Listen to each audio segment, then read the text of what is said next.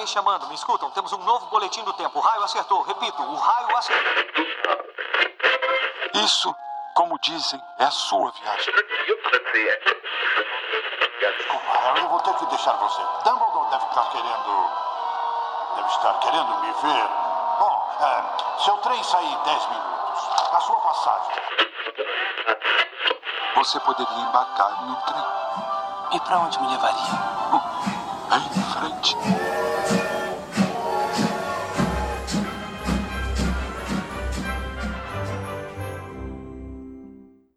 Está no ar a primeira transmissão da estação 9 3 quartos.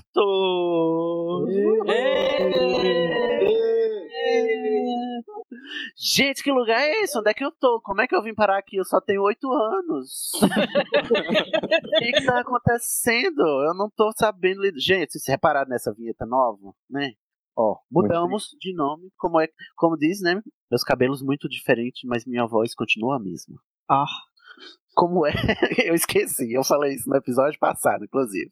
Gente, estreamos aqui o nosso novo lugar, novo nome, nova identidade, né? Novo tudo aqui, todo mundo fazendo é, uma transmutação, uma poção polissul que a gente tomou e nos tornamos a estação 9 3 quartos, porque agora a gente está de casa nova, estamos no site animagos.com.br. Se você não conhece, vá lá conhecer.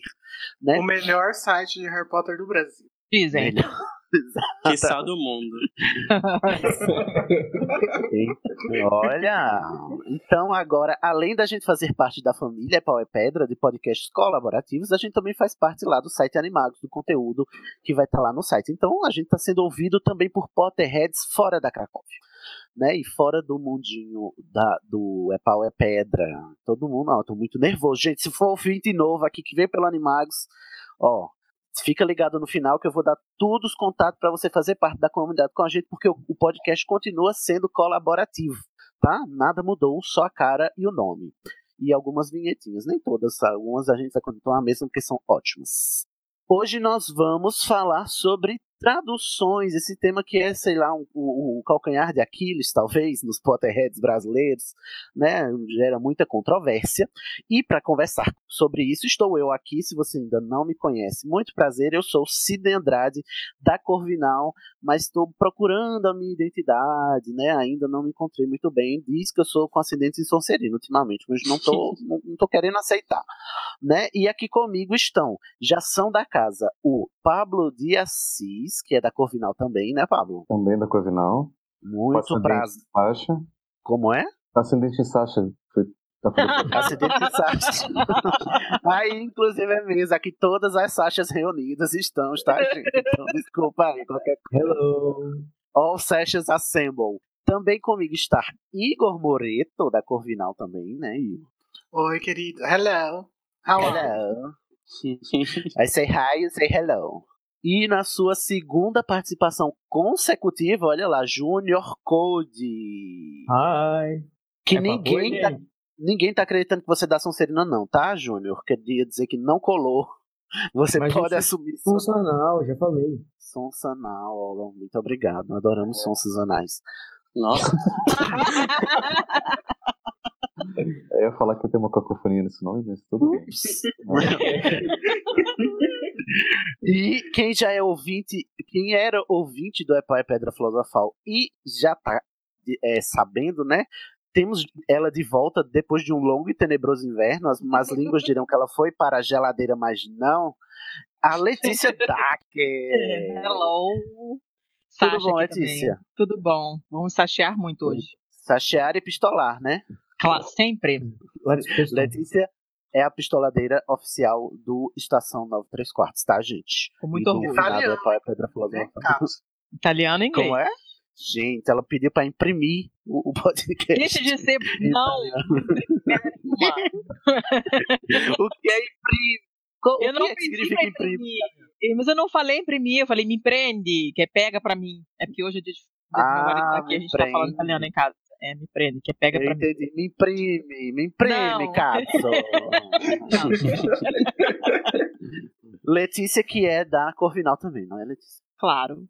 Também está aqui com a gente ele, que é a própria enciclopédia da J.K. Rowling, né? Como vocês viram no episódio da biografia dela, Guilherme Di Biasi. Boa noite. Você é da Corvinal também ou eu, eu esqueci sua casa? Meio Corvinal, meio Sonserina, depende do dia. Gente, ó, tá, tá o quê? Tudo azul com leves tom de verde, né? Aqui. Sim, É é. aquele azul. Aquele azul esverdeado, azul piscina, que ninguém identifica, né? Se é, É. Corvinal, se é Sonserina. Turquesa, azul água. Um azul água. E. Guilherme, tá preparado pra hoje? Tô. Ok. E. Não elaborei nada mais. É esse mesmo. Muito bem. E hoje temos um novato só, apenas e unicamente, mas é um novato assim de alto garbo e elegância, Uau. que é o Renato Delgado. Olá. Muito Tudo bem, feliz de Renato? participar. Sim, muito, é, tô bem. Muito obrigado pelo convite. Espero agregar. Renato, que é. Ai, pera. Desculpa. Ai, Renato, você tá com voz de inadequado. Fique, fique à vontade, tá, Renato? Não. tá, tudo Parece bem. que tá se sentindo assim meio desconfortável. Não. Puxa uma Isso. cadeira e senta no chão. Obrigado. Pode deixar. O Re- Pra quem não conhece, gente, quem é do Epaia Pedra e não conhece, Renato é do podcast Animagos, né, Renato? Do site e tudo, além do Igor. Sim, sim. Sou a segunda miss de lá.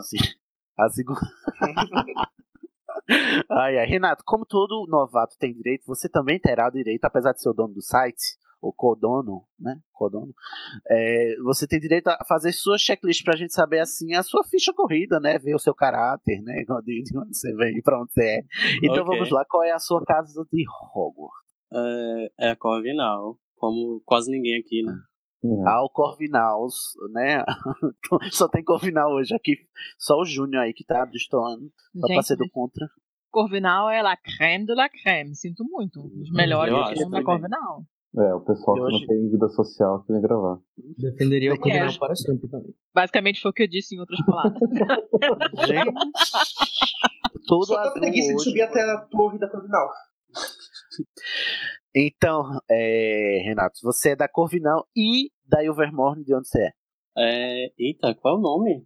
Esqueci o nome. Cobra É, Cabrito? é Cobra Cabrito. Não. Hum, O que cobra Thunderbird. cabrito, gente? Que isso? Thunderbird, isso, Pássaro Trovão. Eu sou do. Da... O Do Pássaro Pássaro Trovão. Trovão. Ah, pensava que você era da Serpente Chifruda. Não, não. Ô, ô, Letícia, você que claramente não está ouvindo os podcasts, a gente já adotou um novo cânone, que a tradução de Serpente Chifruda é Cobra Cabrito. Não ouvi mesmo, desculpa. Ai, todos os shades que eu joguei pra ela todo esse tempo, todos desperdiçados. Acho. Eu peguei vários, tá? Posso não ter pego todos, mas eu peguei muitos e fiquei rindo sozinha na rua, igual uma imbecil. Ai, ai, ai. E pra terminar, Renato, o seu patrono. Olha, eu não me importo muito, assim, em saber meu patrono, mas Ai. pelo meu teste. Desculpa. Quer ver Pelo uma meu- ave? É Não, uma bacana. ave. Acertar. Não acredito. É Tá um- vendo? é um- Ninguém que gosta, ninguém que não gosta do seu patrono é tudo ave. Não, não é que eu não gosto, é que tipo, eu não me importo muito, assim, sabe? Com o resultado. Ah, tá. É uma É totalmente Sparrow diferente. Hawk, que é tipo um gavião da Europa. E é o Pokémon, né? Sparrow. Sparrow Hawk. Muito bem. Todos aquilinos aqui. Tem o Igor, o Júnior também é uma ave, um águia, né? É um Guilherme Gavião. também é uma ave, Guilherme. É, é uma Marshall Harrier. Ah, e o Pablo, que é um pardal, né, Pablo? Já foi, um dia. Tchau. Não é mais. De outra vida, Vou falar em patrono, Letícia que trocou de patrono, não foi Letícia? eu já falei que não fui eu que troquei. Eu perdi a senha da sei. caceta do site. Aí deu o quê?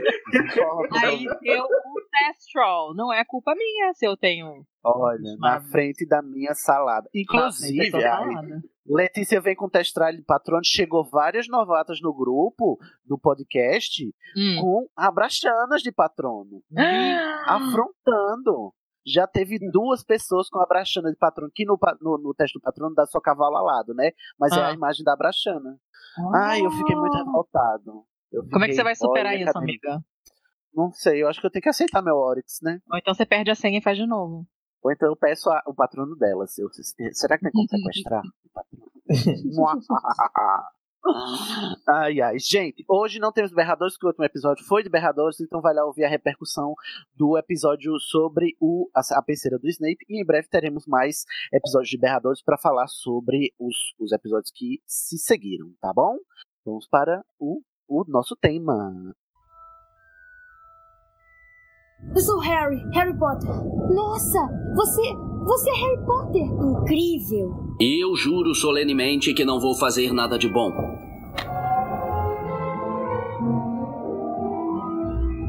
O tema de hoje é traduções, um tema muito polêmico, muito mamilos. Ainda pode usar essa gíria, gente? Ou já foi colonizado? Não sei. É...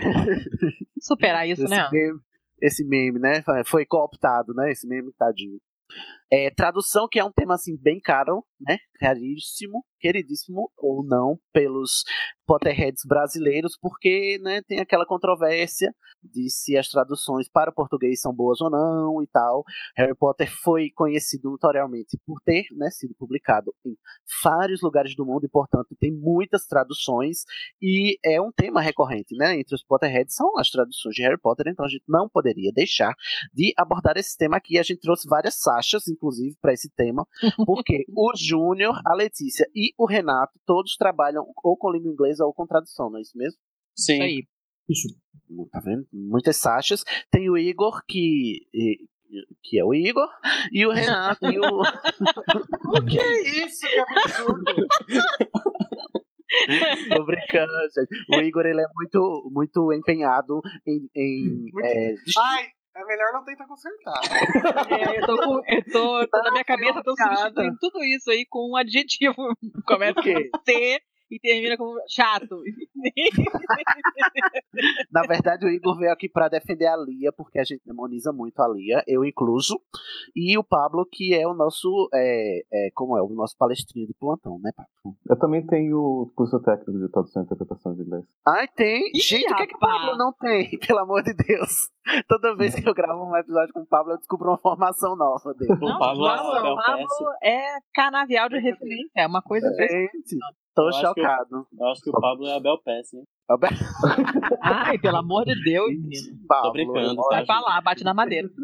Ai, ai, gente. E aí, né, eu, inclusive, queria começar, né, me desculpando com a Lia, porque eu sei que a gente vai descobrir que muito do que a gente reclama nas traduções não é culpa dela, mas a gente acaba personificando, né, na, na, na, na figura dela por conta de que é o nome dela que tá ali na frente, né, afinal de contas, ela ficou quase tão famosa, ou talvez famigerada, né, quanto a Rowling aqui pra nós, porque ela é a encarregada de traduzir tudo que é literário, né, da Rowling aqui, do, do mundo bruxo. Então ela traduziu os sete livros, traduziu os livretinhos também, né? É, diz que ajudou algumas coisas também na- nas traduções lá dos, dos filmes, isso a gente vai, vai ver ao longo do episódio. Mas a gente queria começar, inclusive, perguntando a, a- a cada um dos membros. O Criança Amaldiçoada não foi traduzido por ela porque ela está aposentada. Ela é muito velha, Ah, gente. É mesmo, ela é bem senhora. Inclusive, ela se poupou do trauma, graças a Deus, não é mesmo? Ah, fez ela muito bem. Se ela já não gostava muito do conteúdo antes, Ixi, eu, eu vou até falar sobre isso, inclusive, porque está na- notório na tradução dela que ela não, não gosta nada do, do livro. Vamos lá. Primeiras, primeiras considerações aqui. Quem foi que leu em inglês, em português? É, qual é a experiência de vocês com o Harry Potter em outros idiomas? Começa você aí. Ah, eu li tudo em português, mas o último eu li em inglês porque eu não queria esperar. Inclusive a gente traduziu na época é, tradução de fã, que a Lia Wyler odeia. Sim, é Zeca. E. Não, a Aí gente era depois muito eu. novo, né? Só, só completando. A gente era muito novo, né? A gente não tinha a noção sobre tradução que a gente tem agora. Acho que a gente Choque. tá tentando dizer isso. Não, sim, realmente a crítica dela cabia a nós. Não tô falando que a gente é- era top a nossa tradução. Mas, enfim, depois eu li todos os outros em inglês de novo pra, pra pegar um pouco mais do estilo da Rowling, que eu acho que se perde com a Lia, mas isso é uma questão para mais tarde. Hum, Pablo, você. Eu li em inglês, todos eles, Somente. só em inglês, só pelas vozes do Stephen Fry. Ai, é maravilhoso. Inclusive, recomendo, né, o audiolivro do Stephen Fry. A gente daqui do, do, do Estação 934 sempre recomendou o Stephen Fry. Eu vou ficar ainda é, é, hesitando para falar é, Pau e Pedra Filosofal por um tempo. Então, sua experiência é só em inglês, Pablo, é isso? De leitura do livro do Harry Potter só em inglês e, obviamente, que as legendas dos filmes. Ah, sim. Uhum. E daí Renato, eu vou um pouco dessas traduções. Ah, tá. Renato, e você? É, bem, eu li todos em português, menos o sétimo, né? Assim, pela primeira vez eu li todos em português, menos o sétimo. Mas depois que saiu o sétimo também comprei, até por causa da coleção, etc. Enfim, também li em português. É, na época, assim, eu consegui, que era mais difícil, né? Você é, ter acesso ao livro em inglês, até porque não tinha livro, é, leitor digital, etc. Então, na época, eu consegui o quinto e o sexto também, depois que eu comprei o sétimo, e aí consegui ler em inglês na época. É, recentemente, eu estou relendo todos os livros e vou pro terceiro agora, em inglês. Oh, em inglês, né? Uhum. É, Guilherme, e você, Guilherme, qual é a tua experiência com os idiomas? Eu comecei lendo em português, eu todos em português, e no ano passado eu peguei os audiobooks do Stephen Fry também. Olha aí, fazendo certo. Aí eu ouvi a coleção quase completa, acabei parando no sétimo, ainda falta ele. Mas uh, eu não eu não notei muita diferença, talvez até porque eu já eu tinha lido muito eles em português, então quando eu paro para lembrar eu não consigo mais lembrar quais, uh, quais palavras eram em inglês para descrever tais Hum. objetos ou criaturas. Sim, sim. Ah, acontece comigo também. Muito Sasha. Sou sim. É, Letícia, e você? Eu li todos em inglês, porque eu tendo a fugir de tradução igual o Diabo da Cruz, inclusive porque eu sou tradutora, então eu sei que a tradução é sempre a quem. Mesmo quando é uma tradução muito boa de um texto original muito ruim. Eu prefiro ler o texto ruim original, eu quero saber qual é a merda na sua língua original. Então eu li tudo em inglês. Eu li o primeiro livro, é, metade dele em português, que eu li com a minha filha, mas a gente acabou largando, que ela é, tem nove anos ainda, não tem um monte de, de, de termo complexo, a trama é um pouco complexa demais para ela ainda. E li o primeiro livro em, em italiano, que foi uma, aí. uma experiência meio traumatizante. Por que, amiga? É pior do que em português, é isso que você tá me dizendo? Olha, o eu não gosto de ler italiano. Eu, eu gosto muito de falar italiano. É uma língua que maravilhosa para falar, é uma delícia, mas eu não gosto de ler italiano. Eu acho que é porque ele é muito, muito, muito, muito diferente do italiano falado. E isso me Uhum. irrita, me dá um ar artificial, assim, eu realmente não gosto. Tem algumas obras-primas em italiano que eu li, que eu adoro e li trocentas vezes, mas em geral é uma língua que eu não gosto de ler. E como eu já estava com os, as os nomes dos originais na cabeça e já conhecia os termos em português, porque apesar de eu não ter lido em português, você escuta falar, né? aí O pessoal comenta e tal. E uma terceira versão, assim, me parecia uma coisa muito estranha. E não ajuda o fato deles pronunciarem as palavras de uma maneira muito esquisita, entendeu? Então, é, sei lá, o Harry Potter é, em italiano se chama Harry Potter. Mas escrito assim? Escreve no jeito certo, mas eles falam dessa Ah, tá. outra maneira estranha, entendeu? E eu vi os filmes dublados em italiano, porque eu vi com a minha filha. Os, os três primeiros eu vi com ela. Depois ficou meio pesado e achei melhor não, né? Mas então, assim, sei lá, o Ron, o pessoal fala Ron, Ron. Ron. E com a mãozinha assim, né? A mãozinha em lógico. concha. Lógico. Imagina o Rupert com a mãozinha em concha, gente. É, Adoro. fica, eu acho que fica meio, ficou meio artificial. Eu não sei, eu não gostei de, de ler italiano, não. Tem uns termos que eu achei que ficaram muito estranhos. Mas, enfim, é uma experiência. Foi traumática, mas foi interessante também. E Júnior? Olha, É. eu comecei a. É, as, a primeiro, o primeiro contato que eu tive com Harry Potter foi com os filmes, né? Eu acho que eu assisti ao primeiro filme em inglês. E aí, quando eu tava mais ou menos no quarto filme, tava pra sair, eu comecei a ler. Eu li o primeiro livro emprestado de uma colega da sala, então foi em português. O livro. O primeiro que eu li foi o livro 5, O Ordem da Fênix. E depois disso, eu lembro que eu comecei a ler em inglês já os outros livros. Então, o único livro que eu li em português foi o Ordem da Fênix. Só que eu jogava RPG de fórum. Sim, é, é, eu sei que é bem nerd, eu adorava. Eu acho que. Eu- eu passei a maior parte da minha adolescência na frente do computador jogando RPG de fórum e todo mundo usava os termos em português e eu acabei me familiarizando. Ah, Mas tinha sempre aquele problema de ficar trocando as coisas, né? Na, na hora de falar para escrever, o que, que eu escrevo, como é que é. E veio muito Aham. dessa, dessa. Eu que eu li os livros em inglês e falava os termos em português, quando tava conversando com os amigos ou quando tava jogando RPG pessoal brasileiro. É a própria síndrome de Sasha, né? Exatamente. Inclusive, tem um artigo gente- sobre isso que eu vou mandar pra vocês, é. Sobre síndrome de Sasha? Não, brincadeira. Ah, tá. Ai, que susto. Ai, que trollzinho esse Júnior. Lumos Maxima. Lumos Maxima. Gente, ó, tem um, um negócio aqui que é a- assim. Muita, não sei, é, depende da, do- de como cada um conheceu a obra, né? Mas o fato notório é que os filmes eles disseminaram muito as histórias dos livros, né? E não é raro a gente é, ver que ter pessoas, relatos de pessoas que começaram com os filmes e depois passaram para os livros. E, e, começando com os filmes, por ser é, falado, né, por ser oral, é mais difícil que as pessoas comecem pela versão, é, pelo áudio original, né? Mais fácil, até porque a gente tá falando, inclusive, na maioria das vezes da infância, né? É, é, normal a gente ter começado pelas versões dubladas, né? E vocês, como é a experiência de vocês com os filmes? Vocês começaram já dublado, já legendado? No meu caso, como fui alfabetizado em inglês, eu comecei com os filmes legendados. Legendados.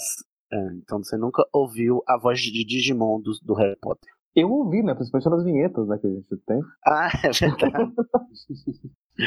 ai, ai. Ah, as vinhetas são boas, né, gente? É porque são só recortes, né? Uhum. Quem, quem tem mais alguma experiência traumatizante ou, ou ah, eu vi, eu vi os filmes inicialmente em inglês, porque eu vi tudo no cinema. É, eu consegui. Teve um que eu vi na Itália ainda quando saiu, e foi muita sorte eu ter conseguido pegar uma sessão em inglês, porque não tem, é tudo dublado. Mas eu era um, tipo uma, era o último mês do cinema no centro da cidade, que ia fechar e tal, e aí não sei por qual motivo eles colocaram uma sessão em língua original e eu ouvi. E depois ouvi dublado em italiano na Itália, porque eu comprei os DVDs lá, e aí não tinha em português, só tinha italiano e inglês e ouvi com a minha filha em italiano. E na, na, televisão aqui, quando passa em português, às vezes eu vejo, né? Eu quase não vejo televisão nunca, mas já, já aconteceu de estar na casa da minha mãe, estar tá passando uma coisa assim. Então, as vozes de Digimon eu já, eu já ouvi. Uhum. Além, para além das vinhetas. É bem tristinho. Sim. É, na realidade, o primeiro. Agora eu lembrei, certo? O primeiro o filme que eu assisti foi o Câmara Secreta, que foi o único que eu assisti inteiro dublado. Eu lembro que eu comecei Harry Potter bem depois, né? Porque por motivos de igreja, essas coisas, não podia nem chegar perto de Harry Potter. E uma vez, clandestinamente, eu lembro que eu tava na casa dos meus primos, isso, motivo de satanismo e tal. Ah. É, eu tava na casa dos meus primos e aí tava passando dublado e eu assisti, achei o máximo e fui atrás. Só que nessa época já tinha os DVDs e tal. E aí foi quando eu né, dei meu jeito de alugar os DVDs e, e assisti em inglês. Assisti em inglês. E entrou pro satanismo, né, conosco. Pro satanismo. Inclusive, eu fiz até minha tatuagem do Lorde das Trevas. Olha, satanista Ih, rapaz, assumiu a serpente chifruda oficialmente. Guilherme, qual é a tua experiência aí com os filmes, com as dublagens? Então, eu fui uma criança que só teve experiência com tudo dublado por muito tempo. O meu inglês só foi melhorar ali em 2010. Então, para mim, nunca foi realmente um problema ouvir as coisas dubladas. O que me o que eu achei muito engraçado foi uma vez, quando foi lançar o quinto filme, eu estava no escritório do médico folheando uma revista, apareceu os dubladores de Harry Potter. E aí eu fui ver o dublador do Rony, que é o Charles Emanuel, e eu reconheci ele porque ele fazia a TV Globinho usando uma peruca. Como Poxa, assim, quando... gente? Eu ri muito quando eu vi aquilo. Eu era... até agora... Mas qual era o personagem? Que eu assisti na TV Globinho, não me lembro. Eu, eu acho que ele era o peruca, quando era como se fosse uma emissora uma, eh, de crianças. Ah, o Bambu ah, Luar, não? Faz, eu não lembro. Bambu Luar? Acho que ele fazia Bambu Luar, né? Era quando fazia um Bambu Luar. É. Eu não, eu não lembro dele, mas eu via Bambu também. Nossa, não, não tenho essa lembrança. Mas a voz dele é bem famosa, né? Pra quem assistia a TV Globinho, porque ele dubla todo, todo desenho animado, ele dubla, né?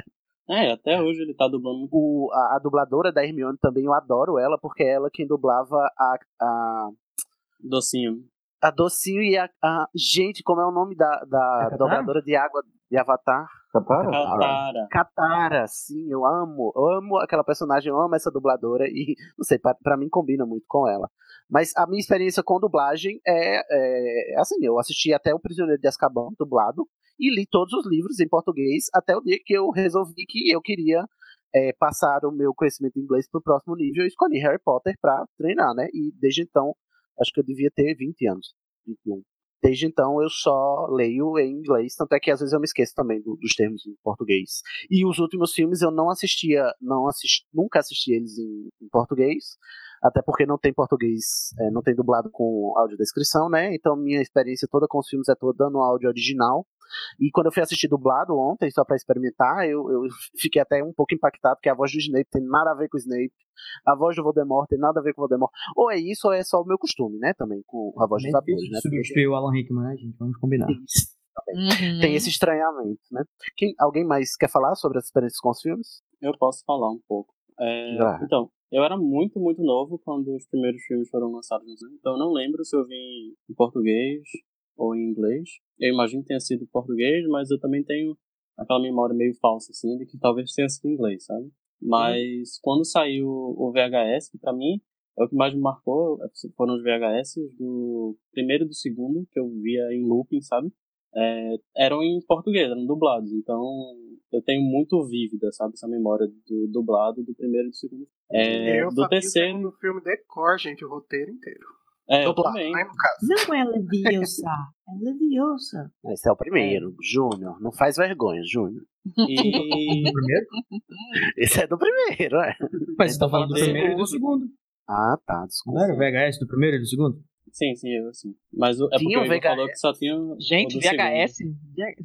Eu tô achando que VHS é coisa de muitos séculos atrás, assim, da minha Pra Mas mim, é, eu só, eu só época- conheci Harry Potter em DVD já também. Não conheci Ah, Harry não, Potter mas eu, eu só tive meu primeiro DVD. Bom, foi aqui na, na, ba- na, na classe baixa, a gente não- Ai, não teve acesso. Eu alugava. Em 2001, gente, já era DVD, todo canto já. Sim, já era DVD pra quem tinha dinheiro pra comprar um aparelho DVD, Ai, ué. Não, Ai, você... doeu em mim agora. É, classe Não, média mas sofre, assim, tá bom. Não, mas assim, te- o meu primeiro DVD foi Prisioneiro de Azkaban. Eu consegui comprar, eu comprei logo depois, o primeiro e o segundo, depois que eu tive um aparelho pra reproduzir, mas é, no VHS só foi é, o primeiro e segundo. Sim. E mas a partir de então eu fui só vendo no cinema legendado e eu geralmente eu via, tipo, marcava outra sessão e via com minha mãe, com minha tia, etc. É, dublado, que elas preferem. Mas aí eu sempre tentava ver os dois, ou no mesmo dia, ou em dias separados, sabe? Só pra ter a experiência. Eu não sei você, mas é, quando eu tô assistindo alguma coisa dublada, eu tenho a impressão de que eu tô assistindo não só a obra, eu tô assistindo a obra e tô assistindo a dublagem também. Uhum. Então é, é como se você tivesse um pouco fora dali, sabe? Um pouco, porque você tá prestando atenção de como é que eles vão dublar. Sim, sim. Eu fico um pouco Mas é. Eu não gosto, não gosto nem um pouco, assim, de filme dublado. E evito ao máximo, sabe? Mas também é, não sou o completo oposto de nunca ver nunca, sabe? Dubla, dublagem fóbico, né? É, não sou. É, até, é, eu, eu também tenho a experiência da dublagem, assim, meio esquisita pra mim, porque muito da atuação eu, eu capto pelo, pela voz, né? Obviamente, né? Quase Uhum. unicamente. E só que a dublagem é necessária porque, bom, é falar outro idioma no Brasil é, é, é um privilégio, né? Não pode negar. Sem falar que se eu for assistir um filme em francês, eu não falo francês, eu teria que assistir dublado, né? Então é, é, é um, é necessário e é muito positivo que a gente tenha é, é, opção, né? Todos Sim. têm a opção. Faltou o Igor, né? Falar? Ah, gente, acho que a experiência de todo mundo é meio parecida, né? Eu, eu vim pesquisar aqui no Google que ano saiu o filme Todo Poderoso, porque eu lembro que esse foi o primeiro DVD que eu assisti. Foi em 2003. Então, Cid, você tinha DVD Early Adopter. Ai, Denúncia. Denúncia. Minha defesa, eu assisti na casa da minha avó, que na minha casa não tinha. Nem videocassete, era só na casa da avó, minha avó que tinha DVD. Eu lembro que eu paguei Esse- 5 reais no VHS do Pedra Filosofal dublado. Do, o, a- o aluguel? Não, meu filho, comprei. Tem aqui Comprou? até hoje, inclusive. Nossa, Tem até hoje cinco reais. Não, Me mas diga 5 uma reais coisa. naquela época era muita coisa. O, o, alguma curiosidade. Ah, é, Pessoal, tá posso fazer uma Guilherme, confissão aqui? te confesse. Mas, Então. olha, tá gravando. Não, É que a Letícia começou a falar sobre a obra em italiano e eu fui procurar por curiosidade. Eu não sei o que pensar dessas capas. Ah, tem essa também. Ah, tem, essa. É a de. Harry Potter. É o quê? Ainda tem essa. É Eu tô com, olha, de Rato. é, exatamente. Eu tô com a capa do primeiro aqui na minha Ai, gente, frente. essa, ca- essa capa é icônica, histórica. História. Eu vou descrever as vocês a capas- capa. Não, vou Descreve. descrever pra vocês a capa. Tem. O, o Harry está sentado assim, à beira de um tabuleiro de xadrez gigante, gigante não, mas bem grande, com os braços apoiados assim, no, né, no- no- na borda, como se, como se a mesa fosse um tabuleiro de xadrez. Um dos braços assim na, uma das mãos na frente do, do- da boca, assim, como se estivesse com o queixo apoiado, com um chapéu de rato inexplicável. Como é injustificável. é um chapéu de rato? fantasia, né? É um É como chapéu se que o fosse a rato cabeça usa? de um rato na cabeça dele. Não tem, não o tem nada que justifique esse cima, assim, desenho. como se fosse o, É. a Que eu-. Não tem nada que tinha o, o leão, né? O leão. Ah, meu Deus. Do Nada lado dele tem um rato do tamanho dele com uma bandana azul listrada no pescoço. Sendo que o rato parece uma toupeira e está com a cabeça apoiada na borda do tabuleiro. As peças. Não, você não tá entendendo. As peças do tabuleiro. A minha filha veio até ver aqui o que, que eu tô falando. As peças é, tem um, um rei, uma rainha, uma torre e um cavalo, sendo que são pessoinhas com esses símbolos na cabeça. Então o rei é um reizinho com uma coroa de rei, a rainha é dananã. O cavalo é uma mulher com uma cabeça de cavalo em cima da cabeça dela. E a torre é uma pessoa não identificada com uma torre na cabeça, um chapéu em forma de torre. E elas não têm rosto e estão correndo pelo tabuleiro. E essa é a sua capa bizarra.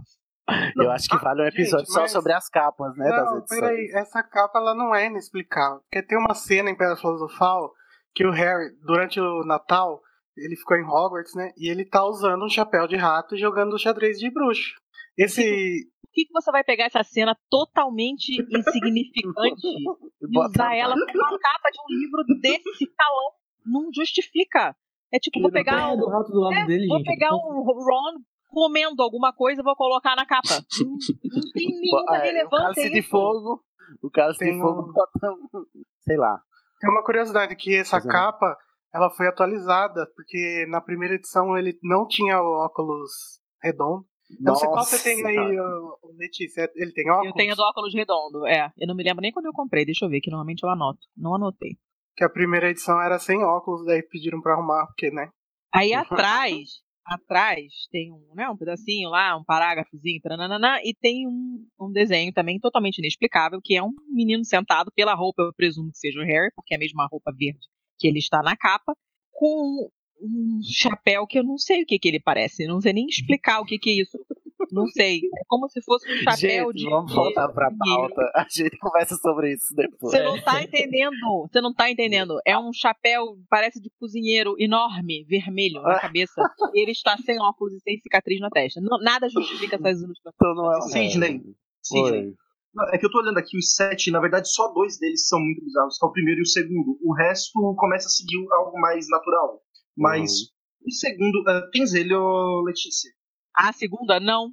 Porque eu fiquei traumatizada e não comprei mais nenhum. Então só tenho o primeiro. Não, é que a segunda é o Harry voando nas costas ah, de um livro aberto com o chapéu de rato. É, isso realmente acontece no livro, é uma cena icônica do livro, todo mundo sabe. Cara, vou te contar, cara. Gente, eu vou voltar pra pauta, a gente volta nas capas. Porque tá legal, mas não tem nada a ver com a nossa pauta. Lumos Maxima. Lumos Maxima. Bom, encerradas as nossas experiências pessoais, né? Vamos aqui falar dela mesma. A nossa, né, a representante da Rowling no Brasil, que é a Lia Wyler. Ela que assina a caneta pela, pela J.K. Rowling. O que sabemos sobre a Lia Wyler? Então, a Lia Wyler, né, ela, é, ela tem, tem obras, assim, é, é a- a- o Harry Potter é a obra mais famosa que ela traduziu. Ela traduziu obras literárias de peso, mas não de, de, de vulto é, popular, né? Mas, assim, ela é, um- é uma tradutora conhecida academicamente. Ela, inclusive, se eu não me engano, ela já foi presidente da Associação Brasileira de Tradutores, né? E a gente tem ela como tradutora e tradu- traduzindo pela editora Rocco, né? Que eu acho que vai ser muito relevante a gente ter isso em mente, porque pelas matérias que eu li da Lia, é, aqui inclusive que o, o Júnior colocou na pauta, a, a pauta hoje é do Júnior, tá, gente?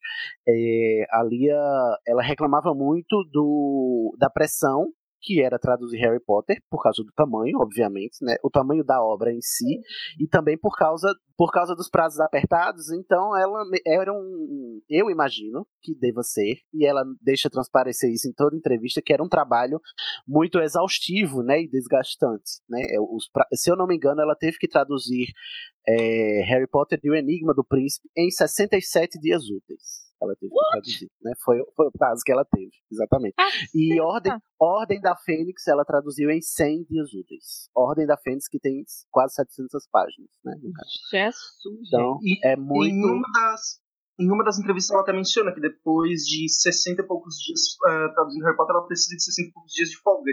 Sim, aham, exatamente.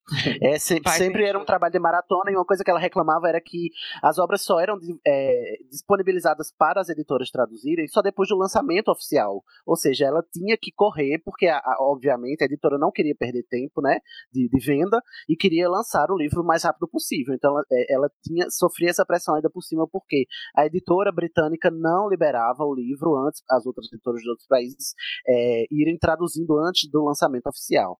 Tem que traduzir essa barra que é Harry Potter, né? Que vamos combinar que é uma obra que não é muito fácil lá de se traduzir por causa da, da Rowling. É, a, a Rowling que Não, mas ela não sei se ela trabalha concorda com isso, né? Porque ali ao ar bufando, essas entrevistas em todas, ela parece que ela tá bufando. Na vida.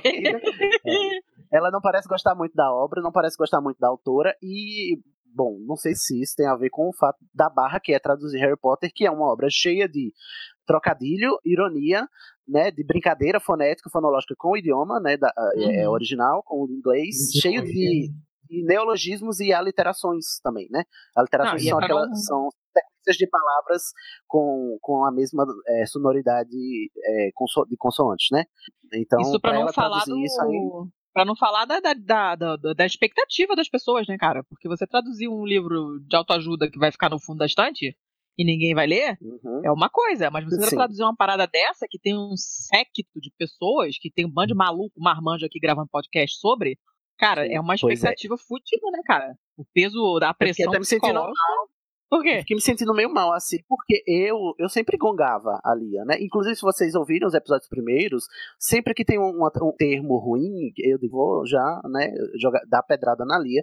E, embora eu saiba que é, muitas escolhas que ela fez eu ainda acho ruins, eu também acho que a gente tem que é, abrir um- uma concessão para ela também, né? No fato de que ela estava traduzindo no calor do momento, o que eu não perdoo hoje, depois de ter lido a pauta, e talvez no final seja essa a conclusão que eu vá chegar mesmo, é a editora, dez anos depois, ainda não ter resolvido esses problemas do, da- do lançamento, sabe, do tempo em que ele estava sendo feito, entendeu? Já, tá- a gente já teve muito tempo, mas enfim, a gente já pode discutir isso, ah, inclusive, depois. Mas, enfim, eu acho que a gente eh, carrega muito na Lia quando metade da culpa, ou acho que mais da metade da culpa, não é dela, é da editora. É, e também, eu, eu penso assim também, é, Sidney, porque, por exemplo, eu lembro que quando eu ia até pro cinema assistir qualquer coisa e via na legenda alguma coisa lá que era estranha, eu ficava, nossa, que tradução horrível, que horror, não sei o quê. Aí quando eu fui fazer o treinamento da, da, da- de, de legenda da Netflix, por exemplo, nossa, tem uma série de coisas que você tem que levar em consideração quando vai traduzir, por exemplo, legenda, né? Que é uma tradução que você não pode separar, por exemplo, o verbo de pronome de preposição na mesma linha, tem que ter um número de caracteres. Então você não pode traduzir, às vezes, pro, pro, pro verdadeiro sentido ou equivalência. Você tem que fazer o que dá para fazer mesmo. E quando a gente trabalha com, com tradução literária, é bem mais difícil do que tradução é, técnica, né? Porque você tem que manter o estilo e uma, uma série de outras coisas que eu acho que a gente vai falar lá pra frente, que a gente fica realmente, depois de que você vai fazer ou tenta fazer alguma coisa parecida, você até julga um pouco menos a pessoa que, que, tava, que, que fez, né? O que, tinha feito do jeito que você considerava ruim e tudo mais. É uma- acho que é uma questão de criatividade, né? Que você tem que colocar mais ou menos em algum tipo de, é, de tradução. A tradução para legenda, que eu também faço, ela tem que ser muito criativa. É, Você tem que fazer manobras loucas, assim, para caber no espaço, no tempo que você tem Quase nunca se fica satisfeito, né, com o que, com que Não, saiu, pra é, poder caber sim. no número de caracteres. daqui- E tem um tempo de aparecer. Se você tem um número X de caracteres, tem que aparecer em determinado tempo. Então, se as pessoas não conseguem ler, é, você não tem que mudar e deixar mais, Não mais adianta, curto. né? É bem Sim, complicado, sim. né? Eu, eu faço tradução, eu sou tradutora técnica, mas aparece texto, não vou dizer literário, mas texto, texto, né? Que não um manual de máquina, que eu, que eu faço mais. Mas, por exemplo, eu traduzo é, a newsletter de uma empresa que faz produtos para animais domésticos.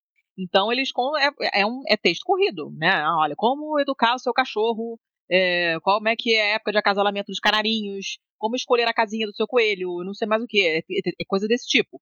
É Uhum. técnico, mas também não é, porque conta uma historinha. Esse aqui é o cachorro fulano de tal. E ele está usando hoje a coleira modelo não sei o que das quantas, porque ele foi passear não sei aonde. Você sabia que na Itália tem muitas praias que são pet friendly? Aí começa a escrever, descrever as praias. Super interessante. E tem, então tem texto corrido também, descrição de cidades, coisas de, eh, sei lá, agência de turismo de uma determinada cidade. Então tem um texto corrido contando a história da cidade. Não é literatura, mas não é exata- exatamente técnico, né? E, cara, tem horas que você realmente tem que tirar a criatividade do cu, porque é, é a, a, principalmente quando a diferença entre as línguas é muito grande. Eu traduzo de italiano para inglês. E, cara, o italiano é uma língua muito enrolada. Eles, eles dão muita volta para chegar no ponto. Sim. E o inglês é uma língua extremamente sucinta. Então não é só transferir o significado de uma coisa para outra. Eu tenho o resultado tem que ser sucinto. Porque se for uma parada cheia de floreio, ninguém vai ler. Porque quem fala inglês não pensa dessa maneira. Né? Então é um trabalho duplo, na verdade. Né? Não é só é, o, o, significado o mais próximo possível do original, mas é o estilo também que tem, tem que se adaptar à língua de quem está a língua é, alvo, né, digamos assim, não é a mesma coisa. Então, eu, realmente, não, eu é, li não é uma, nada fácil. Uma frase da Lia numa dessas entrevistas que fala muito sobre isso, é que é assim, as pessoas acham que traduzir é só uma questão de, de transformar uma palavra na outra, né? Mas é, muito, muitos não se dão conta de que traduzir, é, você não traduz palavras, você tra traduz culturas, né? Porque a, a língua, ela é é, expressão de uma cultura. E quando você vai traduzir, você tem que fazer as equivalências. Então não é só uma questão literal, né? Uhum. Também é uma questão cultural que você tem que levar em conta. E, e, e sem Imagina... falar que é sempre, sempre muito. O, o ofício de tradutor é muito ingrato, né? Porque uhum. né, é por, mais, pelo, por mais que você faça um ótimo trabalho, sabe, parece que nunca é bom o suficiente, né? Não, e não é. Por melhor que seja a sua tradução, ela não é, não é a obra original, ponto. É, Mesmo que a sua tradução seja maravilhosa e transforme um livro merda em um texto aceitável que é o que eu acredito que aconteça com Paulo Coelho, que é o pior escritor que o mundo já conheceu, e vende pra caralho, porque eu acredito eu que as traduções tenham mérito, né? que não é, pra mim, os livros dele não servem nem pra limpar a bunda. Mas, enfim, você é um trabalho. Olha, gente, a saudade que a Letícia dá na gente.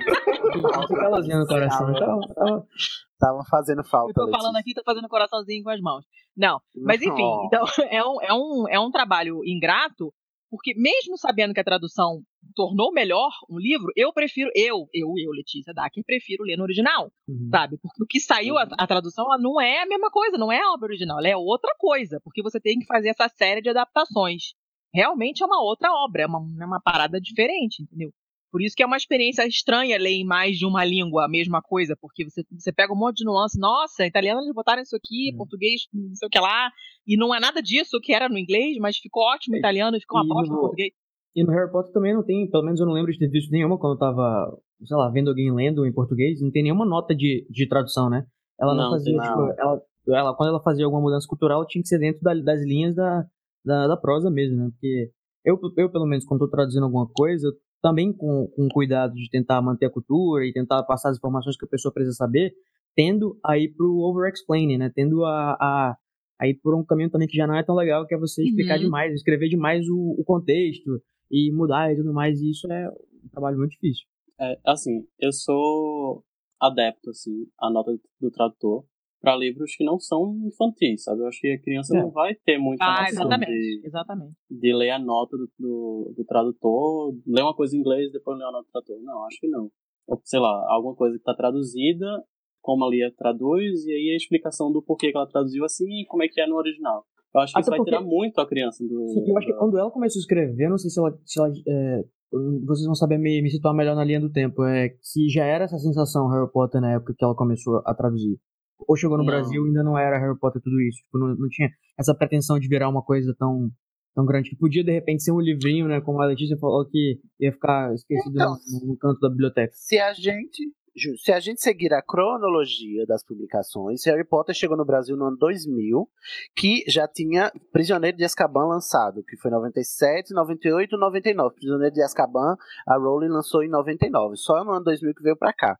E uhum. quando lançou o Prisioneiro de Azkaban, foi que virou a febre literária. Ou seja, para mim, a impressão que dá é que já era sim um sucesso literário e já era uma série, né? Eu até li também numa das entrevistas que a gente é, usou para se basear nessa pauta, que a Lia é, se arrepende, por exemplo, de não ter, de ter traduzido os nomes dos fundadores, ou os nomes das casas, porque ela não sabia que ia ser uma série que os nomes da, dos, das casas ia ser correspondente aos nomes dos fundadores. Sendo que quando ela, ela traduziu Harry Potter e a Pedra Filosofal, já tinha o Prisioneiro de Azkaban. A gente aprende isso na, na, na Câmara Secreta. Vai então, ver, não sei até que ponto. É, então ela só. Acho ou ela foi isso, lendo, né? traduzindo, né? Acho que ela não, não leu todos os três antes de começar. Acho que esse foi o problema. Não sei. E talvez é, a Roku só tivesse pensando, ah, vamos traduzir isso aqui e se der, a gente continua, sabe? Se der, não sei né? se foi um, Ah, um contrato, É, gente, assim, estendido, não sei. E aí é a editora que precisa passar pra ela uma lista de, de termos que precisam ser traduzidos que vão retornar em outros livros, né? E eu Ah, se- acho, assim, que. é, desculpa, Igor. é, mas eu acho que aqui no Brasil não era tão conhecido assim ainda, sabe? Talvez saiu uma nota dizendo, ah, é, esse livro tá vendendo muito nos Estados Unidos e no Reino Unido, mas aqui tipo, ninguém conhecia, sabe? Eu acho que é, o problema talvez tenha sido a editora falar pra ela, ó, é, esse livro aqui vai ser uma série de sete livros, sei lá, se eles já estavam falando isso, mas é uma série de sete livros e aí você vai, vai trazer esse primeiro, é, mas tem outros, sabe? Não sei se como é que eles falaram pra ela. Não sei se eles só mandaram, se eles é, contrataram pelo primeiro e ela pensou que só tinha o primeiro e depois foi o segundo, o terceiro. Eu sei que saiu no mesmo ano, né? Mas foi um em abril, outro em agosto e outro em dezembro. Então teve um espaço Sim. aí. Essa, e Mas- olha só, desde o começo ela já, já foi um, um trabalho assim, bem, É, bem a toque de caixa, né? Sim. Mas acho que tem que levar em consideração também que, às vezes, ah, um livro não faz sucesso quando chega no país e eles acabam nem continuando. Eu tenho um livro aqui em casa até hoje que eu estou esperando a, a- a continuação da tradução e nunca veio. Então, às vezes, Aham. ela, ah, a Roku não se preocupou com isso antes de saber se- ah, como ia vender. Aham, exatamente. É, pode ser. E às vezes, talvez só Tá. esperou mesmo quando começou a os trailers do filme. É, foi, que foi Hoje em em dia, 2001, mesmo né? sendo um grande sucesso, hoje em dia a Roku ainda escanteia o- a série, né? Que quem vai esperar na Pois época. é, né? exata- era isso que eu ia dizer. A Roku também não ajuda muito, né? Ela, ela não se empenha muito em, em- em trazer um, um- um produto, sei lá, melhor, né? Porque, enfim, eu acho que essa tradução ou devia já ter, ser, ter sido revista, porque tem muita incongruência, ou devia já ter sido refeita por outra pessoa. Assim, eu sei que isso é o maior trabalho, né? Mas eh, não é por falta de tempo nem de dinheiro, gente. Se você lançar qualquer coisa de Harry Potter, ele vai vender. Imagina se disser, vai- a gente vai lançar uma tradução nova, agora toda coerente, toda concisa, consistente. O Mas tu acha que o pessoal não- vai gostar de ver os termos diferentes, ou, ou Cid?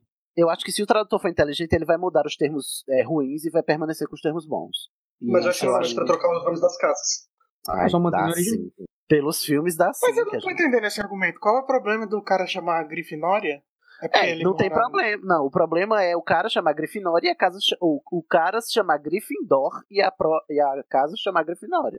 É que na verdade isso vira um problema nos filmes, porque no segundo filme a menina chama pelo nome original do Salazar, e aí, e aí chega no, no oitavo filme o, o a descendente de Ravenclaw, tipo, vira uma salada aquilo. Não, gente, no livro também é assim. Quando a McGonagall tá contando a história dos fundadores, ela fala os nomes dos fundadores em inglês. Godric Gryffindor. Ele não fala, livro ela não Fantasma. É o- Beans, é, ih, é o filme, né? Que é. Mas é o, o, ela, o, o Beans fala que é o Godrico Gryffindor, né? É o Salazar Slytherin no livro, sendo que as casas já estavam traduzidas para Grifinória, Sonserina, etc. Bem, enfim, mas a gente vai chegar nos termos já, já, já, né? Em algumas coisas que a gente vai apontar ao longo dos Eu livros que que, a eu- gente acha problemático. Eu acho que só explicando uma coisa, eu acho que o que o Igor quis dizer é qual é o problema do cara se chamar Grifinória. Também, eu acho que seria Não, a não sei. solução mais fácil, sabe? Dizer, ah, o nome dele é Godric ou Grifinória, pronto. Que é Sim, igual. sim. Pra mim não teria problema nenhum, né? E tem, um, tem uma, uma coisa também que aconteceu entre o lançamento da Pedra Filosofal, que aconteceu no começo dos anos 2000, e aí o lançamento da série toda depois, que houve uma, uma revisão da tradução do primeiro livro. Tanto que existem edições por aí que a gente acha que a, a Sprout é um homem, que o Draco se chama Drago. Foi. Eu li Que- essa, eu li essa. É, é, a versão que eu tenho digital é dessa versão, que a Sprout é um homem. Aham, E aí eu acho que quando saiu algum tipo de box ou alguma coisa que, que precisou de padrão, eles resolveram revisar a tradução. Mas essa é a única revisão de tradução que aconteceu até hoje, sendo que existem milhões de reimpressão de Harry Potter com capas diferentes e que ninguém mexeu no texto pra nada, nada. Eu Mas tiraram. absurdo, o- gente. Chegaram a tirar o negócio do Jerry ou não? No, do sexto. O Sherry é também é outra, outro, outro erro famoso, né? Que na primeira edição da tradução o, o, o Harry tinha uma vez lá que tava Jerry, né? Em vez de Harry. Ah, mas isso é, Escrito. é um erro, né, gente? Não é... Sim, eu sei, é um erro. Mistype, mas, né? mas assim, também faz parte da, de uma edição bem feita, né? Exatamente. ser. E denuncia, denuncia o cuidado que a, a- Uhum. a, a editora tem com a edição, né? Olha só. Foi o nome do protagonista com um erro de digitação, gente, pelo amor de Deus. Eu tenho uma camisa Passou que por quantas é... pessoas esse texto? Talvez fosse o livro que eles mais fossem vender, né? Naquele, naquela temporada. Sim, sim. Eu tenho um livro que é Tom e Jerry, o Tom vestido de. de. Vovó, e Jerry com Ai, que maravilhoso. o uniforme da Grifinória. Ele tá Ai, com que um chapéu de rato na cabeça, não? Não. Ele é o próprio rato, né? Será que é por isso? Oi, Jerry. Lumos Maxima. Lumos Maxima. Então, ó, vamos passar agora para aspectos mais técnicos da tradução. Júnior de- deixou aqui para nós aqui que, bom, é, o tradutor, né, quando ele vai lá fazer o seu trabalho, ele tem que escolher um projeto de tradução, né? Você acha que é só chegar, abrir o dicionário e ir lá traduzir palavra por palavra? Não. Ele tem que ter um projeto de tradução. E a depender do tradutor, o projeto vai ser um ou outro. Que é um projeto? É o que é, é- são as diretrizes que um tradutor segue durante o seu trabalho para manter o trabalho coerente, né? E todo tradutor né, faz a sua escolha, né, de projeto para traduzir. Mas o- o Júnior trouxe aqui algumas perguntinhas para a gente talvez identificar o projeto da Lia, né, Júnior? Isso, isso. É, Você eu coloquei quer aqui. encaminhar para nós? Pode ser, pode ser. O, o- eu coloquei aqui como princípios, né? Tipo, a gente tem o Berman, por exemplo, que é um teórico de tradução, que ele tem uma série de princípios que ele diz que são necessários para você manter uma obra literária traduzida de uma forma ideal, né? Só que aqui eu fiz um resumo e acabei categorizando de uma forma mais simples. Eu queria discutir esses princípios para saber se a gente concorda nos princípios para a gente poder ter uma discussão mais guiada mais tarde quando a gente for falar da, dos termos em si, né? Ver se Uhum. nossos pressupostos são os mesmos. É, eu coloquei como princípio 1 que, ele tem, que a gente tem que ter em mente o público-alvo. Para o primeiro livro, né? Ninguém sabia que o primeiro livro seria para as crianças e é o público que ela teria em mente quando for escrever o livro. Então, todas as escolhas que ela for ter narrativa, ela tem que adaptar a linguagem. Só que não adaptar, né? Porque supostamente o, o material original já teria também a mesma, o mesmo público-alvo. Sim. Mas na hora de traduzir, no caso, fazer a correlação para as crianças do Brasil.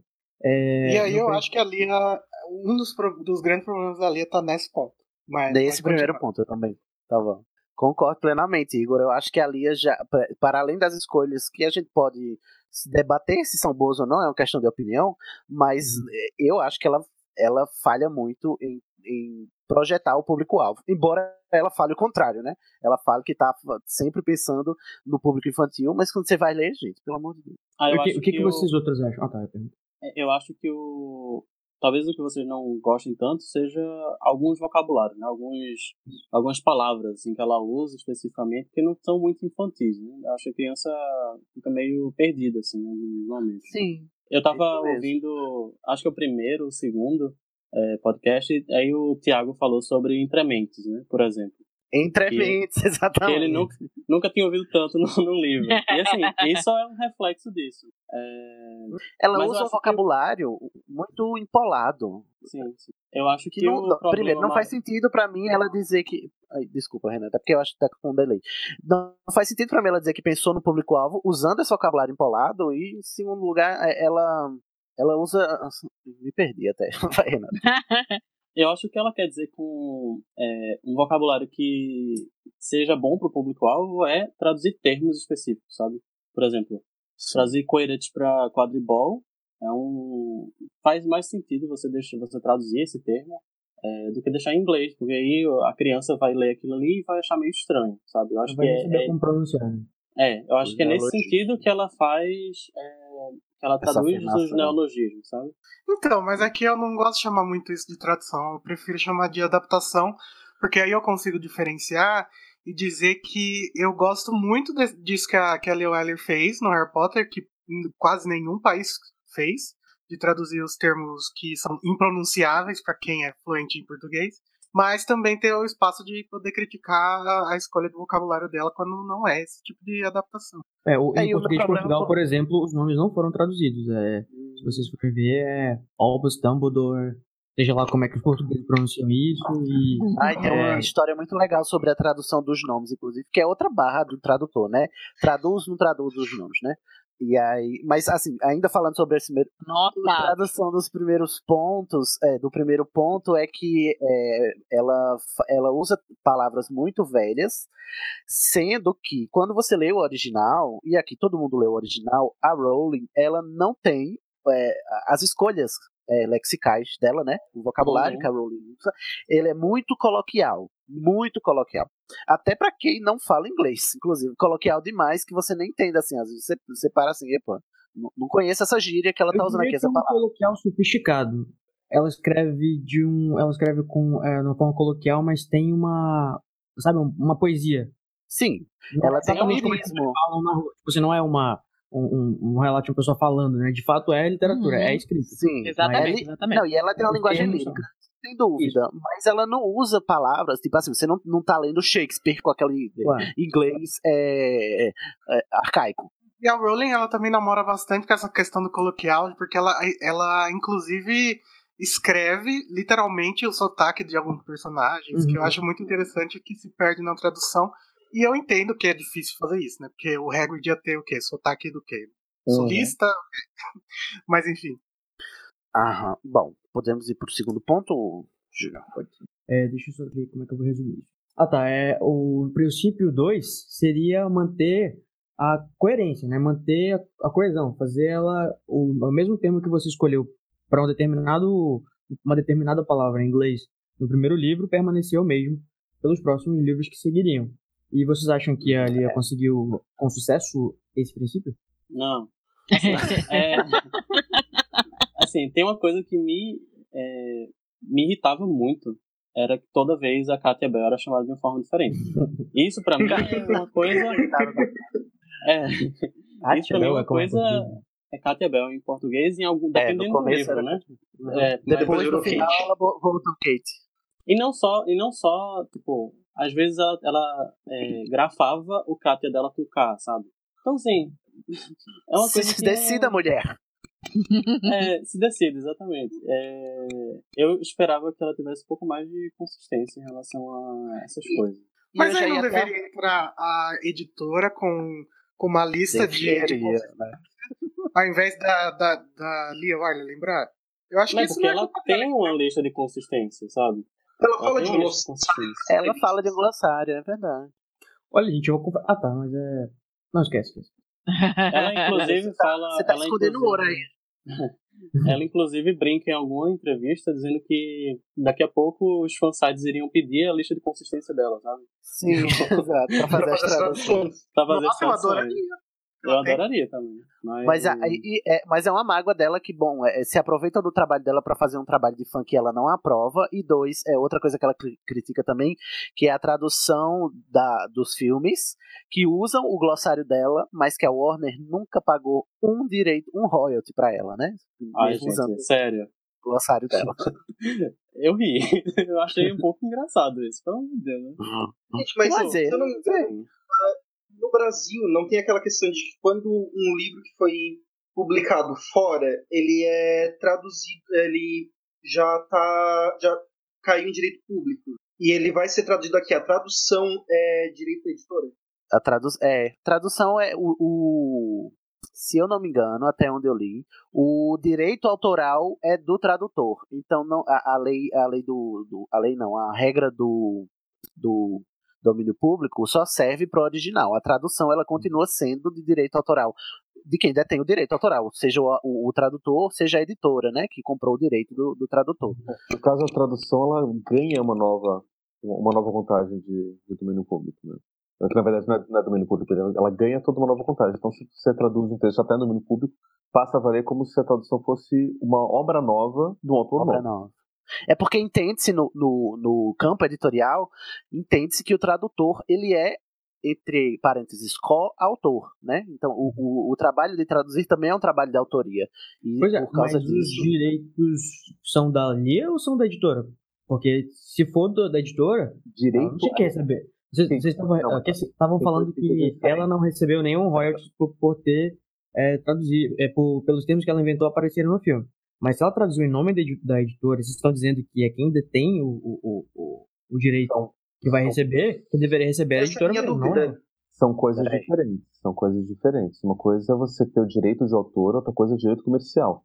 Vocês estão falando de receber direito autoral, a gente recebe o direito comercial. O direito comercial é da editora, no Aham. caso. O direito autoral, que é toda a questão de, do, de você ter o reconhecimento de propriedade da obra, é do autor. O autor, ele pode. é, e esse direito é inali- inalienável. Ninguém pode vender direito autoral para ninguém. O direito da produção vai ser sempre da Lia. Sempre. E é impossível uma empresa deter um direito autoral, né? É, Ah, então, Pode. então ela realmente devia estar recebendo, né? Pode, a empresa pode deter o direito autoral se a obra foi criada em nome da empresa. Foi criada, publicada, registrada em nome da empresa. E daí é uma Porque questão de, de contrato interno de quem está produzindo e a empresa que está produzindo. E o autor tá sabendo que ele tá abrindo mão da sua autoria pra ser da empresa, né? A autoria, né? O autor sabe- faz isso sabidamente, né? Não faz Muitas inocente, vezes, muitas vezes o autor ele é contratado pela empresa para produzir coisas para a empresa e vai ficar tudo em nome da empresa. Daí se a empresa Aham. vai comercializar, vender, fazer o que quiser, é problema da empresa, não de quem está criando. Mas como, por exemplo... Mas isso um- pode causar um caos, né? É, jurídico, porque essa não. pessoa po- podendo provar que ela é autora, ela não pode reivindicar Não. mais tarde. Porque, não, mas mesmo que a pessoa seja autora, o direito comercial vai ser da empresa. Então, a empresa ela pode fazer com que o autor assine o contrato que ele não receba um centavo em cima daquilo que ele está fazendo. Mas o nome dele vai ser sempre é, vinculado à obra. comerciais em relação àquele produto. Né? Não vai ter mais nenhum direito comercial. Isso daí é tudo É isso. questão comercial, de contrato, de daí acordo é, é, bilateral, isso daí não tem nada a ver com direito autoral. Então eu acho que ela ter falado isso significa que o direito comercial que ela que ela tem entre ela e a Roku não implica em dizer que a, a tradução dela será utilizada em nada mais além dos livros. Deve ser isso. Então ela, ela dizer que não, não, ela reclamar que não recebe pelos usos dos termos dela em outra obra que não é a obra que ela traduziu, ou seja, no, na, no campo da literatura, tá usando no cinema, então tá, é, só se for assim, né? Faz sentido para mim que seja assim. Então, estão usando um termo que eu, que eu assinei, que me pagassem pra cá e usaram pra lá e pra lá não estão me pagando. É, é engraçado, porque a Warner do exterior, eles registram praticamente todos os termos que não são abrangentes, por exemplo, é, Quidditch, o Diagon Alley, tudo isso é registrado e a Rowling recebe para isso. A Warner do Brasil, que eu saiba, não registra as traduções como marcas. Então, Sim. eu acho que se a Lia quisesse, ela podia até ter ido atrás disso com a Warner do Brasil. Mas eu não sei nem Mas- como funciona questão de você registrar palavra e termo. Eu já fui Não pesquisar, sei. mas não lembro, não lembro pra falar aqui, mas eu. Mas tem que ser uma coisa que não seja genérica e principalmente. Assim, uma palavra só eu acho que é muito difícil. Não sei É, que mas seja aí- tipo aí- Quidditch. né? No máximo seria um registro de marca. Daí você faz uma, uma, como se fosse uma patente de marca. Você tá, vai estar patenteando para você o, o Quidditch e quem for usar a Quidditch vai ter que Mas pagar royalties tem para você. ser Quidditch relacionado àquilo, né? Porque se você botar Quidditch, Não. tipo, numa sorveteria, não? Não. É, se você faz o registro da marca e daquele nome específico, ninguém mais pode usar. Isso, inclusive, deu um problema pro McDonald's um tempo atrás, porque tinha registrado o nome McDonald's, que é o nome familiar da Escócia. Sim. E aí tava entrando com processo. tava- não me lembro quem que tava entrando com processo contra uma família escocesa, porque tinha aberto uma coisa no nome da família dela. Meu, minha família é McDonald's, era pra usar o McDonald's. Uhum. E daí não podia, porque o, o- e daí não sei, eu acho que foi essa família que entrou com processo contra a marca McDonald's, porque era, tava estando o nome da família, que já era tipo secular. Enfim, deu um problema. Olha, direito. sobre a Igual o Roberto Carlos, que processou o cara que tinha uma oficina na cidade que ele nasceu, que chamava Roberto Carlos. Ah, gente, o mundo. É, E, exatamente. e na, no, no Tem que tema acabar da, o ser humano. da consistência, eu- vocês sabem de algum termo que mudou, de algum termo que mudou, tipo, porque assim, obviamente essa questão da Katia Bell, Kitty Bell, era, foi uma questão de erro, sei lá, alguém que não, que não notou Eu acho que se a gente pegar a lista de consistência da Lia, vai ter uma água caída assim na Katia Bell. Que daí ela, todo ano ela tinha que. Mas vocês, vocês conseguem é, lembrar de alguma inconsistência ao, Ao longo dos livros. deliberada que ela escolheu? Ai, agora eu não tô lembrando de cabeça. Ninguém lembra. Vai, Renato, a sua, a sua insatisfação que- é só com a Katia Bell? Não, assim, eu, é, principalmente, mas, mas eu, eu lembro que antes de ler tudo, assim, quando eu comecei a ler em inglês, o sexto, quando eu li em inglês, eu jurava que o apagueiro, ela tinha trocado o nome. É, tipo, era culpa dela que se chamava Desiluminador, sabe? Tipo, Culpa eu da achava Lia, né? que era culpa da Lia, mas não era. Coitado. Uhum. Coitada É. da Lia. Levando até não tem. Eu queria saber de onde que veio a pagueira, porque eu sempre desde o iluminador. Não, a pagueira do, tá no primeiro. no primeiro livro. Pedra Filosofal, no último, no último capi- no primeiro capítulo, né? E o nome em inglês é Put Outer. Put Outer. É, e no sexto, eu acho, é Denominator. Não, é no Relíquias da Morte. Então Relíquias vocês da acham Morte, que, pronto. por uma questão de estatística, aquele, é, você, o, o- ela passa aí, que é 99% nesse, nesse princípio? de consistência, sim, é. Uma coisa ou outra ali, mas não é, eu acho que esse não é o ponto mais grave. É, também. E aqui é um princípio que eu acho que a gente vai discutir um pouco, pode ser que nem todo mundo concorde, que seria o princípio 3. Se a JK inventou uma palavra, a tradutora deverá manter o original ou inventar uma palavra, e não usar uma palavra já existente para descrever esse termo. Eu concordo. Eu acho que o tradutor tem que se fuder pra criar uma palavra assim. Ela menciona Deixa- também o Pomorim, né? É. Mas ela, a Lia faz isso, né? E depois eu fui descobrir, a minha maior birra contra esse ponto era a, a história do Muggle, né? Que a gente, até onde eu sabia dos meus conhecimentos de língua inglesa, é, Muggle era uma palavra que a, a Rowling tinha inventado, se apropriado, usado, ninguém mais usava e tal, e a, a Lia chegou com trouxa. Aí eu digo, mas, mas então, o Muggle causa um impacto, trouxa não causa. É, Eu odeio até- trouxa, gente. Eu odeio Né? esse termo trouxa. Eu acho amor. Ai, eu odeio. É, Ah, eu no, no primeiro problema. livro, até fica assim meio Você marcado. acostuma tanto que você acaba nem, nem estressando mais. Por exemplo, no meu caso é Sonserina. Eu acho que é uma palavra horrível, mas eu acabei me acostumando. E eu acho uma merda até hoje. Ai, ai. A história, só, só, só assim, é, completando meu ponto. A história do trouxa é assim: no primeiro capítulo, o, o, tio, o tio Walter, ele tá lá andando e tal. Aí chega um bruxo comemorando, porque, né, o Voldemort morreu não, e tal.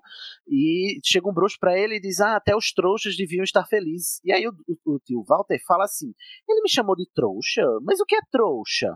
Eu digo assim, só o seu jumento, né? Você não sabe o que é trouxa, uma palavra comum dessa. E aí você vai ler no, no inglês é muggle, que é uma palavra que eu imaginava até pouco tempo atrás que era uma palavra inventada pela Rowling, mas que depois eu descobri até que, é, eu acho que foi o Pablo que mencionou, mas depois eu também fui ler outros, outras fontes, e é uma palavra, não que ela é inventada, mas é, é uma palavra arcaica que, que caiu em desuso. E Ninguém conhece mais, né? Então, é, deveria pelo menos ter tido esse, esse trabalho de causar esse estranhamento, porque é essa a intenção da escolha.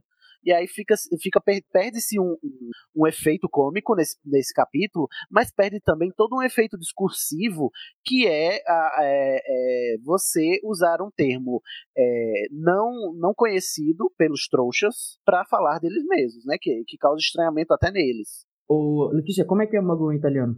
É babani. Babano no singular, babano, babani no plural. Que, cara, é, não- né, o negócio é o seguinte, eles têm um termo chamado mamone, que é o adulto que não cresceu, sabe? E aí fica dependendo da mãe eternamente, que é um Ah. clássico do macho latino, mamone, E né? fica casa de pai. É, a gente fala isso da criança que fica o tempo inteiro pentelhando e não tem autonomia nenhuma, sendo que isso é culpa dos pais, mas é um pequeno detalhe. E a gente fala, não, porque o fulaninho, exatamente, fulina, no fulaninho é muito mamone, porque toda hora quer ficar no colo, porque toda hora quer me chamar e não, e não faz nada sozinho e precisa de mim o tempo inteiro.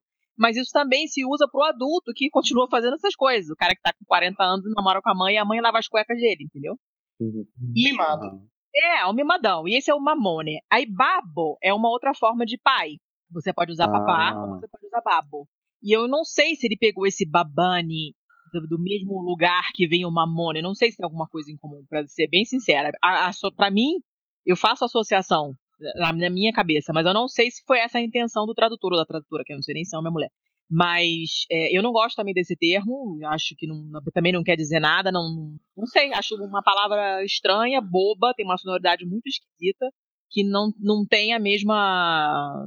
Sei lá, não tem a mesma força que Muggle tem, que eu acho que é uma palavra. Igor e Renato, vocês estão lembrados? Se eu não me engano, tem uma questão parecida com o termo em francês, que eu não tô lembrando agora qual é o termo pra, pra É. Muggle.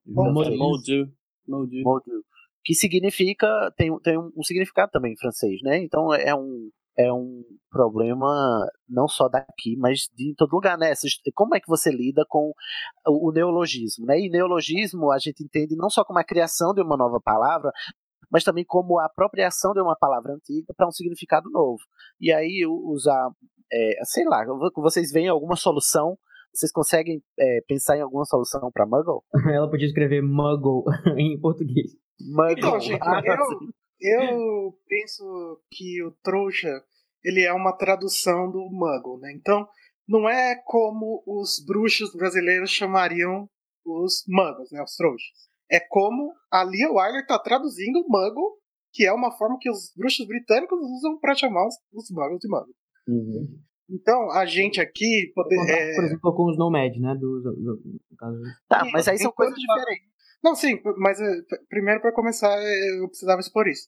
Agora, eu acho que um- uma forma melhor para ela poder ter traduzido, sem ter usado uma palavra que já tem o significado e que o significado ele é, é, moderno, né? A gente entende o que significa trouxa.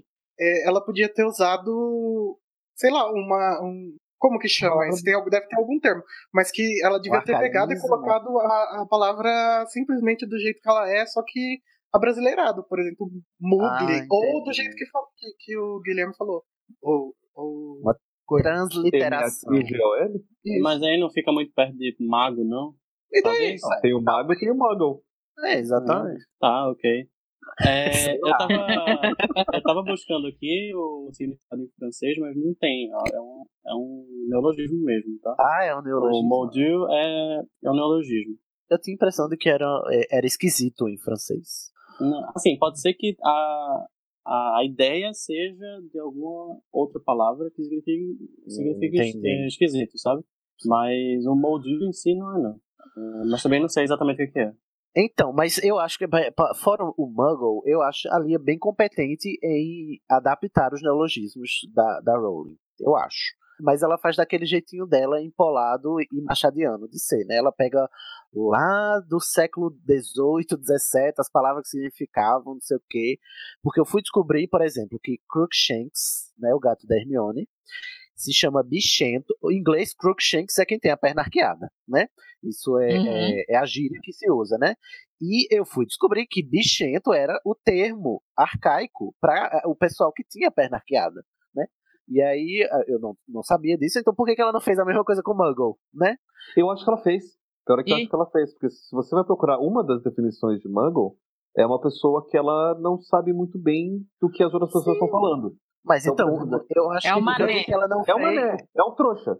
Alguém, Mas que eu- alguém que não conheceria de Harry Potter, e a gente tá falando de Harry Potter aqui, é tipo, ia ficar boiando na conversa, esse cara é um trouxa. Ele não sabe o que ele tá falando. Então, Não, eu mas acho eu que ela acabou fazendo isso. Eu acho que ela fez o inverso. Ó, o Crookshanks, até onde eu sei, é uma gíria mais ou menos conhecida. Até porque é a Hermione que dá o nome aí, ao gato. Então, ela pegou uma gíria que era conhecida e traduziu para uma gíria totalmente desconhecida modernamente. E, enquanto o Muggle foi o contrário. Ela pegou uma palavra arcaica que ninguém nunca ouviu falar no Reino Unido e traduziu para uma palavra super comum, super banal, que não causa estranhamento em ninguém. Então, ela inverteu. Português. Não, mas, Mas eu acho que. mas, eu mas, acho que- mas eu acho que ela traduziu só o significado. Talvez, na minha cabeça. Ela tem um dicionário bem antigo em casa, pegou aquele dicionário, vamos ver o que que é Muggle. Muggle é trouxa. Então vai isso daqui mesmo. E usa o Muggle. Pode ser.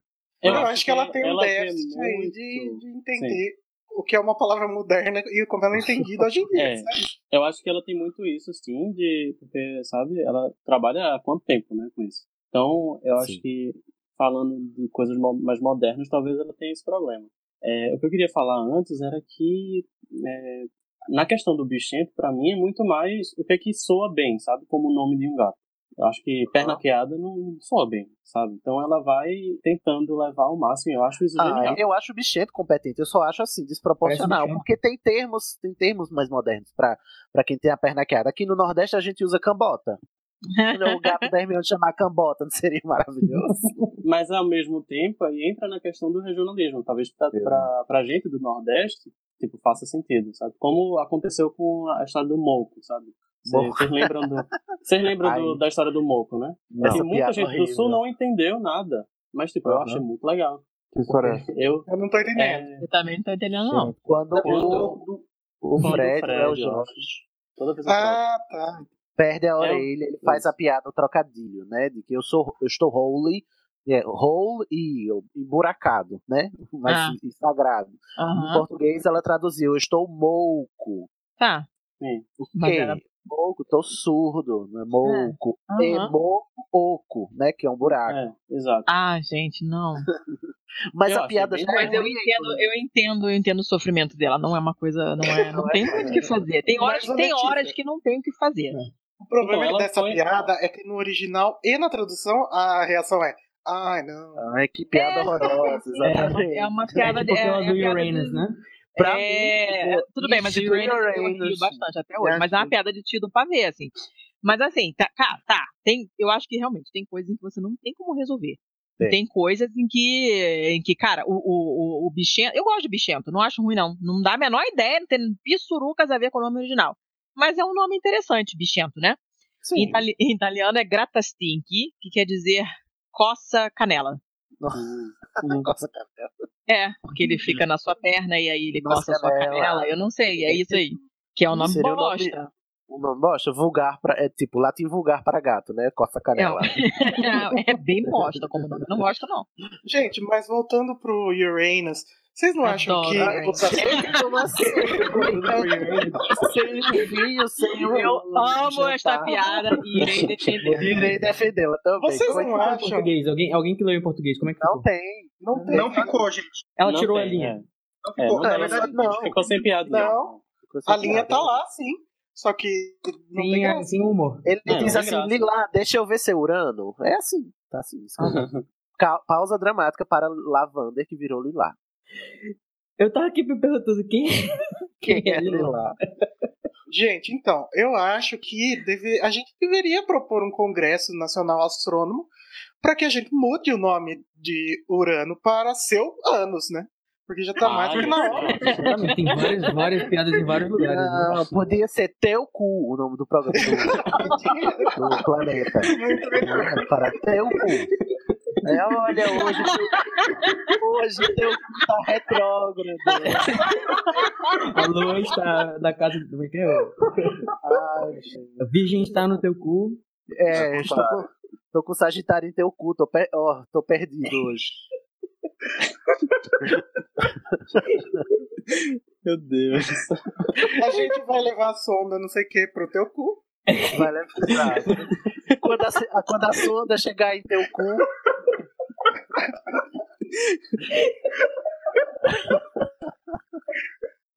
Lumos Maxima. Lumos Maxima. gente, superamos a terceira etapa. A, a gente não superou a quinta série, né? Mas essa etapa peraí, a gente tem que falar sobre um termo que é muito importante, que é o aborto. Nossa. Ah, Ela Ai, inventou- gente, Ela não inventou acho- uma palavra para aborto, gente. e é gente, pesadíssimo, não né? Fica faz- muito pesado. não faz. Eu não, eu não sei. É, é nessa hora que eu fico pensando, miga, para de ser doida, onde é que você tá com a cabeça? Sim, não faz o menor sentido isso. Não, e ela diz: olha. Eu, eu estou fazendo. Olha, vocês estão me criticando, mas vocês têm que ter em mente que eu estou fazendo, traduzindo um livro para crianças. E é por isso que eu É, chamei Squib de aborto. Ah, que isso, cara? De onde que veio isso? Cara, quando eu soube dessa tradução, eu falei, tá, tá de sacanagem com a minha cara. Faz o menor sentido. Por que E é por isso que eu prefiro Eu hoje. fico imaginando a tradução criança. do- Eu fico imaginando A a criança acabando de ler. Ah, tá. É, tá. Mamãe, mamãe, o que é um aborto?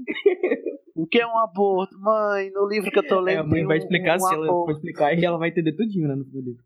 É, mas assim, Mãe, no livro que eu o, tô lendo, o protagonista não gosta do aborto. o squib exata- exatamente não é bem neolo- um neologismo, né? Ele faz É. parte de uma expressão, que é, é. o damn squib, Uhum. que quer dizer, tipo, um fogo de artifício que não, Que não pegou. é, que não pegou. Gorou. É. Eu acho que o ideal seria ela encontrar alguma coisa relacionada a, sei lá, frustração, sei lá. Não, e eu, pre- eu prefiro a tradução do filme agora, gente. A tradução dele mais fantástica, que é malogro. É, me- é Malogro. melhor. Muito melhor, é, lógico. Muito melhor. É. Malogro. É. Squib também é uma criancinha muito fraca, pequena, mirradinha. Tem tinha vários sentidos pra ela explorar. Ela foi É, o pior. cagado, a pessoa que É nasceu como cagada. a pior palavra para uma tradução. Acho que podemos, inclusive, colocar como a, palavra, a pior palavra de tradu- da toda a tradução. A, a pior, eu acho. Inclusive, eu acho que o próximo tradutor, né, vai escolher trocar essa tradução, se ele for esperto. Não, gente, e é bom lembrar também, né, que, sei lá, a, a Lia Wilder, ela deve estar muito longe do- do- dos problemas sociais do Brasil. Sim. Que ela deve Gente. pensar que aborto é uma palavra muito antiga da infância Muito dela. Que... Ah, é uma palavra assim que não pega nada, não tem, não tem controvérsia nenhuma, né? com a bola. Meu Tipo Deus assim, do céu. é, imagina a Rowling lá no Reino Unido é, recebendo uma ligação. Senhora Rowling, nos Estados Unidos estão queimando seus livros acusados de bruxaria. No Brasil, Senhora Rowling, no Brasil estão queimando seus livros porque estão dizendo que é apologia ao aborto. Ah, Ela vai ficar É. interessada, porque é difícil entender. né? Oxente, ué, né? Cara, mas- foi que eu botei? E aquele outro termo que eu vi vocês comentando por cima lá no grupo, que era do almofadinhas. Ah, os, te- os marotos, né? É um problema à parte. Primeiro, maroto já é, um- já é problemático pra mim. Tu acha ruim? Eu acho, Maroto. Ah, eu acho muito bom. Eu acho bom, porque a legal. sonoridade Eu acho genial, na realidade, ela manter é.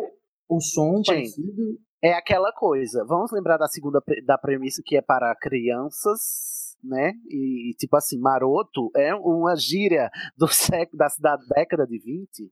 Mas será que Marauders também não é? Ah, gente, não, tem banda de pagode com não sei o que das coisas maroto. Nem vem que não Sorriso tem. maroto. Sorriso maroto. É, Ai, sorriso vai maroto. E a gente fala isso de sacanagem toda hora. Vai lá fazer aquele negócio maroto. Me Ah, nem convenceu. vem. Muito obrigado. gosto, eu Contra o gosto. pagode não há argumentos.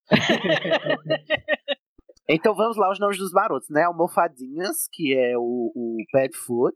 Eu, o, o, o meu boy, disse aqui que no, no tempo dele, Padfoot, que é a almofadinha do pé dos bichos, né? Chamava coxim. Coxim. Uhum. Ah, ainda chama, no caso. Ainda chama, não eu cha- acho. eu não sabia, né? Então por que não chamava ele de coxim, já que o Sirius é um coxinha, né?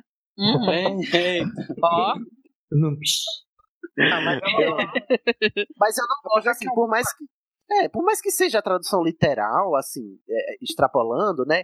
Eu acho muito ruim pra ser, tipo assim, é um apelido de um adolescente na, na, na quinta série. Quem é que ia chamar um- alguém da Pois é, uma almofadinha? esse, esse é o problema, eu também acho. Eu acho muito fofinho pra ele.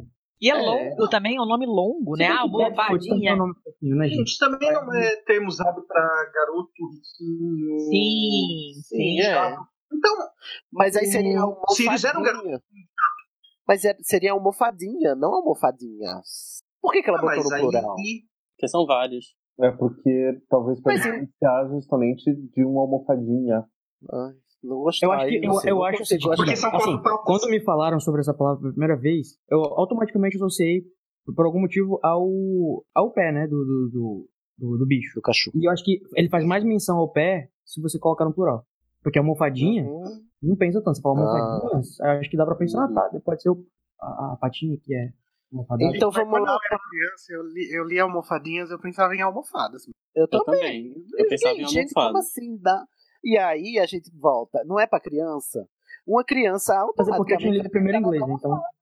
Não, tipo assim, em português, a criança vai pensar na almofada do sofá da casa dela, não É. vai pensar no, na pata do, do cachorro, não vai pensar no, no apelido que a gente usa pra falar de gente é, mimada, rica.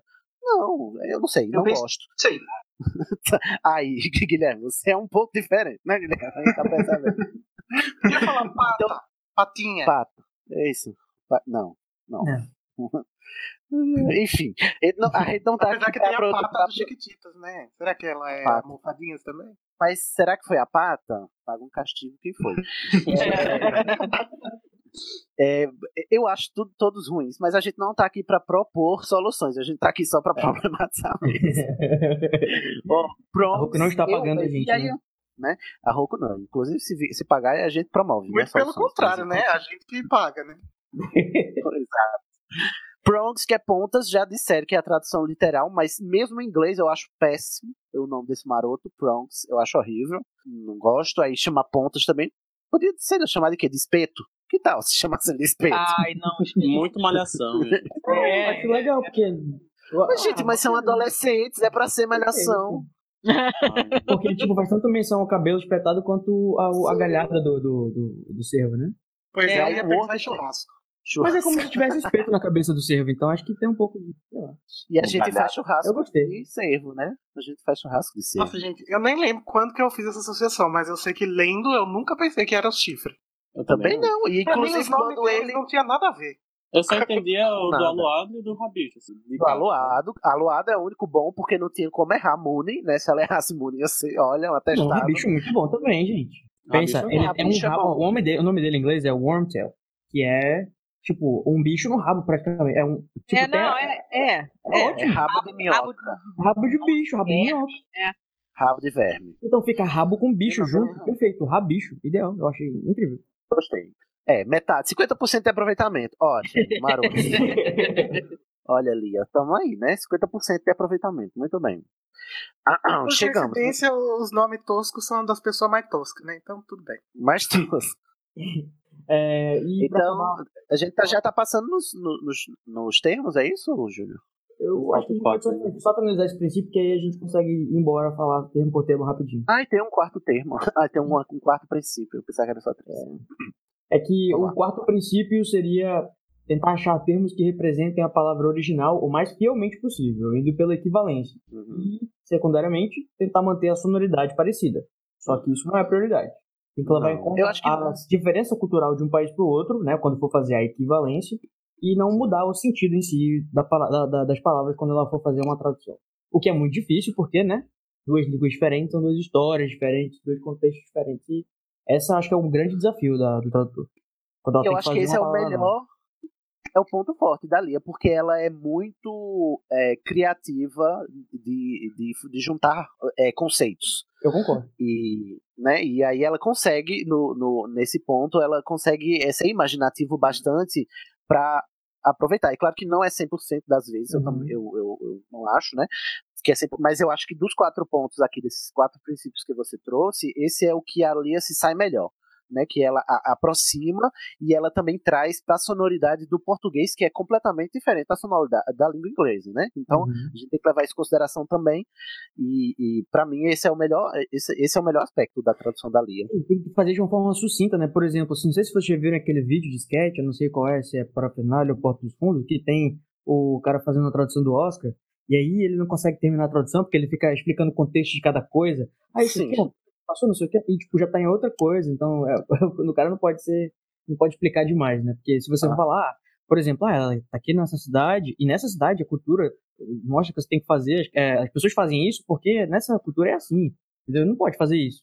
Ó, tem um, tem que eu lembrei, acabei de lembrar agora. de- é, dentro, né? Tem um, um- eu lembrei agora de um exemplo onde ela peca nisso. Nas poucas vezes que ela peca é Uhum. quando ela, ela traduz partial mouth para ophidioglota. Que é assim, partial mouth claramente é o termo vulgar de quem, de quem é, fala a língua das cobras, né? E Uhum. ela, fa- ela chama de ofidioglossia, que é assim, é completamente é, uma coisa é, acadêmica, uma coisa. né? acadêmico, Uhum, é uhum. erudito, Rebuscado, né? Erudito, rebuscado. rebuscado, é. Isso, a palavra que eu tava procurando. É muito rebuscado. E eu acho que pra mim o maior pecado da Lia, em todos esses aspectos, quando ela peca, esse é o que ela peca menos, mas ela também peca, é que ela rebusca muito o texto da Rowling, que não é rebuscado, o texto da Rowling.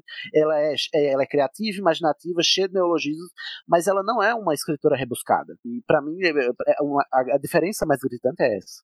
É, quando você traduz uma palavra, tem que procurar uma, um, ter- um termo na, na outra língua que seja. que tenha o mesmo grau de formalidade, né? Sim. Porque senão E- tá- Isso é difícil pra caralho, né? É. É, é, tradução realmente é um, um ofício ingrato, realmente. É porque você tem que escolher, você tem que fazer muitas escolhas, né? É. Choices, Muitas concessões. E É, você tem que manter as suas escolhas até o final, né?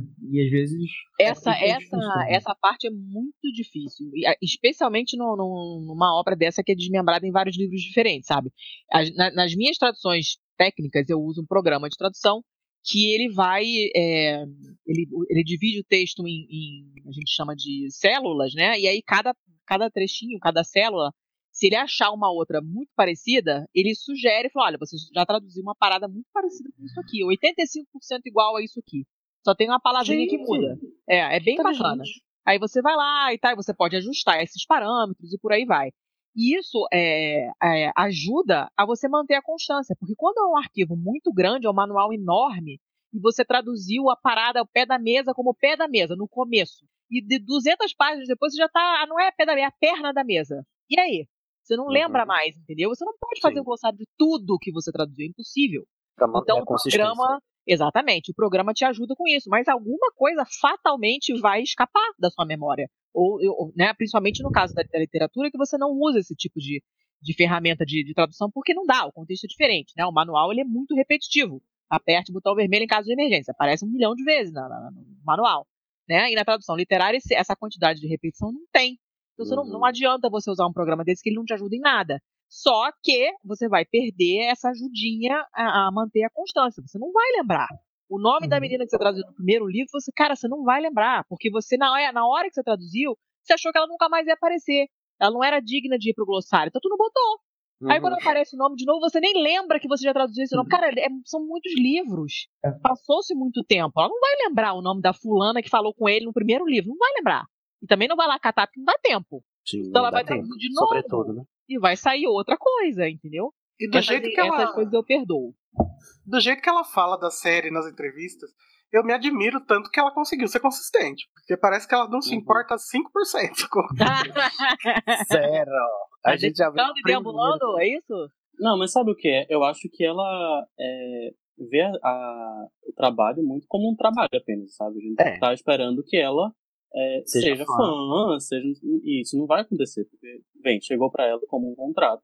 Ela assinou um contrato, ela fez o trabalho, sabe? É Tipo, nessa e hora ela- que eu concedo a ela, né, a dúvida, porque, bom, ela, ela foi contratada para um trabalho e ela fez seu trabalho, né, competentemente. A gente que é fã gosta ou não gosta, tudo bem, a gente tem, Sim. tem direito à opinião, mas que ela fez o trabalho para qual ela foi contratada, ela fez, né. Ela não tem Sim. obrigação nenhuma de gostar. Não, Não, e eu acho também que tem. Eu acho também que tem que levar em consideração que o pessoal ah, colocou muito hate em cima dela. Em uma das entrevistas que ela falou, ela mencionou o Orkut. E eu lembro que em algum momento do Orkut eu cheguei a pesquisar o nome dela e as três primeiras apareciam era Eu odeio uh, Leo Wyler e a Phoenix. Eu lembro. Ah, coitado. E dá pra ver que ela também pesquisou. Sim. Ah, tadinho da Lia, gente. Não pode Então, só assim, pra fazer ela, foi, trabalho. pra ela foi um trabalho, mas o pessoal. ah, mas tem muita gente que odeia ela por causa disso. Então ela deve ter pego um pouquinho de ranço também. Eu acho que é uma coisa estranha, porque, sei lá, é, a gente não pode nunca esquecer que a Lia, claro, fez coisas muito boas e deu uma identidade, eu acho que muito positiva, assim, pra série, sabe? É, quando- tipo, tem nomes que a gente até hoje usa. Que Vai é se apegar, simplesmente- né? É, assim, tem- são nomes que, foi o que o Igor falou, muitas traduções não tiveram essas traduções de neologismos tão legais, assim, sabe? Eu acho que a gente acaba focando muito no que é negativo dela e esquecendo o positivo, sabe? É, eu acho que ela é uma pessoa muito criativa para dar nome para as coisas. Então ela, eu, eu com certeza absoluta acho que a J.K. Rowling até viu, né? Até, tipo, ela pediu para escrever um, fazer uma lista de termos e ela respondeu de volta e aí ela deu a carta branca para ela traduzir da forma que ela quiser. Então acho que a Rowling- entrevista. A Rowling compreende português, né? Uhum. Ele morou lá em Portugal já. Pelo menos compreendia na época. né? Na época. uhum. Dito isso, eu acho, porque eu tô lendo, tô relendo agora a Guerra dos Tronos, ou, ou as Crônicas de Gelo e Fogo, né? os- A série de livros. E a tradução de- dela é muito boa, mesmo com toda essa polêmica de ah, traduz nome de, de, de lugar, que s- claramente são junções de dois Sim. termos comuns, traduz nome próprio. Aham. Aí o, o tradutor tem o seu projeto lá e ele seguiu com o projeto do, do, do, Gue- do Guerra dos Tronos e pra mim tá muito coerente e é muito bom. E eh, você percebe que o, eh, pela história da publicação de das Crônicas de Gelo e Fogo aqui no Brasil, foi uma galera que já gostava do livro lá no exterior e disse, ó, traz pra cá. E talvez o tradutor ele tenha um envolvimento maior com a obra do que a Lia teve, que era essa, essa relação puramente profissional. Dito isso, o que eu acho é que sim, uma tradução que fosse feita por um tradutor que também fosse fã seria muito mais interessante, né? Pra gente que é fã, não só pra gente que é fã, mas também pra, o, o, pra obra em si, eu acho. Sim, eu acho que tem algum, algum. faz algum sentido isso, mas ao mesmo tempo a gente tem que lembrar que outra coisa já aconteceu com, é, em dar trabalho profissional para um fã, né? Qual? Qual?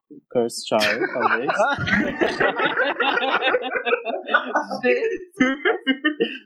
Ai, não Jesus. é? Isso aconteceu, assim, tipo, eu não sei até que ponto é uma coisa boa. Talvez. é, Não, mas um fã, um tradutor que seja fã, assim, eu não quero um fã traduzindo, eu quero um tradutor profissional, Sim, uma sim, pessoa sim. com experiência no, no, no ramo, um tradutor consagrado que você pesquisa e ele, olha, eu sou um leitor de Harry Potter. Não precisa ser fã fanático, Mas não sabe, precisa ter um podcast sobre ele. Vou dar um exemplo. Na, na, na Itália, a, a tradução mais assim antiga, a primeira tradução mais tradicional do Senhor dos Anéis, era uma bosta. Eu tenho, porque um amigo me deu há muitos anos, mas eu não li, porque né, ninguém merece. E parece que uma, uma tradutora, uma mulher que faz tradução profissionalmente, é, leu em italiano, achou uma bosta e resolveu ela fazer sozinha uma outra tradução, porque ela gosta demais do livro e achava que merecia uma tradução melhor. E hoje é a tradução que você encontra nas, nas livrarias, é a tradução dela. E realmente gente, é cadê- melhor do que a outra. Mas sabe, Cadê o, esse o Potterhead problema, brasileiro? Cadê? o Potterhead brasileiro, que é muito Cadê? fã de Harry Potter e é trator, muito provavelmente não vai se ligar, por exemplo, em alguns termos, aí vai deixar em inglês, sabe? A gente ser até que Eu acho que o né? distanciamento é muito importante. Senão, Grifinória ia ser Gryffindor. E É. Slytherin, Slytherin, apesar de nenhuma criança no mundo conseguir falar Slytherin. No mundo não, no Brasil. É só fazer um barbarismo, colocar com D, sei lá. Eu também acho. Eu, eu, eu, eu- é, eu também acho. Slytherin, Slytherin, eu não acho ruim, não. Gente, Slytherin parece uma coisa que você bota na, na saia na festa junina. Não. Vocês não deveriam é um trocadilho, vocês sabem, né? Também que o, o Draco, o, o ator do Draco, o Tom Felton falou uma vez, Do you mind if I Slytherin? Ah! Sim. É, mas é tá, né?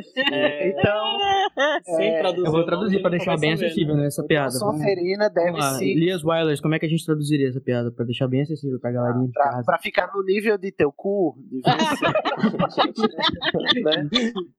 Devia ser Salazar, mete aqui. mete aí. É. Salazar, mete aqui. Mas olha só, uma coisa que eu lembrei agora, que tinha, tinha muitos anos que eu não pensava nisso. Ai, minha filha acabou de sair do banho, ela está com pijama de Harry Potter, mas tudo bem. É, é, uma- o meu ex-chefe no Rio, com quem eu ainda mantenho contato desde o ano 2000, foi quando eu comecei a trabalhar com ele, ele é tradutor, né? Eles começaram com uma escola de línguas, e aí teve concurso para tradutor juramentado, e ele fez o concurso, passou, e hoje eles trabalham mais com tradução. Mas isso tudo para contar que ele fez um curso de tradução com a Lia. E eu não sabia o nome dela né, na época. E ele falou assim: Ah, eu tô fazendo um curso de tradução com a pessoa que tá traduzindo o Harry Potter. E tá foda, porque ela leva as discussões pra sala de aula pra gente dar sugestões também. Né? Tipo, os Ai, feijõezinhos meu lá, sonho. não sei o quê. É, e falou, cara, tem um, ó, a gente fica a aula inteira traduzindo um nome. Olha, Ai, que legal. Porque é foda, né? É é muito difícil você traduzir nome próprio, com um Onde é que a trocadilho menina do nessa carinho. graduação, gente? Ah, eu não me lembro, nem não me lembro que curso que era. Hoje em que- dia ela, dá, ela ainda dá cursos ainda? Ela, eu sei que ela se Não, aposentou, Ela está da- completamente aposentada. Não dá nem entrevista, nem nada. não houve nem podcast. Espero que não. Lê se você tá vendo. Se você tá ouvindo isso, um beijo pra você. Um beijo. É, é- olha, nothing personal. All business. Não, mas Você realmente, é foda. se fosse, se fosse uma pessoa super Essa fã, assim, várias formas né, de serem seria- traduzidas. seria melhor. né? Não, gente, É, mas não, olha. super é- não. Só, só, só Um gostar. fã, Ou né? pelo menos só pra ler, só ter lido. É, uma, Só pessoa que, uma pessoa que não cagasse e deambulasse né, pro livro, como aparentemente vocês estão falando que ela faz. Seria bacana. Não, gente, eu acho que isso é uma, é uma impressão que ela passa, porque ela parece que tá sempre com o saco cheio nas entrevistas. Mas eu acho que ela tá aproveitando as entrevistas pra expor justamente essa frustração que ela tem com a reação do fandom, né? Que Sim. a gente nunca foi é, humano o suficiente com ela, coitada. Generoso, Ela- né? É, é, é, Tá dizendo um trabalho difícil, né? essa Sim, quase impossível. é- essa comunidade é notória do Eu Odeio a Lia Wire. Todo mundo fazia parte dessa, dessa comunidade e isso virou a pós-verdade do fandom. Todo mundo odeia a Lia Wyler e a Lia Wyler não fez nada de bom, apesar de eu ter uma camiseta escrito Grifinória. Apesar de eu chamar os manos de trouxas.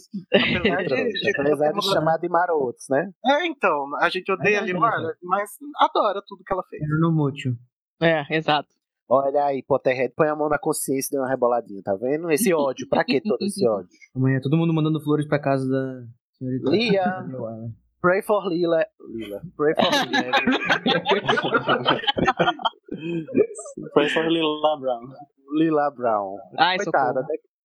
Lumos Maxima. Lumos Maxima. Ó, agora a gente tem uma lista aqui de palavras que a gente quer comentar sobre, né? Code, Junior Code. E Vamos Bora passar lá. por essa lista. A gente já até começou aqui, maroto, já debatemos, né? Um pouco. Mas tem aqui uma, um termo aqui é, é, meio perigoso, né? Que é o café. Café. Café seletor é o podcast. o chapéu seletor, gente. Sorting Head. O que, que vocês acham? Ai, cara. Eu Eu não não gosto, gosto, não. Eu gosto, eu acho perfeito. Por que você não Eu não gosta? gosto, não. É, eu não gosto porque, pra mim, seletor é, o, é o- é aquele botão da televisão antiga que você girava. Que escrito seletor. pra mim é isso. Ai, como você é velha, eu não Eu sou sou velha. eu não fiz Hashtag velha. Essa associação. Eu não sou como? botão. Eu não sei, eu acho então? que não, não, não, não, não- sei lá. Ah, tá aqui, ó. Eu tô vendo aqui no, na página, é- eu não vou saber pronunciar, mas é Capello Parlante. É, capelo parlato, é o chapéu que tá. Chapéu falante. Tem, ó, É. chapéu falante. Não, Horrível. amor É horrível, porque ele, não, ele falar é o de menos, na verdade. Ele faz é Eu acho, que, eu acho a que o. Portugal é selecionador. Selecionador, não. Eu acho selecionador? melhor que seletor, gente. Seletor, Selecionador. ele seleta, laranja seleta, eu não gosto. Não, Ele gente, é uma coisa que seletivo. escolhe, é seleciona, seletor. Seletor não é Seletivo. o, o- chapéu seletivo. só escolhe, só escolhe seletor os melhores. Chapéu VIP gourmet. Ai, eu... O chapéu seletivo só escolhe os da Grifinória. Do resto, Ele tá solteiro até hoje porque ele é muito seletivo. O resto ele na edição. Adoro. Chapéu seletivo. Gente, mas o chapéu seletor, o sorting hat, ele vem da ideia de você jogar os nomes no chapéu e chacoalhar e passar pras pessoas, né? É, Isso não tem se como... chamar cha- Isso não tem chapéu nome. secreto. Chapéu Gente, olha, a Chapéu primeira, a sorteador. primeira, Chapéu não, a primeira coisa, sorteador parece que é random, né? exatamente. A primeira coisa que eu, que eu pensei quando eu li foi, nossa, ele faz uma triagem. Sabe, no hospital, você vai no pronto-socorro, aí tem um código branco, amarelo, vermelho, é um chapéu técnico. correndo. É, porque é, é- ou então uma pecinha de Lego, né? Você vira aquele balde de Lego no chão e aí você separa as vermelhas, as pretas, as azuis, não sei o que. Isso é sorting. Isso não tem nada a ver com. com, com... Como é que seria triagem? Ch- Chapéu triador? Não, não sei, mas não sei. Mas a minha a ideia que me veio à cabeça foi triagem, não foi selecionar. Olha, se fosse a versão trailers honestos do chapéu seletor, se- seria chapéu, chapéu segregador. É muito bom. Chapéu, sei lá, separador, divisor, não sei, não sei, não sei te dizer o que, que eu colocaria, não, mas eu não gosto. Chapéu do Godrico. É, um É, chapéu, tipo- por, isso, que- por isso que colocaram o chapéu falante italiano, porque ficou mais fácil. Pelo menos, com bem que certeza ele fala. Você não tem a menor dúvida que ele fala. Godrico, Gente, eu achei que chapéu seletor ia ser uma, uma unanimidade. Unanimidade. assim, um Não. Eu gosto falando em. Godrico, Vamos, peraí, vamos por partes. Vamos agora pra. na- pela lista aqui. Pela, tem, tem os nomes dos, das casas na lista? é, eu coloquei uma Depois que a gente agrada a todo mundo aqui, que a gente tá Não, você começando colocou alguns- mais, mais agradados, né? Mas pode ser Mais que, não seja muito objetivo. Aparentemente aqui tá cheio de, de, de, É porque eu sou de afrontosas. É, Que é o eu sou Vamos chata. lá, Buck, o próximo da lista aqui, a gente já falou da- dos nomes dos marotos, viu? Que acertou Peraí, 50%, né? Não Tinha Corvinal aqui na lista. Vocês vão falar Corvinal? Tem um monte de problema com esse nome. Depois de Sorting Hats, não tem Corvinal, não tá aqui na Tem lista. antes, né? Tá antes. É, antes. Ah, é. É por isso, né? É. Vamos lá, Corvinal. Corvinal de Ravenclaw, que, né, etimologicamente, né, juntou Raven, e, que é o nome do pássaro, né, do bicho. Não. Mas também Pablo disse que era uma cor. É, na verdade é outra coisa, porque Raven, é, Raven aí no caso Ravenclaw, Raven tá como é, adjetivo de claw, De claw, que é a garra. que é garra. Garra. Então não é garra de corvo, é uma garra negra, porque Raven também Garra. é um É, adjetivo mas- alguma mas, coisa não, que é mas negra. não podia saber, não podia ser garra de corvo? Mas tem um problema, que a, o, o animal da casa de Ravenclaw é uma águia, não é um. Uma águia. Uma ave que tem as garras Mas também tem a questão de que dizem que os Ravens são os animais mais inteligentes, né? Tudo bem, É, mas, as- Uhum. mas o animal a, continua sendo a águia. Tá, ah, mas então na Grifinória é a mesma coisa. O animal, o animal da Grifinória é um leão e o nome da casa é Griffin, que é um grifo. É um Grifo. É. Mas o animal, o, é o grifo de ouro, é um nome traduzido literalmente do francês. Né? Que É. de ouro, você coloca o animal, é, é Gryffindor, É, pelo menos o grifo tem uma- alguma coisa de você leão, né? ali um animal. Aí Pois é, você assim tem... como o Raven tem, tá pra águia um pouco, não tá não? É Não. uma ave rapidinha, Não, só- não. Pare, pare, pare, pare, pare. Não misture áreas bugadas. Pablo tá Tem- muito revoltado. Pablo, o seu Não, ponto é, a não tradução é boa ou que não? grifo Não. pra leão tem uma relação tal como de, de corvo pra águia? De Não. maneira alguma. eu acho. É, A começar que não grifo não existe. E é um mix- de outras coisas, inclusive de leão. A águia e, e o, e, o, e, o, É. e o corvo não tem uma, um não tem nada do outro, eles só, só são pássaros. O Raven No é Brasil- corvo ou é gralha? Porque tem a diferença entre Raven e crow. crow. Tem, o ainda maior, tem né? essa. É o maior, eu acho que é gralha. É, não tem. Olha. No, no filme, o, o, o brasão da, da Corvinal é um corvo também, né? Um corvo, é. Tanto é que toda camisa que você compra da, da Corvinal é com um corvo, não é com uma águia. Eu acho o ó. Me expliquem uma coisa, não é- vocês não estão achando que é culpa dessa, desse furdunço toda da JK, não? É, Que isso podia ter tem a facilitado, a botado uma caceta de um corvo na. Não. Ou então resolveu o problema? Eagle Claw, né? Não, mas porque, porque o nome Ravenclaw significa garra negra. Certo. A tradução. Então pode ser, a- pode ser a garra de uma águia, tá querendo dizer. né? Exatamente. Sim, mas bota Black Claw, então. Pelo amor de Gente, Deus, pra que botar um calma, negócio Mas é desse? poético, ela quis fazer, de repente... Ah, não, um- parem. Não. Isso é E- falar. Eu gosto, fazer eu um acho que. trocadilho, ué. Por que não? É. Eu quero saber quem é que transa nessa porra. Não. Eu quero saber. Vocês já viram esse vídeo? Ai, meu Deus, eu não consigo. Eu falo por memes. Pablo, o que eu quero saber é qual é o seu ponto da tradução. Porque o assunto é a tradução. Então, Corvinal. é, é justamente porque o Raven, mas se você traduz para Corvinal, você tira completamente qualquer possibilidade de você pensar na garra negra, da águia. Uhum. E você Ah, fecha Corvi- diretamente agora que no eu me dei corvo, no conta. pássaro. Entendi. Agora Em que eu me dei conta que Corvinal é de, é de corvo. É de corvo. Ai, meu Deus, que burra, dá zero pra ela. 20 anos lendo, nunca tinha se dado conta. Agora tem outro É. problema, né? Gente, eu tô passado. Agora Tem eu entendi outra- a revolta do Pablo. tem outro animal que se chama corvina e é um peixe. E aí? Né? E é mesmo, Corvinal. Olha, JK, E aí, a casa dos peixes, a casa das aves. A águia come o peixe, pronto. É, eu ia falar isso. Que bosta, achei, eu achei muito ruim. Porque, tipo, se usa muito o Raven pra, pra falar de cabelo, por exemplo, né? Cabelo, como a gente fala em português, cabelo preto, cor de graúna, né? Aham. E também se usa pra falar Raven Black Hair. É, é comum você fazer essas Ai, podia se chamar Graúna não, né? Graunal. Grau não. Grau não. Aí parece que é Grenal, o pessoal fica... Eu não sei. Eu sei que. Eu acho que, então, não- no caso, a escolha, a escolha da, da referência do nome devia ter sido para a garra e não para o animal, né? Uhum. Então devia ter sido garra, não sei o que, não sei o Bota que. garra negra, pronto. Gente, Ué, eu tô vendo aqui no dictionary.com os- o significado etimológico da palavra raven. E ele fala que raven é qualquer ave grande com, com penas negras e um grito muito alto. Meu Deus do céu. Anotado, seja, amor. Vamos entrar na taxonomia agora? É isso mesmo? Gente, por favor, vamos para outra ave que é bicurso. Ele é um hipogrifo, não uma ave, né? Ah, mas o hipogrifo é um ave ou um mamífero? Ah, ele pode ser o que a gente quiser, porque ele não existe, existe mesmo, então foda-se. É, ovo. não é complicável, pelo amor de Deus. Pra mim, se tem asa é ave. Ah, claro. Não, e morcego? Como ficamos com o morcego? Você é E os dinossauros, gente? Os dinossauros Dinossauro são é parente da ave. Sidney, para, por favor. Mas os Cid, eu vou te bater, Cid, para de falar heresia. Ai, gente, eu vou sair pra ver teu cu, que vocês são muito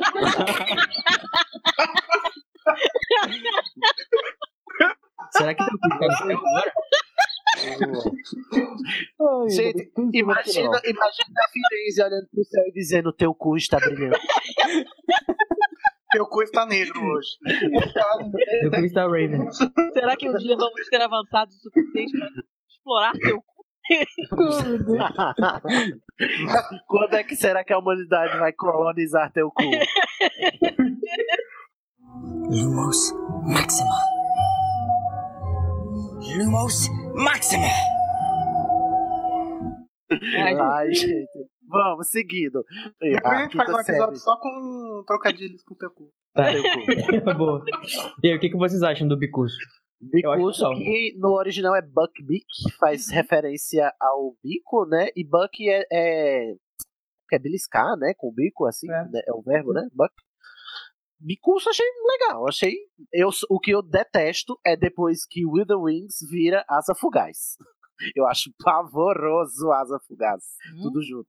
Porque o Bicurso ele muda de apelido É porque também tá do- foragido, né? Do né? Assim como o Sirius, ele tá foragido, aí tem que mudar de nome, aí vira Asa Fugaz, tudo junto. Asa Fugaz. Acho horrível. Mas em inglês é Wither Wings, que são asas fugazes, né? Na verdade. Não, na verdade, o Wither. Não, o Wither O que é não é. Wither? Wither é murchar. Uhum.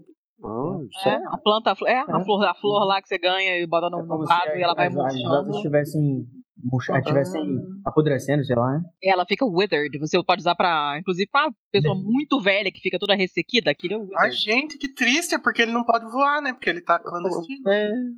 Ai, asa murcha. Ah, É. Mas aí fugaz também, né? Que a, a liberdade dele também foi muito, muito fugaz, né? Ah, mas é liberdade. Tudo é fugaz. Vocês estão achando justificativo para o injustificável, só digo isso. A gente Ah, queria tá, vi que uma na realidade, na realidade aqui a palavra buck, ou o verbo buck, significa É, é spring outra into the air. É tipo pular em direção ao ar. Ah, É o que um, um cavalo ou uma mula faz. um golfinho, né? Quem tá aí? Ô, ô Júnior, você tem alguma consideração aqui sobre Buckbeak? Não, eu acho um nome bem legal. Que tem a ver com bico, né? E fica, ficou bonitinho, bicuço, sei lá. Ficou legal. O próximo termo aqui que temos é Leaky Cauldron. Oh, perdão, Guilherme, vai. Não, desculpa, é que eu tava. eh, eu voltei a pensar no chapéu seletor e eu tava lembrando que na hora em que eles vão ser selecionados, o Harry fica com muito medo de não ser selecionado pra nenhum e ser mandado embora. Então isso acaba. se- eh, pode ser que ela tenha considerado isso como processo seletivo. Hum, pode ser, é o vestibular. É, seletivo. Porque ele achava que tinha que ser feita uma prova. Qual é um sinônimo de chapéu bem antigo, gente? Chapa Ninguém agora. sabe. Pergunta pra Leo Wilder, de repente ela sabe. É. Um, arcaísmo, um arcadismo pra chapéu, assim. Que aí podia botar, né? É nem. Ah, tá. Eu queria tanto uma versão, uma edição comentada desse episódio por Leo Wyler. Com aqueles comentários maravilhosos né, que ela faz nas entrevistas. É, mas a gente só tá assim porque teu cu tá retrógrado. Olha, eu achei aqui o sinônimo antigo que é umbela.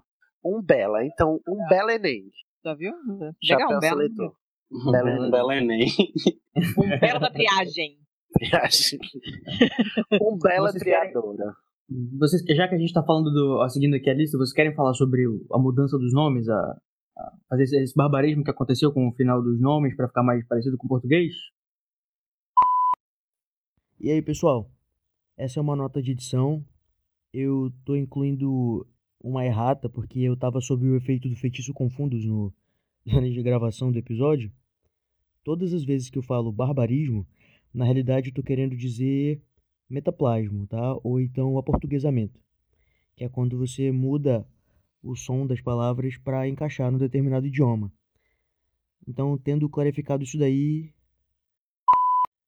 Como assim? Nossa, Tipo olha, de- barbarismo. Barbarismo. Mas isso é um termo acadêmico ou você tá s- traduzindo do. é quando a gente muda o quando a gente muda a palavra para um estrangeirismo para o nosso idioma, assim. Ah, chama barbarismo, é? Não sabia. Achei que então barbarize pegando aí, já. chapéu seletor. É uma barbaridade. Sorting Hat, né? Tipo R, é. Remus, né, Sorting que vai para que Remus que vai para Remo, é, Obus que vai para Alvo. Ai, sim. É, porque essas seriam as versões em português desses nomes, né? Que são nomes em latim, né? São nomes É, de é. origem do latim. Eu vi num- numa dissertação muito legal que a gente também usou para se, emba- se embasar, né? Aqui nesse episódio, o, o rapaz que fez a dissertação, ele analisou o- os nomes também como neologismos, né? E ele traçou o seguinte paralelo. Não, ele não foi um paralelo, foi a observação que ele fez é que a Rowling ela usa nomes latinos, né, de origem latina, para personagens que são de origem pura ou de origem é, de- sabe aqueles personagens tradicionais isso tradicionalistas. E ela usa nomes de origem germânica para os personagens mais mundanos mais vulgares. Uhum. e o fato dela da Lia ter traduzido os personagens, os nomes dos personagens de, de língua latina acaba perdendo essa diferenciação, porque a gente acaba não tendo essa sensação de diferença entre o Albus, né, que, que é, é tradicionalista, né, ou o Sirius, né, que é da família Black, que é totalmente tradicionalista, dos Weasley, por exemplo, Mas, sim. que é um sobrenome germânico, né? Mas assim, essa é uma diferença que acontece, eu diria, talvez no inglês, porque assim, se você parar para ver, o inglês ele tem, ele é baseado tanto, ele tem tanta, é, tanta é, uma, uma raiz do, do germânico, quanto ele recebeu também com o iluminismo muita coisa do latim. O Sim, pessoal francês. falava o, é, o francês, isso, é, que é uma língua que vem né, do romance, latim, etc. Então a gente tem o, o- vários termos em inglês, tipo elegant, que é falado geralmente por quem é mais. É, Erudito. Isso, é mais erudito. E que você também tem uma palavra um pouco mais. É, sei lá, pretty, que é uma, uma palavra que vem do germânico e tal também. E é menor. Então, essa, essa é uma diferença que ela faz sentido em inglês, mas em português a gente poderia fazer a mesma coisa? Não, não sei se poderia, né? É só, eu, acho, eu achei só interessante a observação do rapaz da dissertação. Eu queria até lembrar o nome dele para dar os créditos. Eu acho que é Leonardo Martins. É, ele é da. Leonardo Não, Freitas de. Souza Martins. Gente, procura a dissertação dele que tá maravilhosa. Leonardo muito Freitas, Freitas Martins-. É sobre os neologismos, né? As traduções dos neologismos. Mas Fala, aí tem, não, mas aí tem, tem aquele problema, né? Que o, acho que foi o Igor falou, né? Que o problema é que a gente está traduzindo para o português alguma, alguma coisa que seria da cultura inglesa. Daí a gente está Uhum. pensando como é que seria no Brasil alguma coisa parecida. É. Se a gente fosse Ah, fazer talvez- alguma coisa aqui no Brasil, por exemplo, a gente poderia deixar os nomes com raízes latinas ou em português para ser os mais populares, ou talvez é, a francesar as Uhum. questões, e os nomes mais populares partir para alguma base africana ou, ou indígena. É verdade, podia. Mas aí a tradutora tinha que ter três anos, né? De, de prazo para cada livro. Mas, Não, não acho- isso, mas isso seria uma coisa da realidade brasileira. Não Sim, seria uma tradução para Sim. português. Ah, O problema aí- seria é como acontece com o Hagrid, né? Porque ela não traduziu o sotaque. O sotaque, Não né? sentido. sotaques. A justificativa que a Lia deu é que é, o- é, fazer o sotaque do Hagrid em português, se- é, bom, se alguém não sabe, o, a variante do, do Hagrid nas falas no inglês, ela é diferente, né? Ela é malgrafada, né? Como se fosse um caipira falando. Se eu não me engano, é, é, também tem a ver com o sotaque do- da origem do Hagrid, que não é necessariamente inglesa, né? O, o, o Hagrid Acho que faz faz menção pra escocês, é lá Escocês. pro norte. É que nem no Game of Thrones. O pessoal do Game of Thrones, inclusive do norte, fala com sotaque mais parecido, como eles são mais. Olha, eles falam não tem mais isso na parecido com, com, com o escocês. Tá falando na série ou no. Na série. no- na série de- da TV? É, ele não faz nenhuma mudança na grafia. Não sei nas palavras porque eu não analisei esse Ah, ponto pra ver se a forma como ele escreve o diálogo dos personagens muda. Mas na, na Não, é série, porque não tem os- essa- eles mudam o sotaque. Os atores mudam o sotaque quando eles vão Ah, relacionados que interessante. É aí, engraçado em até português? porque ah, e- esse, esse regionalismo que a Rowling tem com a Escócia, né? Porque ela é da Escócia. Então, a McGonagall também é escocesa, mas ela não, não apresenta tanto sotaque quanto o Hagrid. O Hagrid provavelmente é de alguma área mais pobre da Escócia, tem algum sotaque mais puxado. Do mesmo jeito que a gente enxerga o sotaque do norte no Brasil, né? Eu acho que é mais pra ideia da simplicidade dele, né? Que ele é uma pessoa assim. Né? Mas sabe, é, do simples, é, exato. Mas eu acho humilde, né, de origem humilde, pouco educado, até porque ele não terminou a educação dele em Hogwarts, né, também tem a ver com isso. É, se bem que eles não ensinam, eles ensinam inglês em Hogwarts, né? Mas isso não justificaria. Mas o que eu queria dizer é que, assim, nesse sentido, eu vejo uma, uma alternativa. Porque ó, a, a- a- Não sei se vocês vão concordar, né? Também apareceu agora. é, é, a gente sabe que existe uma norma culta e uma norma é, popular, né? Que, E quando a gente vai escrever a língua portuguesa, a gente escreve em norma culta. Por que, que ela não es- pudesse, poderia escrever numa norma menos culta, mais coloquial? Porque Ela o, respondeu o- isso, não foi? Foi? Acho que ela respondeu numa, entrevistas dizendo que é, você poderia colocar negatividade demais, sabe, na, na, Mas era a na linguagem autora. popular, sabe? É, Ah, e, pois é, é, é a intenção da autora, eu acho. Mas, E você tem que traduzir aí- de acordo com como a doutora pensou, né? Eu acho. De repente Mas, ela tá. mas ao mesmo tempo a gente tá falando de culturas diferentes, né? Porque, tipo, aqui no Brasil isso é um problema sério, sabe? tá, desse preconceito Inclusive, ele critica isso. Ele fala que, que isso é uma. é um- é- ela faz um enobrecimento, que é uma. uma. Enobrecimento, é isso. Ela faz um Sim. enobrecimento. Você mu- muda as características da- do trabalho original, ou, quer dizer, a fala, né? Original, pra E fazer. Isso é muito.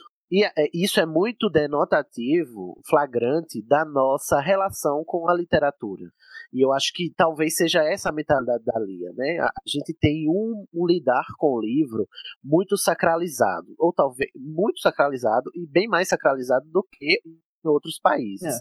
E ela enobrece também, talvez, por causa de uma tradução literária brasileira que tem a, a, a forma escrita como uma forma mais nobre de comunicação, né?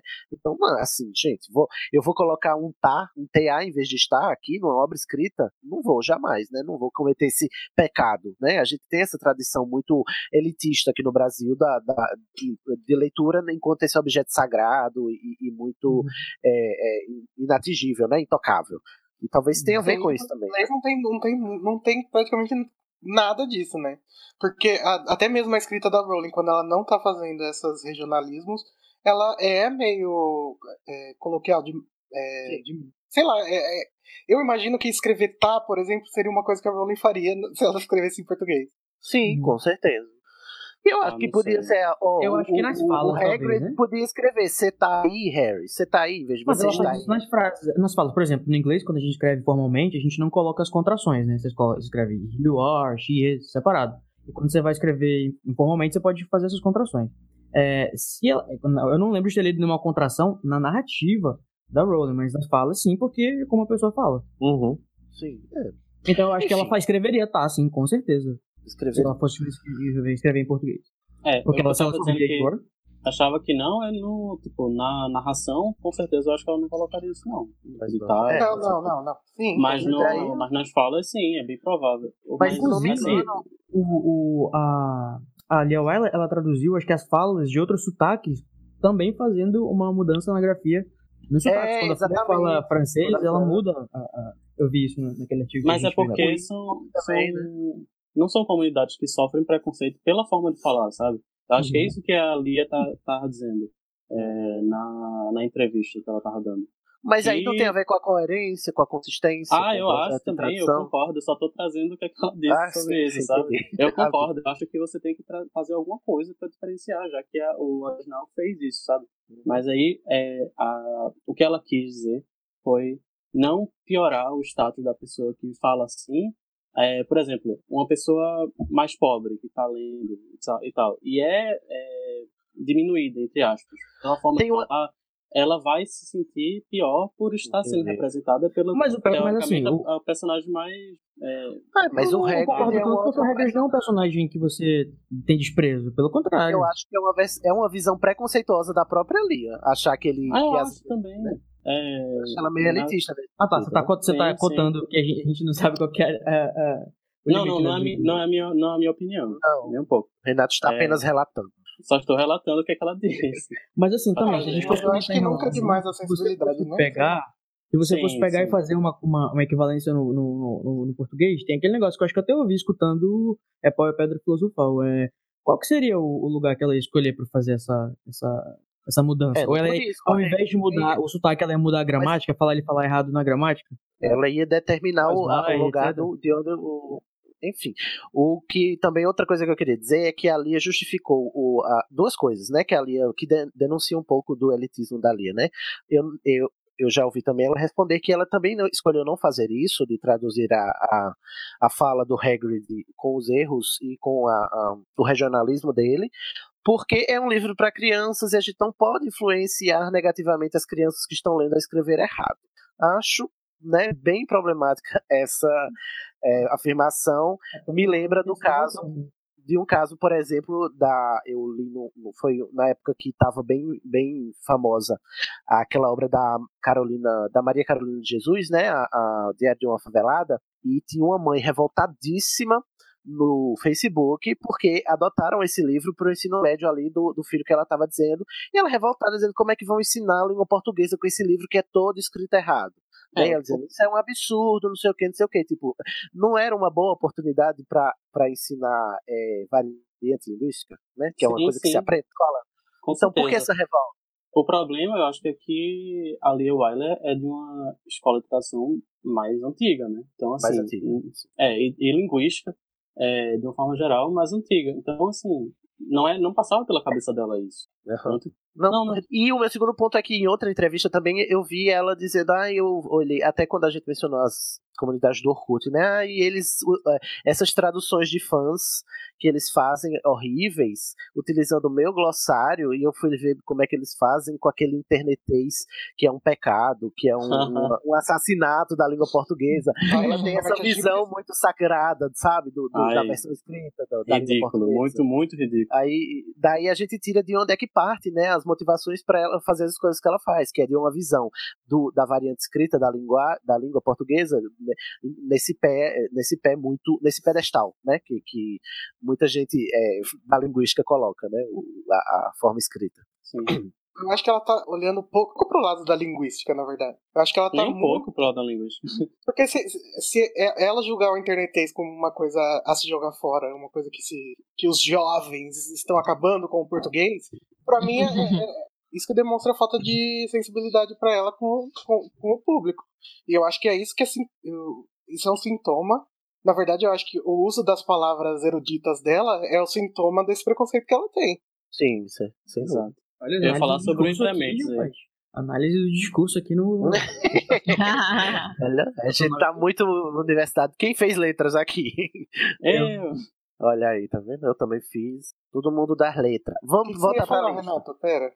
Eu ia falar exatamente do Increments, eu já tinha falado, tinha comentado, mas é exatamente isso. É, é essa coisa de ela não perceber que a língua é mutável, sabe? E que talvez esteja na hora de não usar mais. Aham, Tem que acabar esse entrementes, esse entrementes é um problema, gente, né? um Vamos combinar? Ah, mas não sei, eu, quando eu tava lendo, eu me achava o máximo lendo essas palavras. Eu falava. Pois é, é, né? Significa, Ah, gente, né? não, mas uma, uma coisa, uma coisa, olha só, na boa, uma coisa é uma palavra que as pessoas usam pouco, mas que são conhecidas, né? Mas e quem que fala entrementes, caceta?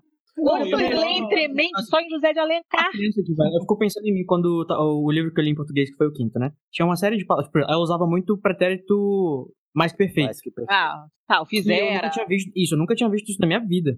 E, assim, Eu nunca tinha já visto. tinha visto. Não, eu tinha lido e tal, mas eu não, não, não com a Quantos frequência. você tinha? Criança, né, calma. quando Não, tô nervosa. Quantos você tinha? Eu não lembro de cabeça, mas eu acho que eu tava lá pela sétima série, mais ou menos. Ai, tô muito nervosa agora. Deixa eu ver, 13 anos, eu acho. Não, Olha aí, na, Tô no- ficando nervosa. Termina Mas teu ponto. Tá, isso foi uma hipérbole. gente, ficar mais nervosa ainda. Ah, ah. Isso foi uma hipérbole, tá? Eu, eu, assim, não era uma coisa que eu tinha muita frequência de escutar, né? Eu lembro que quando eu jogava no RPG, eu ficava tudo feliz de estar usando as palavras fizera. Então, o que você tá dizendo só prova nosso ponto, de que você não tá lendo pra se divertir, você tá lendo pra se sentir melhor que os outros, entendeu? Lá, lá, lá. Não, é como uma forma de. au- Eu não sei, quando, quando, Não, mas é como- uma. Não, eu não tô julgando o Júnior, eu tô julgando que é assim que a gente aprende a ler eh, no Brasil, é pra se sentir melhor quanto aos outros, não é pra se divertir. É por isso que a literatura é esse, essa coisa de nicho que sempre que, que tem sido desde sempre, que é a gente lê porque é bonito, porque é rico, porque é chique. Tanto é que tem gente que compra livro na estante que nunca vão abrir, né? Mas, mas é, é, é um, é é um, um- um- Como é? Um indicativo É de status. Então deixa eu ver Uhum. se a gente concorda no ponto aqui. Então quer dizer que todos os livros para criança, eles têm que ter uma linguagem que, que elas não precisam ter nenhum tipo de linguagem que vai adicionar no seu vocabulário, ou tem que ter uma linguagem que vai Não. adicionar no seu vocabulário até determinado ponto. Candidato, Mas o não senhor ponto está distorcendo as minhas palavras, candidato. Eu tô tentando entender. Não, então, assim. É, O ele senhor é um mentiroso caluniador. A gente tá falando aqui de adaptação, né? Então, assim, Uhum. primeiro, de uma adaptação não, de uma, de uma tradução. Então, assim, ele tem que ver é, o que é, que é novo no da Rowling, por exemplo. É, ela usa uma, um- uma palavra similar ou, em termos de usabilidade a entrementes? Não, não usa. Então, assim, você não vai traduzir por trem entrementes, sabe? É- é- Sim. essa é a questão. Esperar isso de Machado de Assis, eu espero. Da Rowling, não. Entendeu? Uma, uma escritora que escreveu no final do, do- da década de 90, no começo dos anos 2000, gente, século 21, sabe? É isso. É, dispari é uma disparidade enorme. Então tá batido aí- o martelo, tem que acabar entremento. Tem que, entrementes tem que Não, acabar. mas assim, é claro. E tem a que- impressão que ele devia estar onde ele estava, né? Que é lá em Machado de Assis, e não em. Eu tenho a impressão que a Lia se sentia meio que corrigindo a Rowling, assim. Ah, também. Às vezes eu Ah, acho. essa? Ai, não, não, não. Muito mundana. Ai, pelo amor de Deus, isso é muito mundana. Aqui no Brasil a gente só escreve bonito, a gente não escreve popular. Mas É. talvez seja é, algo referente ao que a gente aprende na escola. Por exemplo, essa é a forma que é é, ensinado nas escolas e aí facilita porque ela não vai direcionar só para uma região, ela vai direcionar para o que está sendo ensinado. Eu acho que criança e pré-adolescente, adolescente, nós também, mas tipo, todos nós vamos acrescentar, vamos ter palavras a acrescentar ao nosso vocabulário. Eu acho que isso é óbvio, sabe? Tipo, sempre vai acontecer. Eu lembro no, no- no primeiro livro que Até eu porque a parei. gente nasce não falando nada, né? Exato, sim, mas assim, quando, quando você é criança, você tá mais ainda nesse processo. É, eu lembro de perguntar pro meu pai, eu tinha, sei lá, 9 anos. Aí perguntei pro meu pai o que era nocautear, que apareceu no, no final do primeiro livro, sabe? Então, assim, é uma palavra que é usada. Então, e faz sentido eu aprender essa palavra, entende? Então, assim, você não precisa fugir, você não precisa colocar é, palavras que não são mais usadas pra Uhum. NPC. Diga aí, o Harry tirou sua varinha de sua algibeira, né? É, tipo, não precisa disso. Não precisa de incrementos, se ninguém mais usa o incremento. E aí a gente, a gente pra ver entrementes, a gente vai para os textos antigos. Não tem que acabar os textos antigos, né? Tem que eles podem ficar lá e a gente lê entrementes lá em Guimarães Rosa, Ficou, Machado ficou uma dúvida que a, a Lia Allen, em alguma entrevista, ela fala essa palavra. não sei, não percebi, não percebi. Mas ela é de uma tradição de literatura clássica, né? De traduzir literatura clássica, por isso que ela é enjoadinha, assim. Lumos Maxima. Lumos Maxima. Vamos voltar pra lista. Caldeirão Entre furado. Entre mentes, né? Não obstante, vamos voltar para a lista. A gente vamos voltar com Caldeirão Fura- Furado, né? Que é a tradução para Leak Cauldron. Eu acho adequadíssimo. É, eu acho legal também. Eu gosto Uhum. também. Porque não tem, a gente não tem um adjetivo vazante, não tem, né? É, se ela botasse, né?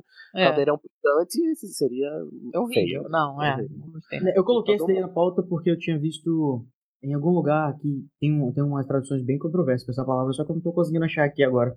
Parece que em Portugal, em Portugal é vazante, caldeirão Ah, vazante. mas é feio, gente. Ah, o balde vazante. O balde. Não, é feio. O caldeirão furado eu acho ótimo. E furou, vazou. Furou, vazou. É. Nocturne Alley virou a travessa do tranco. Eu não sei de onde ela tirou, mas né, Nocturne Alley virou travessa do tranco. Por que tranco? Ela Não coloca a entendi. literação onde não tem e tira a literação onde não é, tem. né, exatamente. Mas assim, é, o Nocturne Alley, ele é pra ser uma brincadeira com Diagon Alley, né? É. Então, tem toda uma coisa que foi perdida aí também, eu acho. É. Aí tem E a o piada próprio do E ele tinha que ter sido direcionado pra ele quando ele falou errado, né? O pode fluir. Não faz o menor sentido. cal- é, faz sentido. beco diagonal pra travessa do tranco. É, não, e tem, tem uma piada também, tem um pano aí, né? Porque o- a, a pronúncia é a mesma de, de Trocadilho. Nocturne. É, a trocadilho, trocadilho do carilho. Nocturnally. Que é o Nocturne, Nocturnal de, de noturno. Assim É, como e o o dia- Diagon Alley. Na verdade, nunca tinha parado pra pensar E nisso. Diagonal. Exato. E Então, virou beco diagonal. É, o pessoal, é o pessoal, tipo, shade, né? O pessoal bruxo dos ma- maus e tal. É, é a, a galera barra pesada do beco diagonal, né? Estão na travessa do tranco. Tanto que no Então deveria ser beco pra- marginal. No filme, É, esse seria mais problema- legal. No filme, pra resolver esse, esse problema, eles mudaram pra biboca diagonal. Boca diagonal. Lembrando que Biboca tava cotadíssimo pra ser o nome, nome, né? Biboca. Biboca é tudo. Eu acho Biboca maravilhoso. Ih, virou outro episódio isso aí. Mas o Nocturnally, calma, o Noc- Nocturne Alley não foi traduzido pra Biboca, né? Foi o, Não. o Diagonal todo falado de qualquer jeito. Não, ele em vez de dizer beco diagonal, ele diz biboca diagonal, né? No filme. Como é que, como é que tá no livro? Eu não lembro. Não. É, ele diz beco diagonal.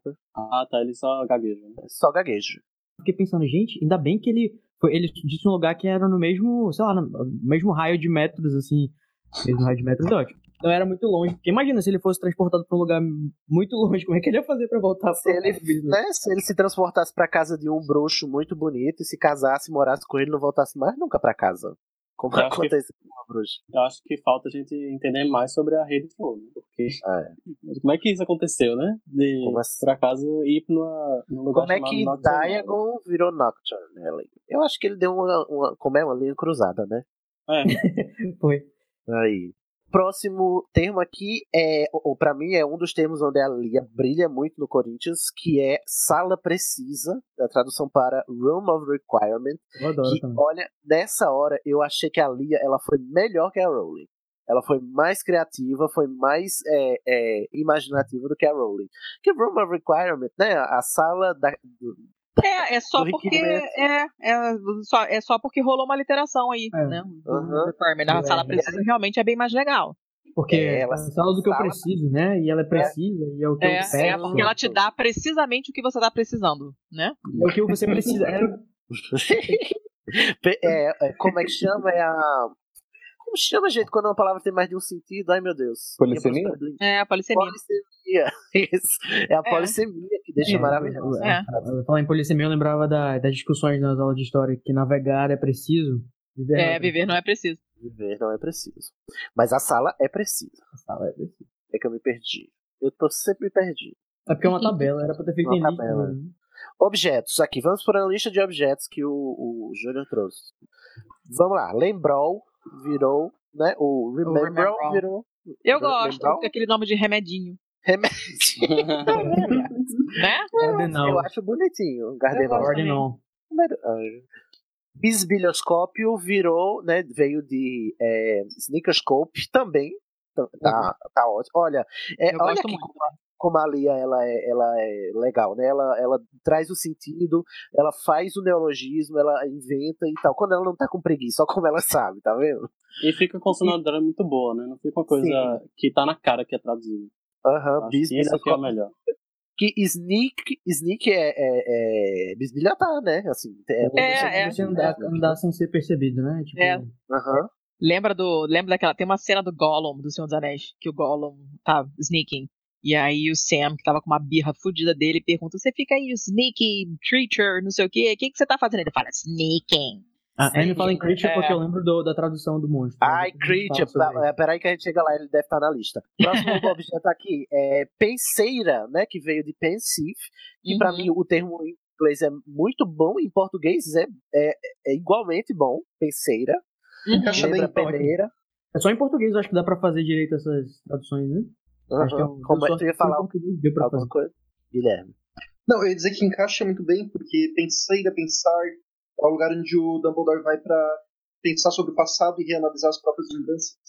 É, e soa que nem pen- peneira, né? Que nem Eu, inglês. eu, eu em nenhum momento jamais pensaria em peneira. Mas Jamais. pensive também faz alusão, é, é pensive. Sim, mas eu só, é- eu só parei pra pensar por causa do, do, do termo original. Mas em português, Ah, tá, sem saber sim. como é que era, jamais pensaria em peneira. Penseira pra mim é o lugar onde ele vai pra pensar. Vai pensar. É, eu não acho, pra- eu não tenho, tenho certeza, mas eu acho que os pensamentos. o Dumbledore ele fala um, um verbo que é associado a peneira também, que é sift, né? É, aí, é, aí é. Eu acho que ah, Sift through your thoughts. Aham. E aí, pare- aí, tipo, faz alusão ao pensivo. Acho que em português não deu pra fazer isso. Ele fala Não sei. peneirar os seus pensamentos em português, será? Não, peneira, não sei, não lembro desse trecho. Se alguém tiver com o livro aí de, do eletrônico.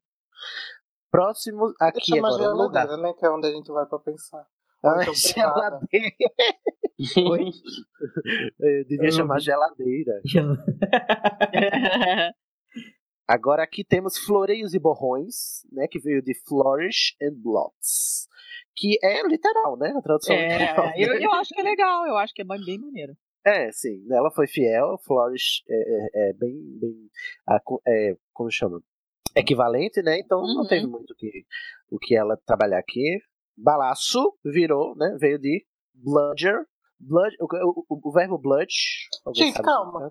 Vocês não têm a impressão que Flourish and, Bo- and Blots dá, dá meio que a impressão que são sobrenomes também? Além de. Sim, claro, lógico. É mesmo. Eu Igual a é que nem o né? evento. Certamente. Certamente. É. Como, como a maior parte das lojas todas, a maioria tem essa, essa dupla Tem, pegada, tem. né? Ah, Mas, cara, não ficou muito, não né? ficou, mas é Flores que traduziu o Olivares, né? cara? É, o que- Olivares. Eu achei legal. Gente, Olivaras é maravilhoso, né? Olivares é Olivanders. maravilhoso, eu adoro. Olivaras também. Olha, quando ali acerta, ela acerta muito. Uhum. É, bludgers são os balaços. Alguém sabe o significado de blood? Bludger, eh, Blood É. é, é um golpe. É um- é alguma coisa contundente. É um, é um- é um golpe seco. Se você pega, É. pega um tacape e bate em alguém, esse, esse, esse golpe é um é to blunt. É, imagina, Ah. imagina o, saco, o taco de beisebol. É. Entendi. E balaço, então. É, é porque ficou equivalente com o que ele faz, não com o termo que ele, ele- ele descreve, né? Uhum. Na tradução, né? Balaço é um. Não sei, não gostei muito, não. É uma porrada, né? Não é só um- uma bola, é um. Mas aí ela veio com balaço, que é uma bala, né? Parece bala de canhão, né? Balaço É, é aquelas eu pensava em bala né? de canhão também. É, é, é. É, tem a ver, né? Até que. É, é concedo. Ok, Passou, Lia. Nota 100. a Goles. Ah, é Agora, horrível. eu não sei. Quaffle, né? Que é o nome da Goles, que é a, a bola pra fazer os gols, né?